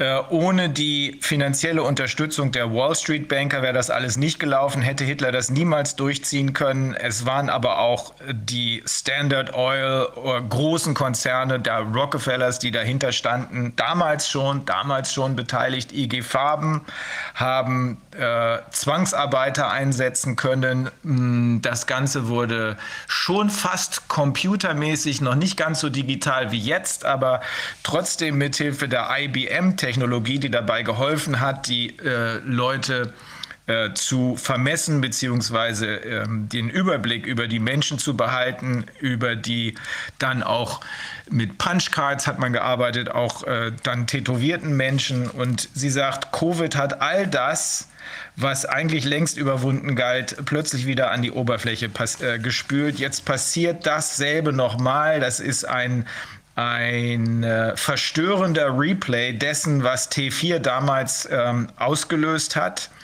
Äh, die ähm, äh, sie hat dann Bezug genommen auf das, was in den USA passiert. Ich habe einen Teil davon ja selbst mitbekommen. Ich habe gesehen, wie dann die täglichen Shows abgingen, äh, die Pressekonferenzen, die Briefings hat sie eben genannt, äh, insbesondere der beiden Gouverneure an der Ost- und Westküste, Cuomo äh, auf der einen Seite, der äh, selbst ganz genau wusste, weil er nämlich sowas gesagt hat, das Ganze wird wie ein Feuer durch trockenes Gras ziehen, der ganz genau wusste, was tatsächlich Infizierte, mit was auch immer, aber tatsächlich infizierte Menschen ausrichten würden, wenn man sie in Altenheime packen würde. Er hat es getan, hat damit 15.000 Menschen, sagt sie, zum Tode verurteilt. Ähm, und heute wissen wir, dass all seine Auftritte, sagt sie eben gerade, eine glatte Lüge gewesen sind. Er hat, inzwischen wird gegen ihn ermittelt von der Generalstaatsanwaltschaft, ähm, er hat auch die Zahlen der Verstorbenen äh, verfälscht. Also exaktes Replay dessen, was damals im Dritten Reich passiert ist, nur diesmal eben weltweit. Hm? Das hat mich auch irgendwie gerade auch wirklich erschüttert, dass sie das, also sie auch gerade sagte, dass dann auch die Hebammen die Kinder quasi ja. schon bei der Geburt verraten haben. Also wer jetzt da behindert zur Welt gekommen ist, also ich weiß nicht, ein Bein fehlt oder ich weiß nicht, was dann das Kriterium ist, ja, wo ab wann ist man ein, ja. ein, äh, ein lebensunwerter, ja. nutzloser Esser. Also dass das bereits schon also auf der Ebene sich abgespielt hat, also wirklich ein, ein grauenvoll. Und dass sie auch noch erwähnt hat, dass eben da diese 53 oder 54 Psychiater äh, auch als Herren über Leben und Tod, denen dann die Entscheidung vorgelegt wurde, zum Beispiel welcher, welcher behinderte Mensch ist jetzt eben nicht wert, äh, ja. mehr dabei zu sein.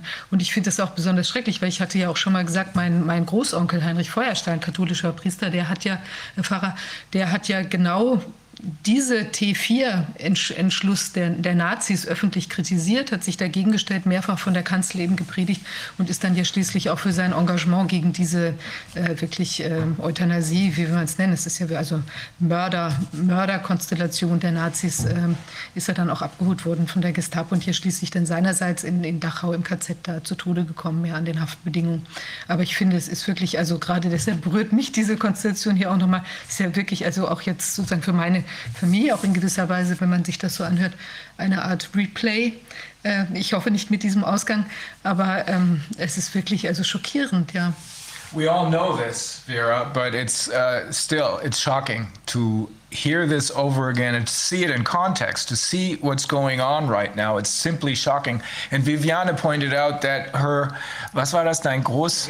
Mein Großonkel, also Great Uncle. Yeah, her great uncle uh, was a priest, and he tried and preached, um, wanted to protect the people from this T4 program.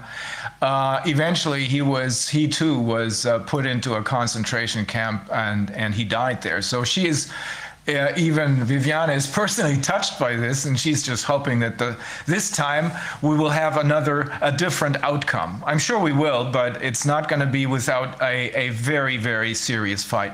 Very serious. Mm-hmm. Okay, if, if, you let me, I'll go on yes. with what I have, and then you can always ask me questions. Yeah. In 2006, during the avian flu epidemic, H5N1, a panel of public health officials advised the Bush administration to institute quarantines and closures and measured lockdowns.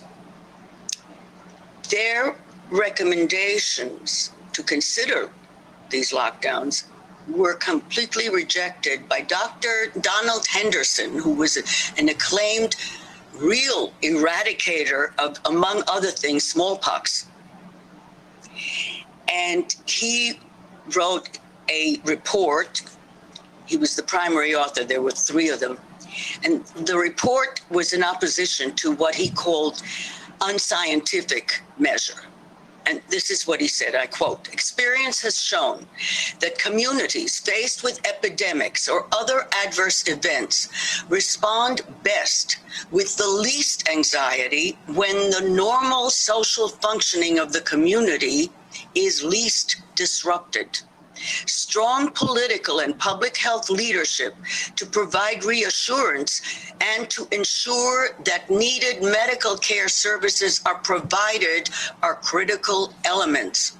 If either is seen to be less than optimal, a manageable epidemic could move toward catastrophe. Today, debate is forbidden a doctor is not allowed to say that. The virus is being exploited to maintain a state of fear. Lockdowns have, in this time around, proved to be very effective tool for social control, but they failed to change the course of the virus.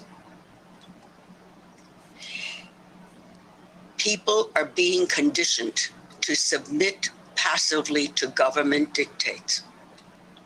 Children who are deprived of an education are being conditioned to distrust people.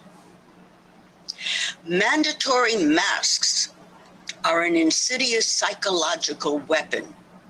They demean our dignity as free human beings.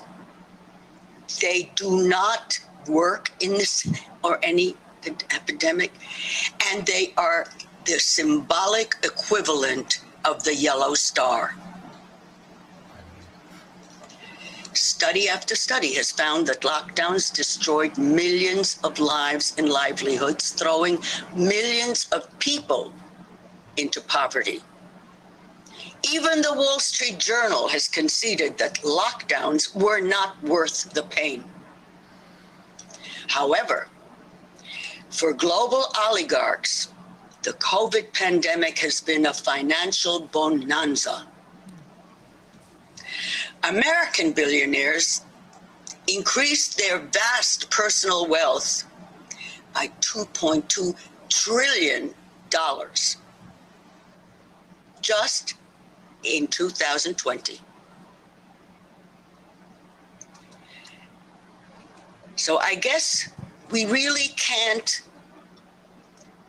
overlook the strong financial incentive for lockdowns that destroy competition. All the local industries in most cities certainly have gone bankrupt. Mm-hmm. We're supposed to only buy from the large Amazons. Yeah. This is planned. Doctors and scientists who express views that challenge official dictates are treated as heretics. They're threatened with loss of livelihood, and I'm sure you know some of them. Oh, yeah. Anyone who questions the safety of vaccines that have been rushed through Operation Warp Speed is muzzled and vilified by the media. Now, these COVID 19 vaccine contracts under Operation Warp Speed are totally confidential. They've even used a middle contractor who does things for the military so that those contracts can't be acquired under FOIA, Freedom of Information Act. Mm. They're not in government custody. Why? Why the secretiveness? Why has the CEO of Pfizer really tried to blackmail Argentina, in Brazil? Others can examine what the financial uh, reasoning for wanting such absolute control and assurance that they could, they could not be sued. I mean, going to the extent of of requiring them to give their military bases, their banks, and to put uh, to get insurance in, in other countries. I mean, all this collateral. Why? What does he know is in the data that we don't know? If there's nothing to hide, why are they so anxious? No matter that governments have given them immunity, they already have immunity. It's not enough.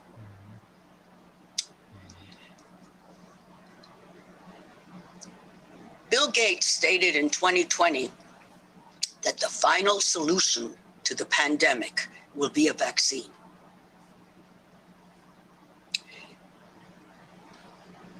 You can decide what that means. Of course, he's referring to, he, and he knows he's old enough.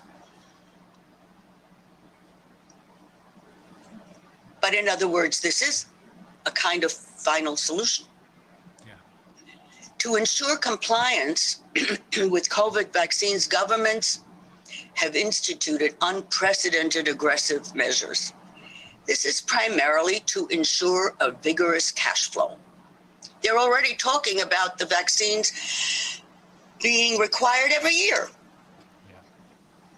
That's again, the Pfizer CEO, why not? They haven't yet even cashed in. I mean, the, the vaccination only began in the middle of December. What will their profits look like at the end of 2021. I'll translate this, Vera. Mm-hmm. ins, äh, sie hat auf die Vogelgrippe zurückgegriffen, die in 2006 äh, die Runde machte. War ja auch, wie man hinterher festgestellt hat, eine harmlose Geschichte. Damals hat die Bush-Regierung erstmals offenbar Lockdowns empfohlen, aber ein Arzt, der sich ähm, dazu geäußert hat, hat gesagt, hat sich da massiv gegen gewendet, hat gesagt, es bringt überhaupt nichts. Dadurch ist es auch damals nicht passiert. Ähm, inzwischen ist und hat damals gesagt, dass, das sind ja auch alles, was vernünftige Mediziner und, und äh, Risikoforscher schon immer sagen, vernünftig in einer bedrohlichen Situation ist ein Verhalten, was die wenigste Panik auslöst, die wenigste Angst auslöst, was die äh, am wenigsten disruptiven Maßnahmen vorsieht und eine starke Führung, die allerdings die Nerven behält und nicht zu Panik aufruft. Genau das Gegenteil von dem, was wir hier jetzt gesehen haben. Denn wenn man sich daran nicht hält, an diese eigentlich selbstverständlichen Grundregeln, warum soll man Panik machen, wenn es, äh, eine, panische, wenn es eine panische äh, Situation gibt, eine, eine böse Situation gibt, dann macht es ja nur noch schlimmer. Und genau das sagen die Leute auch oder sagten auch damals schon äh, die Menschen, nämlich dann, wenn man diese Dinge nicht beachtet, dann kann eine an sich handhabbare Epidemie äh, zu einer absoluten Katastrophe werden. Und das ist hier ja offenbar gezielt gemacht worden. Eine absolute Katastrophe ist verursacht worden. Ähm, heute wird dieses Virus, so sagt sie, benutzt als Werkzeug äh, um äh, die Menschen umzukrempeln, ähm, um äh, Kinder äh, dazu zu bringen, dass sie äh, sich fürchten vor anderen Menschen. Ähm, die Masken seien nicht nur das, ja, die Fortsetzung des gelben Sterns, damals aus dem Dritten Reich, äh, sondern sie würden auch sonst die Menschen dazu bringen, sich voreinander zu fürchten. Ähm, der Lockdown äh, hat zu einer riesigen, zu einem riesigen finanziellen, äh, zu einer riesigen finanziellen Bonanza für die globalen Oligarchen gesorgt. Insgesamt 2,2 Billionen Dollar sind die Vermögen dieser Oligarchen in 2020 allein äh, äh, gesteigert worden. Ähm, ist, yeah, trillions and billion. Yeah, it's, it's trillion is billion in German. I can't count them. I can't. No, imagine. nobody can. Is, that's what's so incredible because they have everything already. So what are they really after? But we're gonna we're gonna ask you that. Um, okay. Also die, der, der starke, äh, äh, diese starken finanziellen Incentives für diese Oligarchen führen dann natürlich auch dazu, dass diese Oligarchen das, was kaputt gemacht wird, nämlich den, die, die, die, die Middle Class, die äh, Mittelklasse oder die mh, kleinen und mittleren Unternehmen, dass diese Oligarchen das übernehmen. Amazon zum Beispiel äh, tritt an die Stelle äh, derjenigen, die, die jetzt zerstört werden. Ähm, das Ganze wird begleitet von äh, Mainstream-Medien, die jeden, der Zweifel anmeldet, nur Zweifel anmeldet, nicht nur zum Schweigen bringen, sondern verunglimpfen, Defamation. Ähm, man kommt an keine Informationen ran, weil die Verträge, die es in diesem Umfeld gibt, alle in militärische Umfelder gekleidet werden, damit man den Freedom of Information Act, also die, äh, wie heißen die Dinger bei uns, Inf Inf Informationsfreiheitsgesetze umgehen kann. Denn alles, was militärisch ist, ja, da kommt man leider nicht ran. Ähm, äh, die Frage ist, die haben, äh, warum sind diese, ist Pfizer zum Beispiel so vorgegangen, dass sie ähm, äh, Argentinien und Brasilien im Endeffekt erpresst haben. Die wollten praktisch deren ganzes Vermögen haben, äh, damit sie die Impf bevor sie die Impfstoffe kriegen. Warum machen die das? Warum machen die das, wenn sie doch sowieso schon Immunität haben? Die können also in den meisten Ländern ähm, äh, können die Impfschäden verursachen ohne Ende. Sie sind immun dagegen. Wobei, das muss man noch mal ganz deutlich sagen. Martin Schwab und ich und die anderen Kollegen, mit denen wir arbeiten, wir hier am Tisch sowieso, wir gehen davon aus, dass wir nachweisen können, dass es sich hier um um eine vorsätzlich sittenwidrige Schädigung handelt. Und da gibt es niemals Immunität. Also wenn wir die Bande am Ende erwischen, und wir werden sie erwischen, dann gibt es keine Immunität, auch wenn sie es noch so sehr glauben. Dann nützt es ihnen auch nichts, Brasilien und Argentinien zu erpressen. Ähm, Bill Gates sagt, sie bezeichnet das Ganze oder er, er sagt, die Endlösung, die Final Solution, das ist der englische Begriff dafür, äh, für dieses Problem sei die Impfung. Nun ist Bill Gates alt genug, um zu wissen, was dieser Begriff bedeutet. Wir wissen, wo er herkommt. Sein Vater war Eugeniker. Der, der, weiß ganz genau, was er sagt. Dass das so draußen offen ist, hat eine Bedeutung. Er sagt, er spricht von der Endlösung. Endlösung ist, sind die, ähm, sind die äh, Impfungen. Why do you think? Why do you think this is happening? What for what reason are the corp the self-appointed corporate elites, corporate and politi- political elites? And I, I think the political elites don't really play a role here. Most of them are just marionettes, just stupid idiots, more or less. But why are they pushing for this? What is the ultimate goal? What are they after? Read the Great Reset. Yeah, okay. Klaus Schwab. That yeah. is a must. Now, it's laid out. Yeah. It's laid out, and it's uh, essentially it's to finish the job. Only now it's global. Yeah. It's to go beyond Hitler. Yeah. Hitler only looked at Europe and mm-hmm. taking over Russia, but still, he didn't think global. This is global. Yeah. It's about population reduction. That's always been the oligarchs' goal since since John D. Rockefeller. Mm-hmm. And power, mm-hmm. control. The technology today is far superior to IBM's punch cards. Yeah. What they are doing with this virus is to institute absolutely unprecedented, oppressive, and repressive um, elements that imprison us in our homes. They will. We're being tracked, surveyed.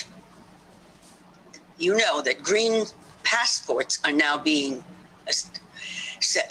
instituted to have a an apartheid two class society. Mm-hmm. One class privileged, the other reviled and discriminated against. Sound familiar? Absolutely. Will ghettos, detention camps follow? Yeah. And how will people be killed? The Nazis used tattoos to identify and track Jews well so that they don't escape, right? Well, now we've got even invasive tracking surveillance technology already done. It's, it's been developed thanks to Bill Gates. He financed these, mm-hmm. Including including chip tattoos. Mm-hmm. Chip tattoos. Mm-hmm. Now, this Great Reset is the master plan. Mm-hmm. Just as Hitler had a master plan, the Great Reset or the New World Order or the Fourth Industrial Revolution this is a plan and it's out in the open and it's been, you know, he published it. He COVID, as he indicated himself, Klaus Schwab, has provided is a wonderful opportunity to reset. Did any of us give informed consent to a reset of the world? No way. Well, shouldn't we? Shouldn't we be asked? Yeah. But this is just it. This has gone so far. Dr. You done talked before. I heard just the last, you know, 10 minutes about how the um, agencies, the government agencies, are, are, giving a pass under the radar and. Yeah. What's all that about? Yes, they've already taken, the oligarchs already own governments. I don't believe that the way this COVID virus, it's not the virus that's the problem. It's the eugenics that's the problem. Yeah. It's never gone away. And this is, and that class, the elites, truly believe that they are Übermenschen and we are all Untermenschen. Yeah. That is what is driving this. So, money, of course, but power. Power is, it's like a drug, I think. There are people who are absolutely evil. They do not recognize the human species as being one. Once you start having these two class systems, you will not prevent a global Holocaust. Mm-hmm. Okay. And they can do it remotely. Click, click. If we let them. If, we, if let, we let them.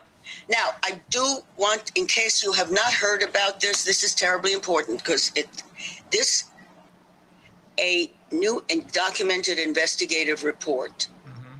just came out in February. Schwab family values. You must read that. Uh-huh. Father and son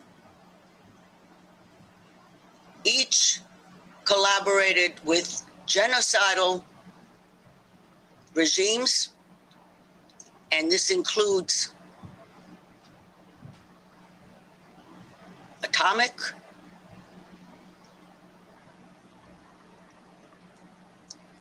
includes the Nazis one generation, a continuum by the sun, including dealing with the South African apartheid regime. You must read it and you must uh, interview him and, and get the documents. He documented, I've been looking for this uh, and nothing, I couldn't find anything on the website. It was all wiped out. Nothing on the website tells you anything about Klaus Schwab before 1970. The man was born in 1938. Yeah. And then when he appeared, suddenly he had, I don't know, 20 doctorates and you know, and Harvard and Kiss. I mean, it, it, it was just, this is a continuum. He provides the intellectual reasoning, and really, it, it's a uh, protocol how they're going to work. They don't just want to control us the way they are now, telling us when we, how far distance we may uh, stay from one another and, and, and be masked and all that. They also want to control our mind, our thinking. They want to know what we're thinking. And they already evidently have the, you know, technology has gone way, way, way beyond its scope that it should, just as medicine has. Mm-hmm. Just as government has. Government should not be interfering in our personal lives, in, med- in our medical choices. What is that? Where did that come from? Started with the Nazis. Mm-hmm. Mm-hmm. That that's really why I say my hope. While I'm still, I never thought that I would be alive to be again afraid of the same elements. I'm afraid from the same people. Yeah. I think I think that as a Jew who was persecuted under that regime, I believe that you, German, this generation, must lead this fight. We, we are connected. We were the victims, your ancestors, right, were the perpetrators. We now must work together because each one of us, and there is, I'm sure, there's a memory going on in Germany among Germans. You've got to plug into that and say, this is this time around, we won't let them get away with it. Because it really it, it's worse. It is worse. We, it's worse. We won't let them get away with this. And you're right. Um, let me translate this. Um, yeah. Ich hatte eben gefragt, warum aus Ihrer Sicht machen die das, wenn sie doch schon längst alles haben? Also die haben so viel Geld, wie man es sich nicht vorstellen kann. Sie haben die Macht äh, als Oligarchen, die Macht, die man nicht, sich nicht vorstellen kann. Sie, hat dann, sie verweist dann auf den Great Reset, auf Klaus Schwabs äh, Geschichte, den Great Reset, an der ja Bill Gates beteiligt ist.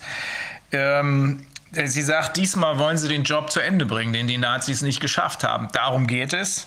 Es geht um äh, einen globalen Great Reset diesmal, nicht nur um äh, die Beherrschung Europas und anderer Teile der Welt, so wie das Hitler damals gemacht hat. Sie verweist darauf, äh, dass äh, auch damals ja schon Rockefeller beteiligt war. Ähm, es geht um Macht und Kontrolle. Ähm, diesmal äh, ist es nur eben ein noch nie dagewesenes Instrumentarium, was dafür zur Verfügung steht. Jetzt mit der ganzen Technik, die äh, alles möglich macht, dieses Tracking, die Surveillance, also die, die äh, Verfolgung, die Überwachung, der grüne äh, Pass, der ja nichts anderes ist als äh, ein, digitale, ein, ein, ein digitales Werkzeug, was uns durchsichtig machen soll. Das hat uns Naomi, we spoke with Naomi Wolf uh, a week ago and she alerted us to what this this digital, it's a digital passport, this green passport, what it can do. And it, oh, it turns us into everything, everything, everything. The banking, you know, there are visionaries. There are people, you know, the books yeah. that have been written, though. And yeah, I mean, those things, they grasp things. Yeah. You know, artists grasp things before the rest of us do. Mm-hmm. And the tragedy really was that you know, there were people, there was a, for example, a leader, I'll be talking about this to people in Israel because that's another target I have to yeah. deal with, um, who warned the European Jews in Eastern Europe get out, leave. Mm-hmm. The place is going to burn down, get out, leave. And of course, most didn't because you know, conspiracy theorists. they didn't call it that then, but it was sort of, what is he talking about? Yes. You know, we're perfectly, you know, we're all right. Nothing's going to happen to us. Luckily, my husband's father took him seriously, left Lithuania and went to Israel, and then brought the wife and the baby, and they were saved, and the others weren't. Mm-hmm. Same, I think it's going to happen almost the same way again, except this time we're going to stop them and for good. Um, really? Okay. Yeah. Ähm, also es sind es sind noch nie dagewesene Möglichkeiten, mit denen wir überwacht werden. Ähm, auch dieser grüne Pass, der uns angeboten wird, äh, dient ausschließlich, ausschließlich der Kontrolle und zu nichts anderem. Ähm, sie sagt, sie fragt ja, wo, wie lange dauert es noch, bis wir dann diese Detention Camps haben, also die KZs haben. Die gibt es ja schon in einigen Teilen der Welt. Da prüft man schon, da versucht man schon zu pushen, lassen die sich das bieten oder nicht. Äh, das geht so weit, dass wir nicht nur wie damals tätowiert wurden, sondern äh, jetzt versucht man das mit Chips hinzukriegen, sodass wir mit Chips jederzeit erkennbar sind, in jeder Weise identifizierbar sind. Jedenfalls ist das der Great Reset, das ist der Masterplan, der dahinter steht, sagt sie. Äh, die Oligarchen, denen gehört ja praktisch schon, denen gehören schon alle Regierungen, gibt ein paar Ausnahmen, aber denen gehören ja faktisch schon alle Regierungen.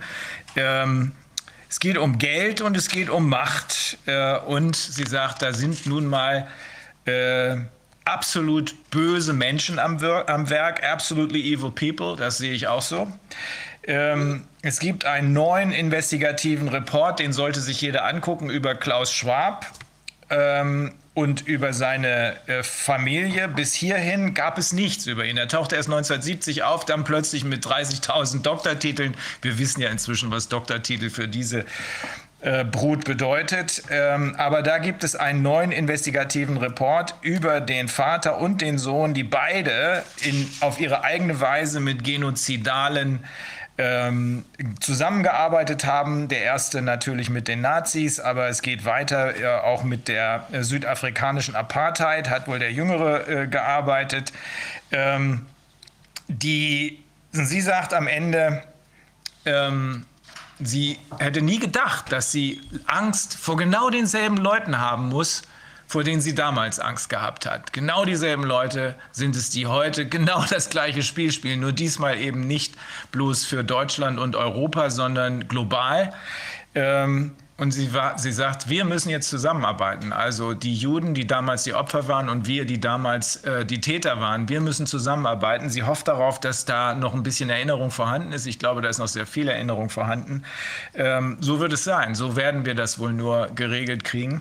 Ähm, ist ja auch kein Zufall, dass wir diese Kontakte zu den, ähm, zu den jüdischen Mitbürgern haben. It's, it's, a, it's funny, Vera, but it's, it's probably not a coincidence that we have been speaking with an, interviewing a number of people who um, who are, uh, are Jewish or Israeli, and that there's a really close cooperation uh, that has has uh, come from this, and it's it's it continues. And I think you're absolutely right. It's us. We have to work together in order to stop this. But I'm, I'm, you know, the other day I spoke with one of the lawyers who we, I, I have set up, we have set up an international legal cooperation. It works really, really well uh, including the Australians, because uh, the Australians, the Canadians, the Americans, because we need that legal system, because it's the only one that has this powerful tool of class actions and this very powerful tool of pretrial discovery, which is the best yes. uh, law of evidence that anybody has ever had. Uh, and our friend Michael Swinwood, he's a Canadian lawyer who's been working with um, with Indigenous people uh, for two or three decades now. And he says he agrees with you. And we're going to file another international um, class action, this time for children only. Okay. Um, and he says, um, from his, of course, he, he realizes that the precursor to this is what happened in the Third Reich. But he says it's, it goes beyond that because of he started out representing um, indigenous people because they have always been the target of genocidal uh, fantasies. And he says, and I think you agree with this, it used to be only the Indians. Now we're all Indians. That's yeah. probably what we are. That's why this is global, and that's why we have to join forces and collaborate in order to stop this you know, one of the dangers right now is that just as it was in the 30s, politically, the, the factions fighting each other, uh, that's all set up. That's all set up. You know, Black Lives Matter, except in public health, yeah. where it's institutionalized racism. Yeah. So those are to divert attention from what they're really doing. Mm one of the things that I hope that you'll do with some of your class action lawsuits is use the Nuremberg Code. Absolutely. Use that Nuremberg Code. I mean, mm-hmm. again, it, you and I have a good reason to rely on that. And, you know, it's been cited. I know I was involved in two cases in the United States where judges, you know, cited it and absolutely used it. And nobody's ever challenged it the beauty of the Nuremberg Code, which is why the, all the, the, the ones on the other side, really, uh, the, particularly the, the officials, the public health, they hate it. They hate the Nuremberg. They, they even, you know, the Helsinki is a little bit of a watering down as well, yeah. because the Nuremberg Code can't be changed. Mm-hmm. It's like the Ten Commandments. Yeah, it is. It is. You know, it it was that that legal decision was not challenged, the Nuremberg Code stands. And they, they don't know what to do with it. You see, that's the problem. Helsinki, as you know, it changes every mm-hmm. few years depending on what's okay, what's not okay. No, no. The Nuremberg says you're a subject, right? Not a participant. And these are experiments, not studies. Mm-hmm. It's the language is terribly, terribly important. Everything in public health is done in euphemisms, mm-hmm. never straightforward. When mm-hmm. they want to do a pesticide experiment on children, they call it cheers. Hmm? When they experimented on premature infants, where one were given a lot of oxygen, the other very little, and some 23 babies died who wouldn't have if they would have been in regular care. They call it support. And, you know, the women about to give birth thought support. Oh, that means they're going to support me in this difficult time. You know, it's a premature baby. I'm afraid that's how they hooked them. Mm-hmm. Okay. And, and of course, in these kind of experiments, yeah, it's blacks and Hispanics. Yeah. That is, I spoke with, um, of course, with Michael Swinwood, who alerted me to the fact that um, even close to 100 years ago, um, the Indians, the Canadian Indians, probably the American Indians as well, were used for all kinds of medical experiments. And then I spoke with a an old Australian Aborigine. He supports a group of lawyers who are fighting this in Australia. And he says this is in the 1940s when he was a child, his mother was smart enough to realize and to understand the danger of what was going on because they were vaccinating people back then. They were vaccinating Aborigines, using them as guinea pigs. He said, My mother was smart enough. She took us, the children, and we mo- moved from one place to another whenever they came closer. And that's how they survived, and everybody else died or got seriously ill. Um, ja, let me translate again. Also, ich habe, sie hat eben mm, mm, darauf hingewiesen, dass die, ähm, dass die, äh, dass der Nürnberger Kodex benutzt werden soll, dass wir uns auf den berufen sollen. Äh, das ist das Endresultat der Nürnberger Prozesse, wo dann sowas wie die zehn äh, Commandments, wie heißt das nochmal, die, wo die zehn, sowas wie die zehn Gebote, insbesondere was die Medizin angeht, äh, festgehalten wurden. Die sind hinterher in verschiedenen anderen ähm, Gesetzgebungsinitiativen, so sagt sie, hat sie auch recht, äh, verwässert worden. Zum Beispiel der Helsinki-Code, der daraus entstanden ist. Aber immerhin das Grundkonzept, der berühmte Informed Consent, also Aufklärung, äh, Einwilligung nach Aufklärung, das gibt es immer noch. Und das ist in seiner klaren und unverfälschten Form tatsächlich nur in dem Nürnberger Code enthalten. Es bedeutet einfach, dass niemand gegen seinen Willen zum Gegenstand medizinischer Experimente gemacht werden darf, wie das eben im Dritten Reich unter diesem berüchtigten Monster Mengele geschehen ist und seinen vielen Helfern, die er bedauerlicherweise ja auch hatte. Ähm, Jedenfalls sagt sie, dass auch äh, wir aufpassen müssen, dass viele der Auseinandersetzungen, die wir jetzt sehen können, Black Lives Matter ist ja auch so ein Ding, äh, öffentliche Auseinandersetzungen, nichts als Ablenkungsmanöver sind, damit wir nicht sehen, was hier neben uns passiert. Dass es hier um einen globalen Genozid geht, dass es hier also um äh, Bevölkerungsreduktion geht. Das wissen wir ja schon, weil ähm, Bill Gates Vater das äh, propagiert hat. Bill Gates hat das auch ein paar Mal schon äh, propagiert. Es ist eigentlich alles zu sehen. Es ist alles veröffentlicht worden. Nur die meisten von uns können sich nicht vorstellen, äh, dass es tatsächlich ernst gemeint ist. So wie das der Mensch, den wir gestern gehört haben, wo er sagte, ja, äh, äh, der Vater, ne, der 94-jährige Vater, der dann auf die Frage, wieso habt ihr nichts gemacht, gesagt hat, ja, wir haben das nicht ernst genommen, wir konnten das nicht glauben, wir haben Witze drüber gemacht, wir haben die Schornsteine gesehen, aber das war so unfassbar, dass wir es nicht glauben können. Diesmal allerdings müssen wir es glauben, denn äh, diesmal geht es um alles. Ähm, also den Nürnberger Code werden wir benutzen. Hatte ich ohnehin schon von Anfang an, dachte ich, das ist hier Verbrechen gegen die Menschen, äh, Menschlichkeit. This is like from the very start, when I first realized um, what was going on, I thought this is this is the worst ever series of crimes against humanity ever committed, and we're going to have to we're going to have to look back, and we're going to have to make use of the Nuremberg Code because that is the most important result of the Nuremberg trials. Um, yeah, um, you know, of course, that uh, there is a couple, an Israeli couple who I am in touch with, who filed a uh, complaint with the um, international. Yeah, good people. Uh, I'm going to have to talk to them again.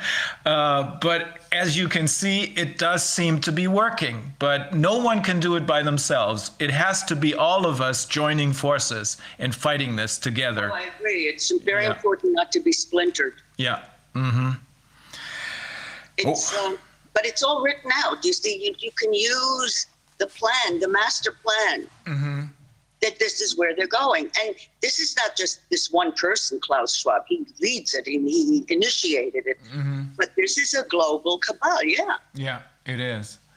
It's probably no more than say 3,000 people uh, who are at the very top of this. Uh, unfortunately, they're in they're they're the oligarchs you're talking about, but there's also members of the churches and uh, everyone is everyone has been um, given grants or whatever. Yeah, everybody's been bribed, so everybody's on board. Yeah. Yes. Mm-hmm.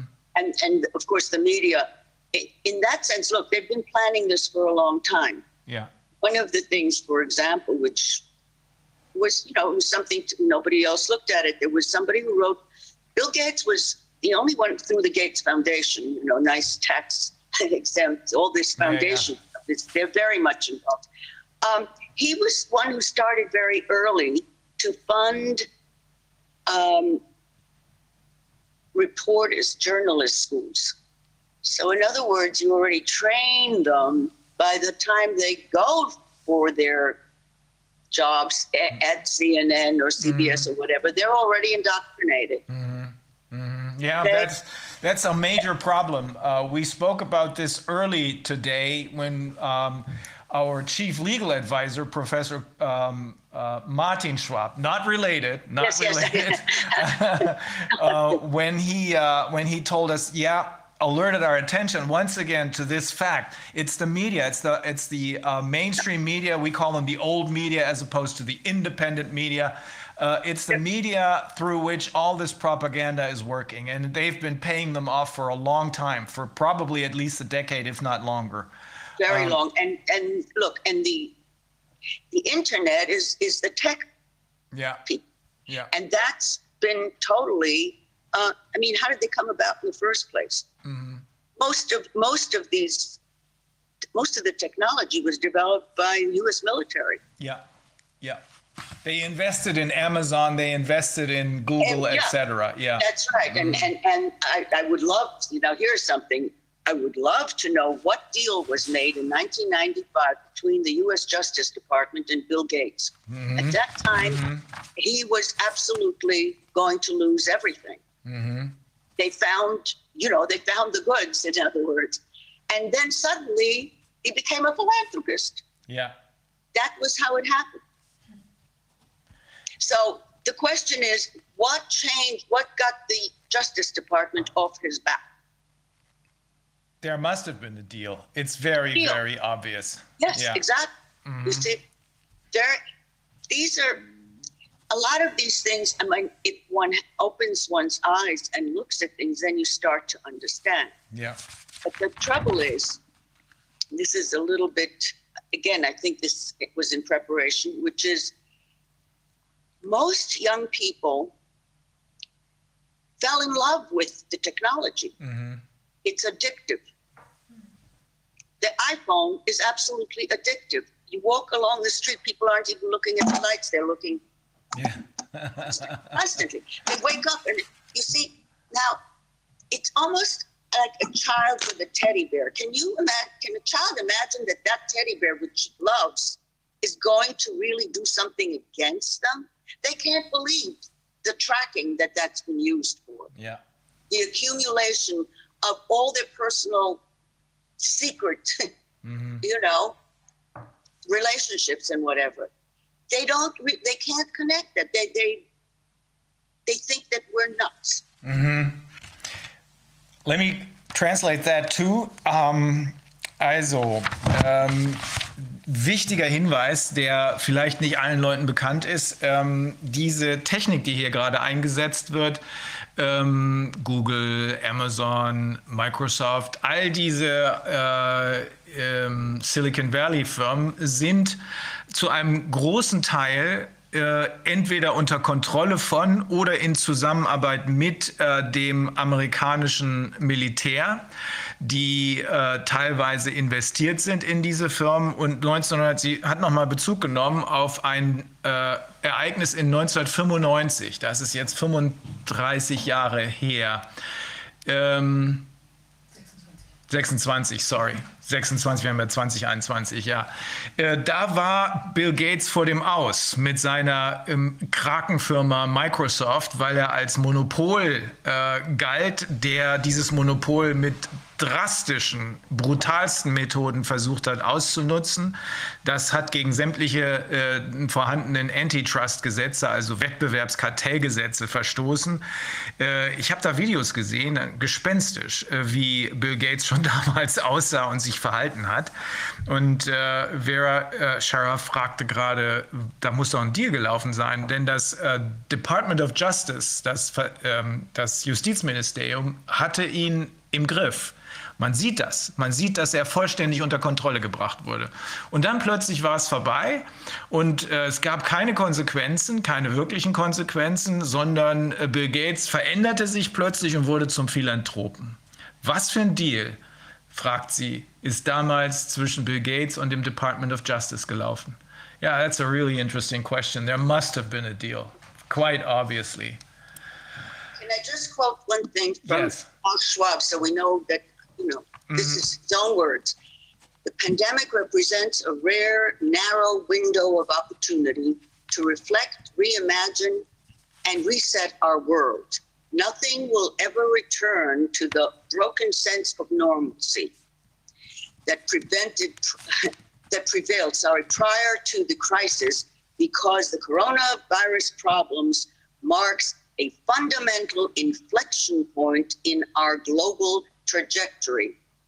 What the fourth industrial revolution will lead to is a fusion of our physical, digital, and biological identity. This is transhumanism, in other yeah. words. But they're serious. I know when I first heard even the, about the concept of transhumanism, I said, "Oh, that's ridiculous." Yeah, yeah, yeah. Oh, that was some years ago, and now there it is. Yeah. This is what they're planning. Yeah, and they've got a lot of the technology to do it. I know. Uh, we see this danger. I do think these people are stark raving mad. Uh, oh, I, yeah, but that, but they, look, so did everyone outside think Hitler was yes, stark raving absolutely. mad. It's exactly mm. the same thing. Ja, we do, we are taking this seriously, absolutely. Also sie weiß, sie hat ein Zitat von Klaus Schwab eben gebracht, der, der, der in seinem Great Reset ist das, glaube ich, vorhanden, äh, davon spricht, dass nichts mehr zurückkehren wird zur Normalität, sondern dass Covid der äh, äh, Punkt ist, an dem das Ganze, was bis dahin aus seiner Sicht nicht äh, richtig gelaufen ist, in die richtige Richtung geleitet wird. Ähm, und äh, dass äh, dies die Gelegenheit ist, all das, was schiefgelaufen ist, zu korrigieren mit der vierten industriellen Revolution. Und äh, dann würde es eine Verbindung von, was war das, äh, Mensch, äh, Maschine und sonst was geben. Das ist dann dieser vollkommen irre Transhumanismus von vollkommen wahnsinnigen Leuten. Aber Vera Sharaf sagt völlig zu Recht, äh, auch Hitler hat man für verrückt gehalten in der äh, äußeren, in der Welt, die nicht äh, hier in Deutschland sich abspielte, also in weiten Teilen jedenfalls. Er hat es trotzdem ernst gemeint und er hat es gemacht. Und deswegen denke ich, so irre das alles klingt, wir müssen das ernst nehmen und äh, müssen, äh, wie wir es jetzt mehrfach gesagt haben, zusammenarbeiten, ähm, damit das Ganze gestoppt wird, bevor es noch schlimmer wird. Okay, Vera, this is, uh, it's, uh, I'm, I'm not going to be able to sleep tonight, but um, it's important to know these things. It's important. This has always been my firm conviction we have to know what's going on. If we don't know what's going on, we're not going to make the right choices. That's why I'm extremely grateful for you being here. We will we will stay in touch. I think we must stay in touch, and uh, and we will stop this. That's that that is what they've so far succeeded is that people prefer to be yeah look the other mm-hmm. way, mm-hmm. and they don't realize that their entire life is you know they think as if they've got people convinced that by keeping quote it's physical distance we're talking about uh, and masking that they're doing the civic thing. Yeah. They're being good citizens. Yeah. Ja, es wird alles in Euphemismen, das habe ich noch gar nicht übersetzt, es wird alles in Euphemismen gekleidet. Ähm, es klingt alles, was passiert, gut. Hygiene zum Beispiel, es hat ja. nichts mit Hygiene zu tun. Äh, sie hat darauf hingewiesen, wie äh, die Versuche an äh, Kindern äh, mit Pestiziden ja ebenfalls mit einem tollen Namen, Cheers, versehen wurden. In Wahrheit geht es um die Tötung von Menschen. Und äh, das dürfen wir nicht vergessen. Die Euphemismen sollten uns nicht täuschen. Oh man. Und auch Scholz hatte noch erwähnt, ein, ein Experiment, was man gemacht hat, wo man also Frühchen ähm, unterschiedliche Sauerstoffdosen gegeben hat. Also irgendwie drei, ja. 23 mal mehr oder das ja. war nicht ganz genau. Und dann hat man dieses Programm genannt äh, Support, also Unterstützung. Und wahrscheinlich dann den werdenden, den Müttern angeboten, sie könnten an diesem Support-Programm teilnehmen. Und dann dachten die, oh, das ist was Tolles. Da hilft man nicht mich, mir jetzt in dieser schwierigen Phase nach der Frühgeburt und so und dem Kind. Und in Wahrheit war es dann wohl ein ähm, nee, es, sie sagte, die 23, das war so, dass 23 Kinder dann gestorben sind in diesem Experiment, die wahrscheinlich hätten leben können, wenn sie eben nicht an dieser Studie ja, teilgenommen hätten. Ja, ja. Also, die Euphemismen sollten niemanden von uns täuschen. Die Sprache ist es nicht. Die Taten, die müssen wir sehen. Die Taten, die sich hinter dieser Sprache verstecken. Oh, wow.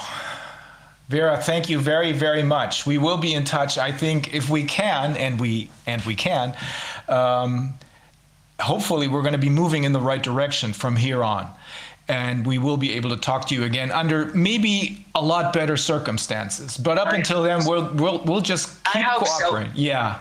Okay, yeah. you get your champagne, I'll get mine. Okay, great. Excellent. Well, thank you very, very much. This was shocking, but very helpful, I think. I hope so. Mm-hmm. Have a, despite all of this, have a great weekend. Okay. Thank you. You too. Thank you very much. Bye bye. Bye bye. Also jetzt äh, gucken wir, ob Herr Pötschke in der Leitung ist. Herr Pötschke, können Sie uns hören? Offenbar nicht. Ja. Ah, wunderbar, Herr Pötschke. Wunderbar. Ich hoffe, das hat Sie nicht gelangweilt. Ähm, Nein. Ich glaube, das kann keinen langweilen. Ne? So ist es. Mhm. Ja, Herr Pötschke, ähm, ich habe eins Ihrer Videos gesehen. Äh, Sie können uns was dazu sagen, wie das RKI mit Zahlen betrügt und wie man sich die realistischen Zahlen aus den Daten herausziehen kann. Wir wissen seit langem, Herr Pötschke, weil wir da immer neue Hinweise bekommen, äh, dass hier in ganz großem Umfang gezielt getäuscht wird, gezielt Zahlen verdreht werden. Hinzu kommt, dass äh, finanzielle Anreize in den Krankenhäusern äh, bestehen, wahnsinnige finanzielle Kranken, äh, Anreize in den Krankenhäusern bestehen, auch gegenüber den niedergelassenen Ärzten, bei den Bestattern, äh, möglichst viele Covid-Diagnosen aus, äh, ja, aus dem Hut zu zaubern und möglichst viele äh, Covid-Tote zurechtzubasteln. Sie haben sich mit den Zahlen beschäftigt. Ja, das habe ich. Mhm. Zu Genüge. Ja.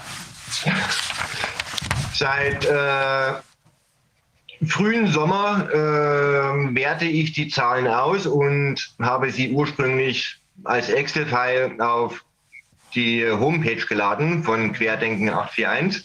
Ja. Und irgendwann habe ich eben festgestellt, das reicht nicht aus. Damit erreiche ich niemanden.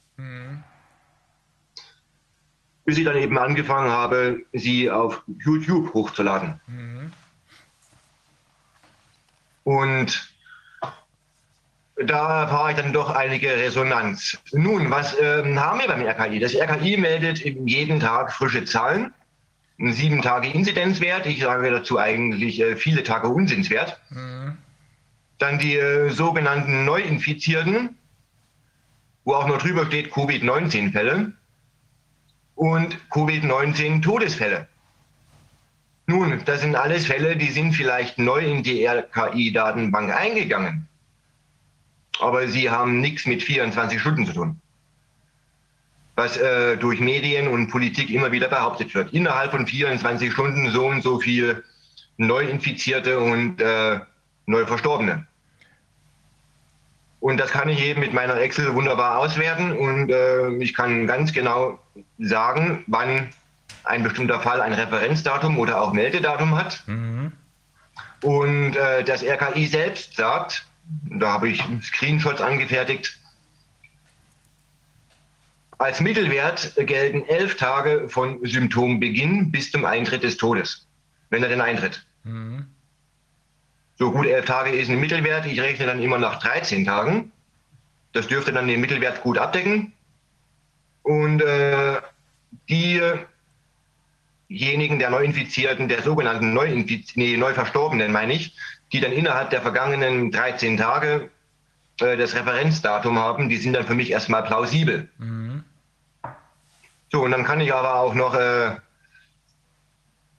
die äh, Fälle ohne Symptome davon abziehen. Weil in jedem Datensatz ist äh, ein Referenzdatum, ein Meldedatum, natürlich auch ähm, der Land- oder Stadtkreis ähm, und eben auch, ob er Symptome hat oder nicht, klinische Symptome. Ja, und wenn ich die, die davon abziehe, dann komme ich äh, auf weniger als die Hälfte, die was davon übrig bleibt, die dann an, also mit Symptomen verstorben sind. Mhm. Und so sind die Zahlen ja alle gefaked. Ne? Ich habe, als ich Ihr Video gesehen habe, da haben Sie äh, das, was Sie eben äh, gesagt haben, habe ich auf diesen in den Excel-Tabellen äh, nachvollziehen können. Also wenn da 24 Stunden äh, äh, Inzidenzen eine Rolle spielen, dann habe ich bei Ihnen gesehen oder sieben Tage Inzidenzen, dass das bis ein Jahr zurückgeht, dass da Zahlen von, von bis einem Jahr zurück plötzlich in die sieben Tage Inzidenz einfließen. Warum? Wie, wie haben Sie das gemerkt?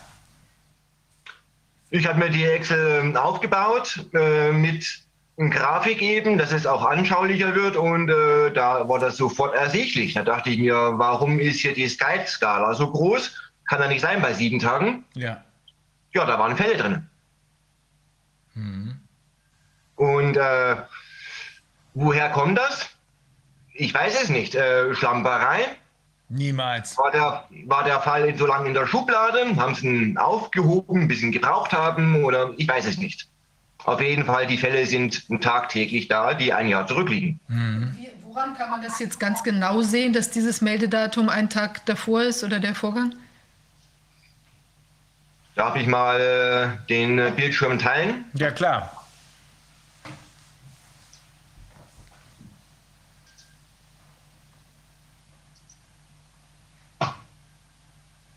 Mhm. Ist es jetzt da oder? Ja, ja kann man sehen. So, gut. Dann äh, mache ich mal die Power Pivot Tabelle auf. Mhm. Hier sehe ich jetzt einen Fall. Ja. Schleswig-Holstein, Landkreis Herzogstum Lauenburg, ah. Altersgruppe, Geschlecht. Wahnsinn, so gut. Ah. Das drin sehen. Meldedatum. Das Meldedatum ist ja das Datum, an dem das Gesundheitsamt von dem Fall erfahren hat. Ja. Datenstand, das ist heute. Mhm. Äh, neuer Fall, minus 1. Bedeutet, dieser Fall ist heute aus der Statistik gestrichen worden. Aha. Also gestern war noch ein Corona-Fall, ab heute nicht mehr. Aha. Referenzdatum ist das Erkrankungsdatum und Genesungsstatus 0 heißt noch nicht genesen, aber da aus der Statistik geflogen ist, hat er auch nicht mehr zu genesen. Ah. Und hier haben wir, ist Erkrankungsbeginn. Das ist meine Markierung für Symptome. Ah. Diese Markierung, ob 1 oder 0, generiert bei mir die Balken für die symptombehafteten Fälle.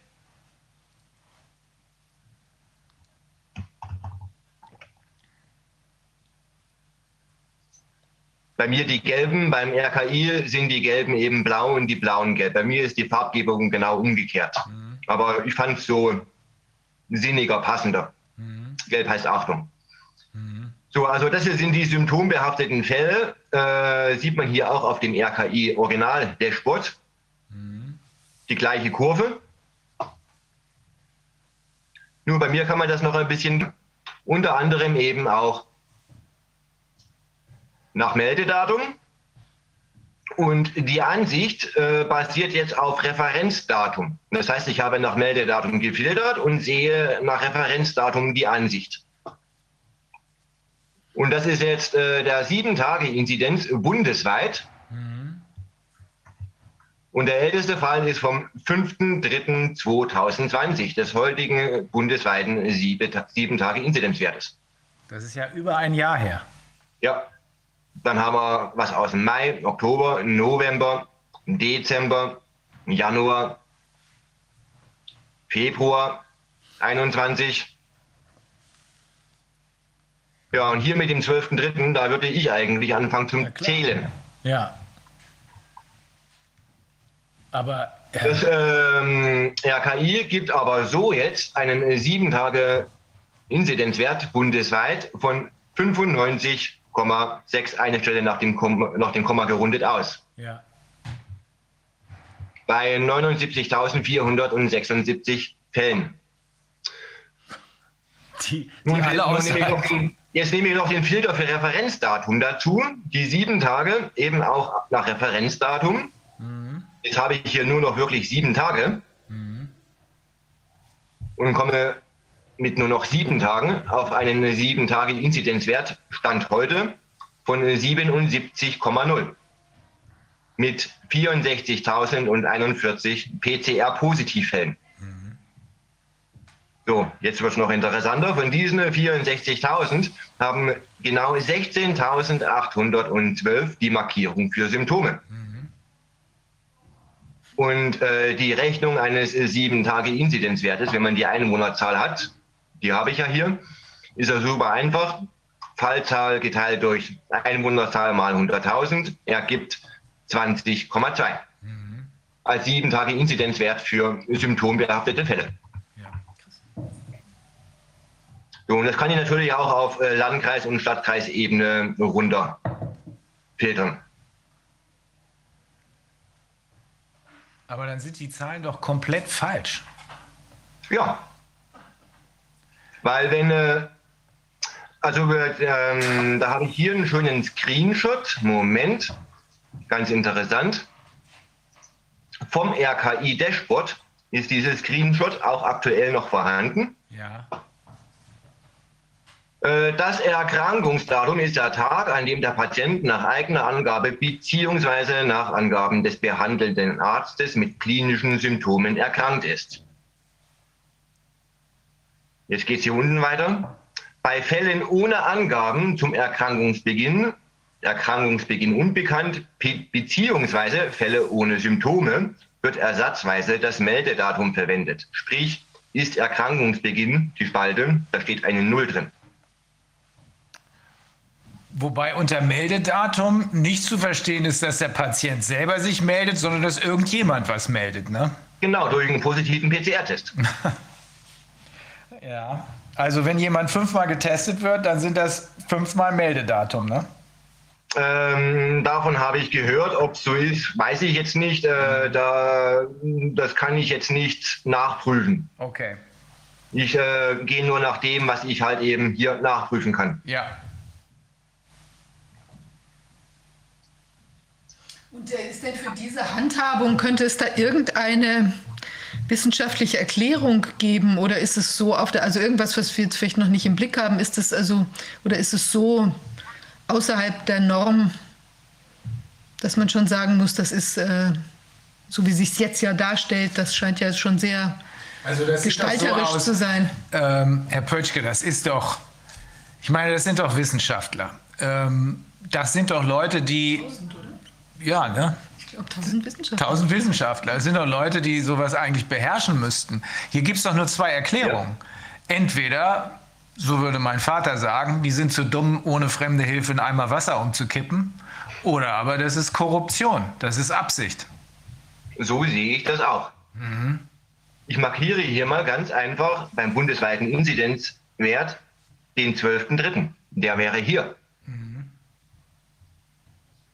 Ich meine, gut, nach Meldedatum, das Meldedatum haben die ganzen Fälle hier innerhalb der vergangenen sieben Tage. Ja, aber, aber das Referenzdatum ist zum Teil wesentlich älter. Natürlich. Und wenn es hier um äh, Menschen äh, um Grundrechte einschneidende Maßnahmen geht, Aha. müssen diese Zahlen nach meinem Empfinden sehr genau sein. Natürlich. Also hier wird auf Däubel komm raus alles getan, um der Bevölkerung zu suggerieren, dass ganz viele Infektionen unterwegs sind. Ja. Hm. So, und da kommen wir schon gleich zur nächsten Zahl. 17.482. Hm. Das sind unsere heutigen Neuinfizierten innerhalb von 24 Stunden. Hm. Ja, da bin ich jetzt gespannt. Spalte neuer Fall nehme ich jetzt mal zuallererst die minus 1. Dann haben wir 262, die heute quasi aus dem Spiel ausgeschieden sind. Die waren äh, gestern noch Corona-Fälle, ab heute eben nicht mehr. Ab heute sind sie tot. Äh, nein. Sie haben in der Datenbank, ab morgen sind die in der Datenbank nicht mehr vertreten. Das war heute ihr Abschlusstag um zu melden, hallo, ich gehöre nicht mehr dazu. Ha. Und zwar, weil die Quarantäne ausgelaufen ist oder weil sie verstorben sind? Oder das nee, können verschiedene Gründe sein. Nein, die Verstorbenen bleiben hier drin. Okay. Mhm. Das sind einfach Leute, die sind wieder gesund, zum Beispiel, haben einen negativen also Test. Die Gesunden bleiben hier auch drin, als genesen. Hä? Was, was hat das? Was bedeutet das dann? In dieser Datenbank bleiben alle Corona-Fälle. Auch die Genesenen, die sind hier drin. Aha. Aber die sind einfach, ähm, ja, ich spekuliere mal, PCR-Test irgendwas schiefgelaufen oder, oder, oder falsch verbucht oder wie auch immer. Mhm. So, jetzt gehe ich mal zu den sogenannten Neuinfizierten. Und da habe ich nun heute tatsächlich 17.744. Wenn ich nun die äh, 262 Ausgeschiedenen davon abziehe, hm. komme ich auf die 17.482, die auf dem RKI der Sport als Plus mehr gegenüber dem Vortag dasteht. Ja. Sortieren wir mal nach Meldedatum aufsteigend der heutigen Neuinfizierten innerhalb von 24 Stunden, wie es in der Presse immer so schön heißt. Ja.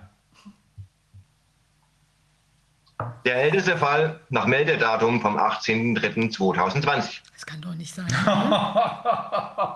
wie ist denn das? Oh Mann. Die ganze Bande muss entlassen werden. Weg mit dem. Juli, Band.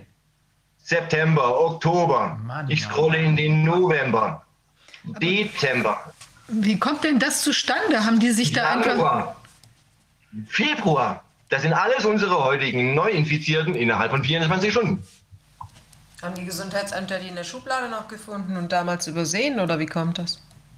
Jetzt wird es noch lustiger. Ich gehe mal nach Referenzdatum. Sortiere da aufsteigend. Verstehst du es? Wie kann das nee. sein? Es, es ist absichtlich gefaked. Es kann nicht anders sein. Ja, aber die müssen doch irgendwo erfasst sein. Nein, die sind nicht drauf gekommen, dass sich einer wie Herr Pötschke hinsetzt und den ganzen Kram sich anguckt.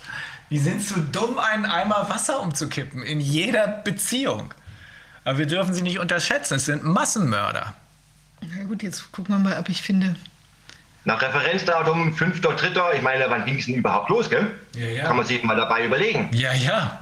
2020, aber äh, 1. Januar 2020 habe ich auch schon gehabt. Das ist also jetzt, jetzt da nicht. Also.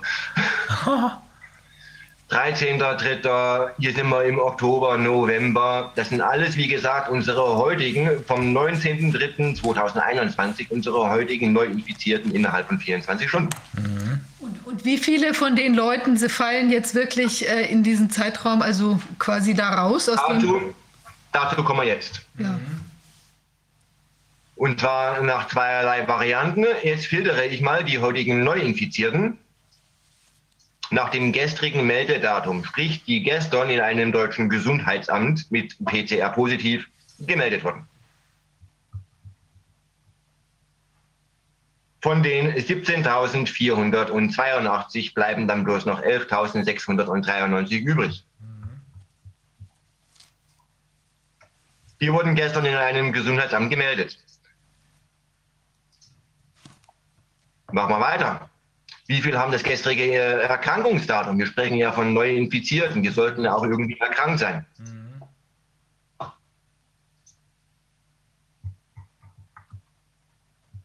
8.552 der 17.482 Neuinfizierten innerhalb von 24 Stunden haben das Erkrankungsdatum von gestern. Also die Zahl der Toten ist jetzt auch runtergegangen. So, ja, ist auch immer interessant. Die Zahl der Toten, das sind jetzt vier Verstorbene. Also die der heutigen Neuinfizierten innerhalb von 24 Stunden, die das Erkrankungsdatum von gestern haben, da sind auch vier Verstorbene vertreten. Also ich schließe jetzt mal daraus, ohne es zu wissen, aber für mich macht, hat das eine Logik. Die sind erst verstorben und dann haben sie noch einen positiven PCR-Test hinterher bekommen. Sie sind auf jeden Fall direkt mit dem Test verstorben. Ja. Nicht kausal, so. sondern zeitliche Oder Koinzidenz. So. Oder durch den Test verstorben. Zack, Blut-Gehirnschranke durchbrochen, Ende im Gelände. Bevölkerungsreduktion so. wieder mal geschafft. Mhm. So, jetzt kann ich hier natürlich auch noch nach äh, der Spalte für Symptome filtern. Da bleiben dann von den 17.000 letztlich bloß noch 55 übrig. Wobei ich dazu natürlich sagen muss, für diese Fälle, die Fälle, die, die Markierung für Symptome, die wird in den nächsten Tagen natürlich noch steigen. Die sind dynamisch, sage ich mal. Das kann ich hier in der Excel gut nachweisen. Da habe ich mal zwei äh, 18 Fälle herausgefiltert und zwar einmal mit dem Datenstand 1.12 und einmal 20.12. Das sind beides jeweils die gleichen 18 Fälle. Einmal haben hier zwei Fälle die Markierung für Symptome. Die 18 sind hier in den drei Zeilen zusammengefasst. Die beiden haben Symptome. Und hier unten ne, haben diese vier Fälle in drei Zeilen die Markierung für Symptome. Äh, das sind jetzt hier 20 Tage Differenz vom 1.12. bis zum 20.12.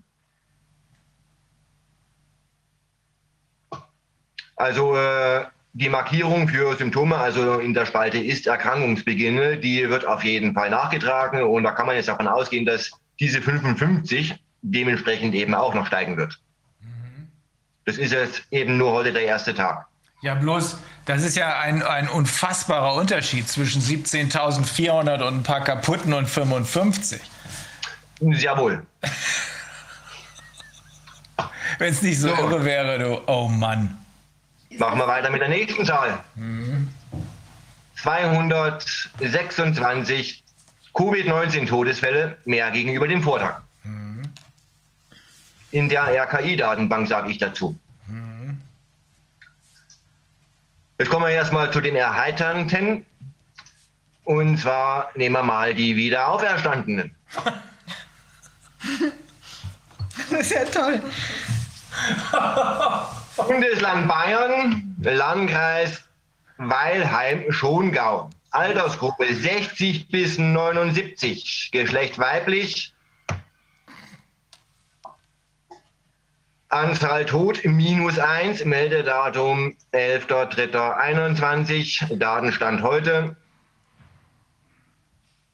Neuer Todesfall minus eins. Bedeutet, dieser Fall galt gestern noch als verstorben, ab heute nicht mehr. Äh, der Fall lebt auch noch, weil äh, ähm, ist auch noch in der RKI, verbleibt auch in der RKI-Datenbank. Wenn der Fall disqualifiziert worden wäre, sozusagen, dann würde hier eine Minus 1 stehen bei neuer Fall. Aber hier steht eine 0 Sprich, das ist gestern ein Corona-Fall gewesen und ist auch heute noch ein Corona-Fall. Aber der Status des äh, Todes hat sich geändert. Also gestern noch verstorben, ab heute wieder lebendig. Referenzdatum 11.3. Genesen ist der Fall noch nicht. Aber das geht auch gar nicht, weil das Referenzdatum, wie gesagt, der 11.3. ist ich glaube, 14 Tage braucht es. Dann ist man automatisch in der RKI-Datenbank genesen, wenn keine Symptome da sind.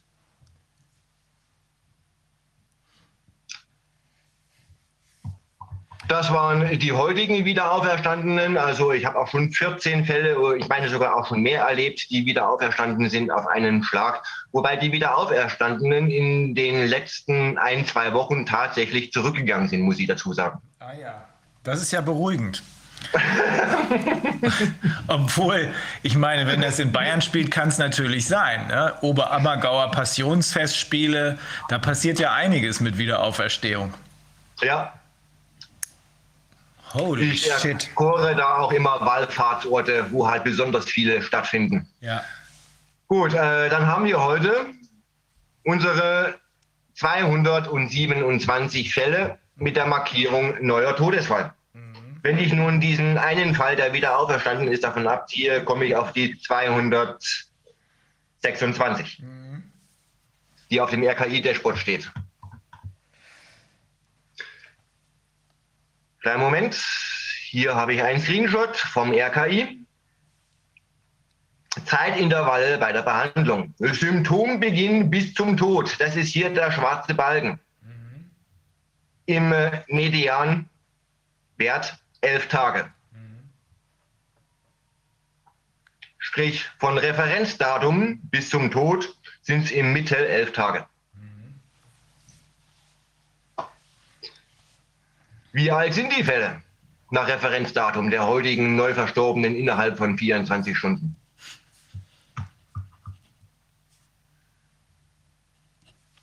Der älteste Fall vom 2. Oktober 2020. Wie das mit elf Tagen zusammenkommt, weiß ich nicht. Hier haben wir zumindest eine elf im Datum, aber das sind auch nicht elf Tage. Vielleicht hat das was damit zu tun. Vielleicht haben die aber auch ganz viel Kaffeesatz ausgekippt und darin gelesen oder Knochen gewürfelt, Hühnerknochen. So, ich scrolle in Dezember, Januar, Februar. Heute haben wir den 19. März. Mhm. Auch da bin ich mir jetzt nicht mehr sicher. so, aber wie gesagt, elf Tage ist ein Mittelwert. Darum nehme ich da immer 13 Tage her, um das ein bisschen fair mhm. auszuwerten. Äh, dann filtere ich die Tage her vom 6. März bis heute.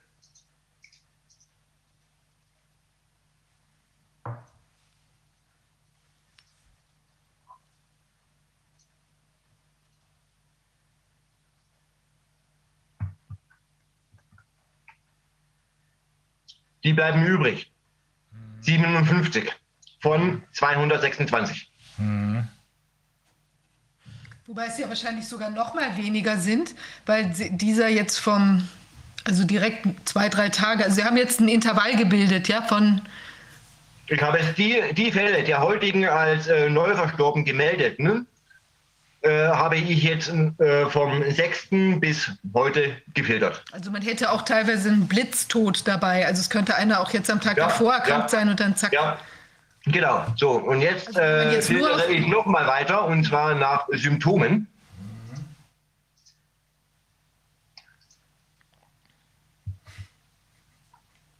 Von den 226 haben genau 22 das Referenzdatum innerhalb der letzten 13 Tage und zudem die Markierung für Symptome.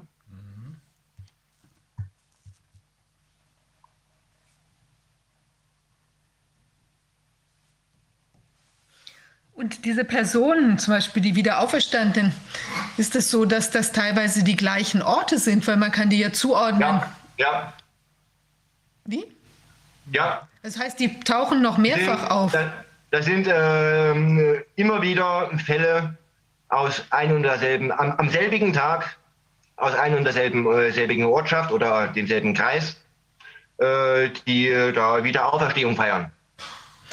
Aber könnte es auch sein, dass man dann einen, also sagen wir mal so, bei diesen Tauchen, die ähm, es wäre ja nochmal interessant zu sehen, ob die, ob die sozusagen an verschiedenen auch äh, Todes- oder relevanten Tagen irgendwie immer wieder die gleichen. Also kann man wahrscheinlich, also theoretisch müsste man ja jetzt tiefer reingehen, noch gucken, welches ist wirklich die, die Person, der Patient.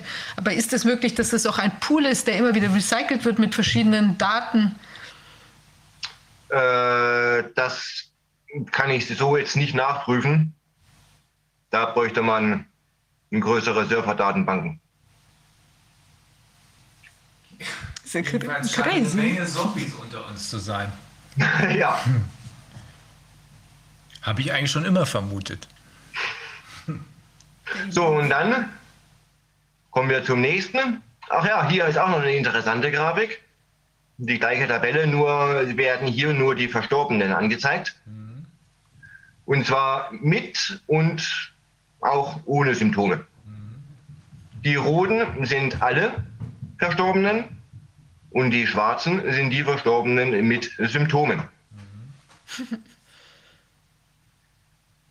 Absurd. Also, ich zoome da mal ein bisschen rein. Von 74.358 äh, Verstorbenen haben genau 33.791 die Markierung für Symptome gehabt. Entspricht 45 Prozent. Mhm.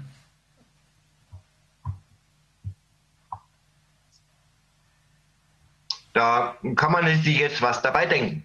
Ja. Die sind an irgendwas verstorben, aber nicht daran. Genau. Mhm. So, und dann äh, gehen wir mal bestimmte Kreise durch. Zum Beispiel Ingolstadt. Mhm. Wahrscheinlich ist die Bank jetzt nach dem Clip die Datenbank abgeschaltet. Störung. Das ist hier auf meinem Rechner. Ach so. Äh, der 12.3. ist bei der roten Linie, also rechts davon. Mhm. Und alle Fälle, die man hier sieht auf der Grafik, die zählen zum heutigen 7-Tage-Inzidenzwert. Mhm. Gebe ich nochmal schnell die Einwohnerzahl ein.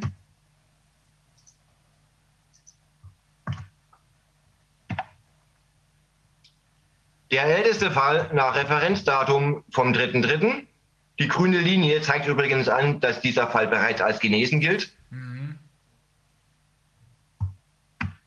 Auch dieser Fall zählt zum 7-Tage-Inzidenzwert dazu. Mhm. Und so kommt das RKI auf eine 64,8 als 7-Tage-Inzidenzwert bei 89 Fällen. Mhm. Jetzt äh, lege ich noch den Filter an für sieben Tage nach Referenzdatum. Und dann komme ich für Ingolstadt auf einen 7-Tage-Inzidenzwert von 47,3. Unterhalb der 50er-Marke sozusagen. Mhm.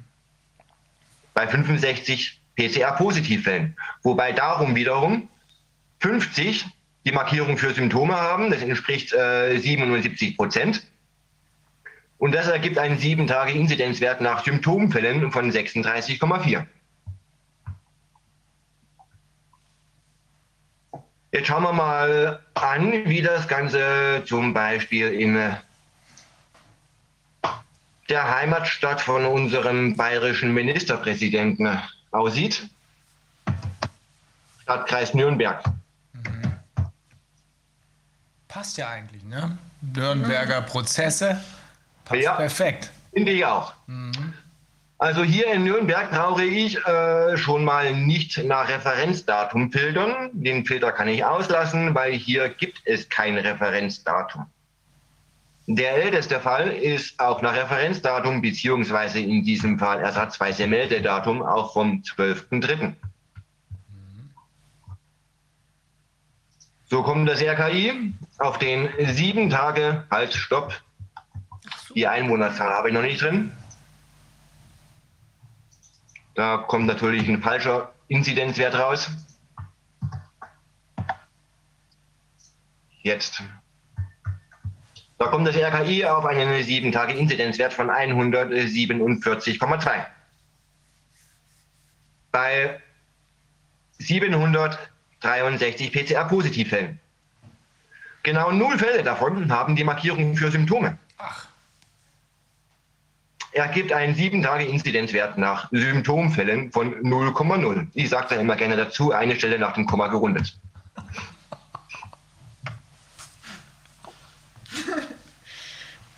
Schauen wir uns mal hier Nürnberg genauer an.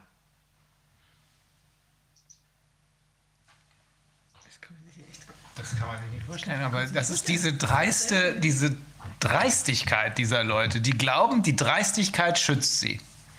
Nein, die schützt euch nicht, Jungs. Ja, muss ich jetzt den Filter für Referenzdatum ausmachen, sonst werden wir da keine Fälle angezeigt bekommen. Gut. So, da jetzt äh, filtere ich nach Referenzdatum absteigend. Sprich, aus dem Stadtkreis Nürnberg der jüngste Fall nach Referenzdatum, nicht ersatzweise Meldedatum, sondern wirklich nur Referenzdatum. Mhm. Ach nee, Schwan, da ist auch ersatzweise Meldedatum mit drin. Gut, nee, nach Referenzdatum, äh, stopp. Genau, mit der Markierung für Symptome. Also ohne ersatzweise Meldedatum. Jetzt bin ich ein bisschen durcheinander gekommen, aber jetzt stimmt es wieder. Mhm.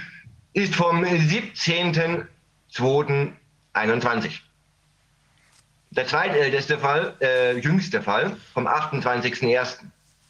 26.01., 12.12., 3.12., mhm. November, Oktober. Und da sind es ein paar mehr. Was ist denn das?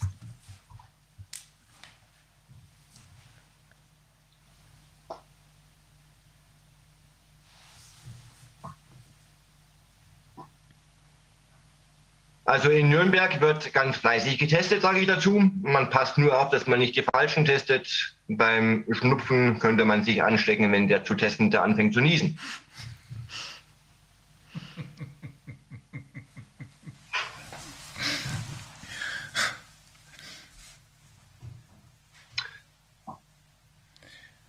Ja, also da gibt es in den mm, Land- und Stadtkreisen erhebliche Unterschiede. Was die Teststrategie angeht, mhm. kann man da herauslesen und diese Excel hier, die lade ich übrigens auch jeden Tag auf mein SharePoint hoch. Mhm. Der ist unter Querdenken 841 unter Zahlen, Daten, Fakten zu finden. Mhm. Und da kann sich dann auch jeder selbst, vorausgesetzt er hat mindestens äh, Microsoft Excel ab Version 2016, nach seinen äh, beliebten äh, Landkreisen äh, die Zahlen herfiltern. Also Herr Pötschke, das ist äh, etwas äh, einerseits sehr erheiternd, ähm, andererseits ziemlich deprimierend, weil entweder sind die wirklich so bescheuert ähm, dass man sich das eigentlich gar nicht vorstellen kann. Oder aber die sind einfach so durch und durch dreist und korrupt, dass sie glauben, die kommen davon damit. Ich meine, nicht jeder von uns ist Fachinformatiker wie Sie, aber so wie Sie es jetzt gerade dargestellt haben, kann es zumindest jeder verstehen und nachvollziehen, dass wir hier nach Strich und Faden betrogen werden, äh, dass uns hier Zahlen äh, an den Kopf geworfen werden, die mit der Realität nicht mal das Allergeringste zu tun haben. Genau. Aber bisher zumindest, äh, wenn man sich so in der Bevölkerung umschaut, muss man fast davon ausgehen, zu einem großen Teil haben sie da wohl recht. Mhm. Ja, ist so. Zu einem großen Teil haben sie wohl recht, weil äh, sich bisher auch niemand jedenfalls kenne ich niemanden außer Ihnen, äh, sich die Mühe gemacht hat, das so genau unter die Lupe zu nehmen. Nur wie gesagt, wenn das von jemandem wie Ihnen so präsentiert wird, dann muss es eigentlich jeder verstehen können. Ähm, natürlich könnte es sein, dass Sie die Zahlen verfälschen, aber dafür haben wir keinen Anhaltspunkt. Dafür, dass das RKI Zahlen verfälscht, haben wir mehr als einen Anhaltspunkt. Und dafür, dass der Chef des RKI einer der obersten Gangster ist, haben wir auch mehr als einen Anhaltspunkt. Also, wenn das hier die Runde macht, und das wird die Runde machen in der Öffentlichkeit, dann wird es zumindest auch noch eine Menge Leute stutzig machen, die bis hierhin vielleicht sich auf diese Zahlen verlassen haben. Denn wenn die auch noch in Frage zu stellen sind, mal abgesehen von den Personen, die uns hier als Suppenkasper jeden Tag irgendwas erzählen, wenn auch noch diese Zahlen in dieser Weise erschüttert werden, dann müsste es, müsste es, äh, zumindest zu Fragen führen. Ne? Also die eigentlich die logischste Frage ist, ist, kann das wirklich sein, dass jemand so dumm ist oder ist das hier Absicht? Und meine äh, ungeschützte Meinung lautet, nein, das ist ganz offensichtlich Absicht. Ja, davon gehe ich auch aus. Mhm. Herr Pötschke, Ich bin etwas sprachlos. Das mal dem RKI und die sollen ja, dazu Stellung nehmen. Das sollten wir machen. Haben Sie das schon mal dem RKI ge äh, gezeigt? Haben Sie die mal angesprochen darauf? Äh, ich habe den, das RKI noch nicht angesprochen, ich selbst, weil dafür fehlt mir einfach die Zeit. Ich Bin ah. auch Arbeitnehmer, Papa und mache noch nebenbei das. Mhm. Also, wenn Sie kein Problem damit haben, dann machen wir das einfach mal mit Ihrer ja. Hilfe. Super. Gerne. Okay, Herr Pötschke, das war jetzt ein, nach einigen betrüblichen Erkenntnissen, war das hier ein etwas äh, fröhlicher Ausklang, würde ich fast sagen. Äh, also man muss es ja zweifach sehen. Einerseits ist es lustig, andererseits ist natürlich auch das wieder betrüblich. Ja, wenn man sich vorstellt, dass dann diese, sagen wir, 147 statt äh, 47 dazu führt, dass die Leute zu Hause hocken, die Kitas zu ja. sind, die irgendwie, ja. das ist das ja Wahnsinn. Der Lockdown begründet wird, die Basis, auf der wir jetzt gerade geimpft werden sollen sollen und ja. äh, alle durchdrehen. Ja. Unglaublich. Also, Herr Pötschke, mir fehlen, wie gesagt, etwas die Worte, aber ich bin sehr beeindruckt von Ihren Fähigkeiten und ich bin froh, dass Sie uns das äh, so, wie Sie es gerade getan haben, erläutert haben, weil ich meine, das muss eigentlich jeder verstehen können. Man sieht es auf Anhieb, ich kann überhaupt nicht rechnen, äh, normalerweise, aber das hier habe ich begriffen. Auch als ich Ihr Video gesehen habe, ich habe es begriffen.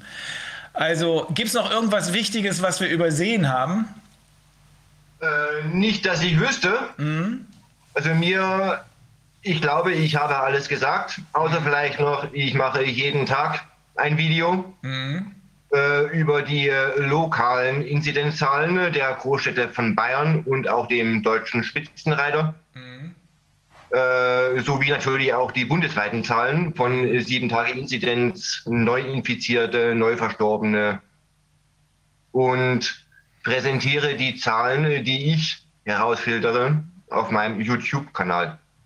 Das heißt also, wir können davon ausgehen, dass dieser äh, extreme Lockdown, der jetzt für, ich glaube, Schwäbisch Hall war das, was wir heute Morgen erfahren haben, verengt worden, äh, verhängt worden ist, auf einem intellektuellen Schrotthaufen basiert. Ne? So ist das. Schwäbisch Hall, haben Sie das mal zum Gucken? Ja.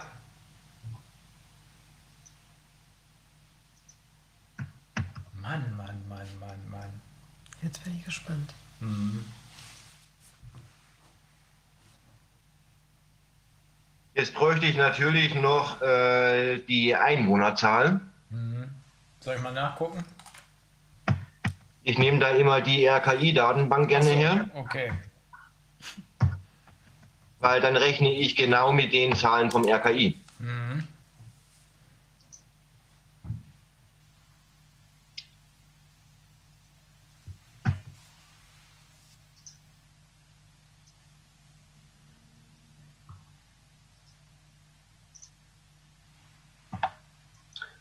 So, der heutige 7-Tage-Inzidenzwert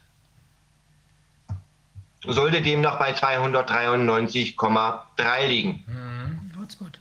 Mhm, Hotspot, genau. Wie die vielen anderen. Sagt auch hier, sagt auch hier das RKI. Mhm. Ich sage dazu, der 12.3. ist hier rechts der roten Linie. Ja. Wenn ich die sieben Tage auch noch zusätzlich nach Referenzdatum filtere, mhm. habe ich einen sieben Tage Inzidenzwert von 151,96, sprich 152,0. Mhm. Bei 299 PCR-Positivfällen, wobei dann 138 davon die Markierung für Symptome haben, das sind dann auch bloß noch 46 Prozent, mhm. entspricht ein sieben Tage Inzidenzwert nach Symptomfällen von 70,1. Und der Laden ist dicht. Wunderbar.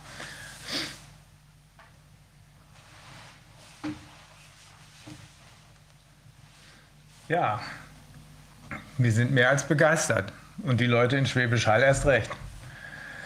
Oh Mann, Herr Pötschke, ich muss Schluss machen. Also das ist etwas viel gewesen. Wobei, wie gesagt, das war immerhin erheiternd. Ähm, wir machen das so. Wir, wir machen, also Viviane, wir machen es. Ne? Wir schreiben mal das RKI an und wir bitten die mal um Erläuterung. Weil das, ich gerade aus Schwäbisch Hall. Also wir sollten auch jetzt, wenn Leute aus Schwäbisch Hall jetzt betroffen sind, zum Beispiel mit einer Quarantäne oder was auch immer da, was da jetzt ansteht, ja. äh, dann sollten die sich vielleicht mal bei uns melden. Ja. Ganz interessant, morgen ist ja in Kassel etwas, ein größeres Event. Ja.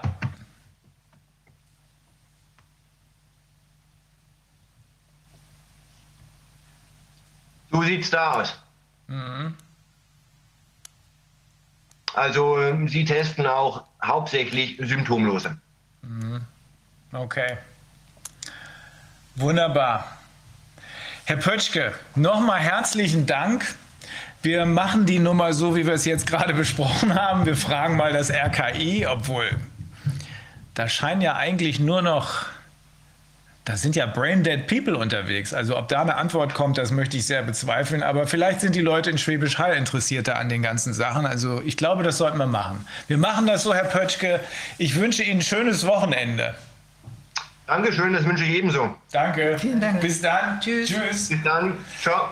Ja, und allen anderen wünschen wir auch ein schönes Wochenende. Äh, das war wieder mal ein paar Forstritt durch einiges, was extrem beunruhigend war. Mm, Herr Pötschke hat dann am Ende geholfen, uns ein bisschen aufzuheitern, aber ich glaube, wir brauchen eine Pause jetzt. Wirklich, also es ist monströs. Ich bin irgendwie monströs. platt, also unter verschiedensten Aspekten, das wir uns heute ja. angeschaut haben. Ja, also wir machen weiter. Es ähm, ist ja jetzt erstmal sozusagen tatsächlich ein größeres Event in, in Kassel. Mal gucken, wie sich das entwickeln wird. Ja, mal sehen, wie die Inzidenzen da dann aussehen. Und wie sie dann auch danach an wirklich vielleicht anderen Hotspot-Stellen ja. sich entwickeln werden. Ja, mal gucken. Naja, also es ist schön, dass Sie zugeschaut haben. Wir wollen kurz noch äh, Open Media danken für die technische Unterstützung freuen sich über Spenden, wir auch für unsere Aktivitäten. Und ähm, jetzt, äh, genau, wünsche ich einfach allen oder wünschen wir allen ein schönes Wochenende, einen ersprießlichen Abend. Bis dann. Bis dann. Tschüss.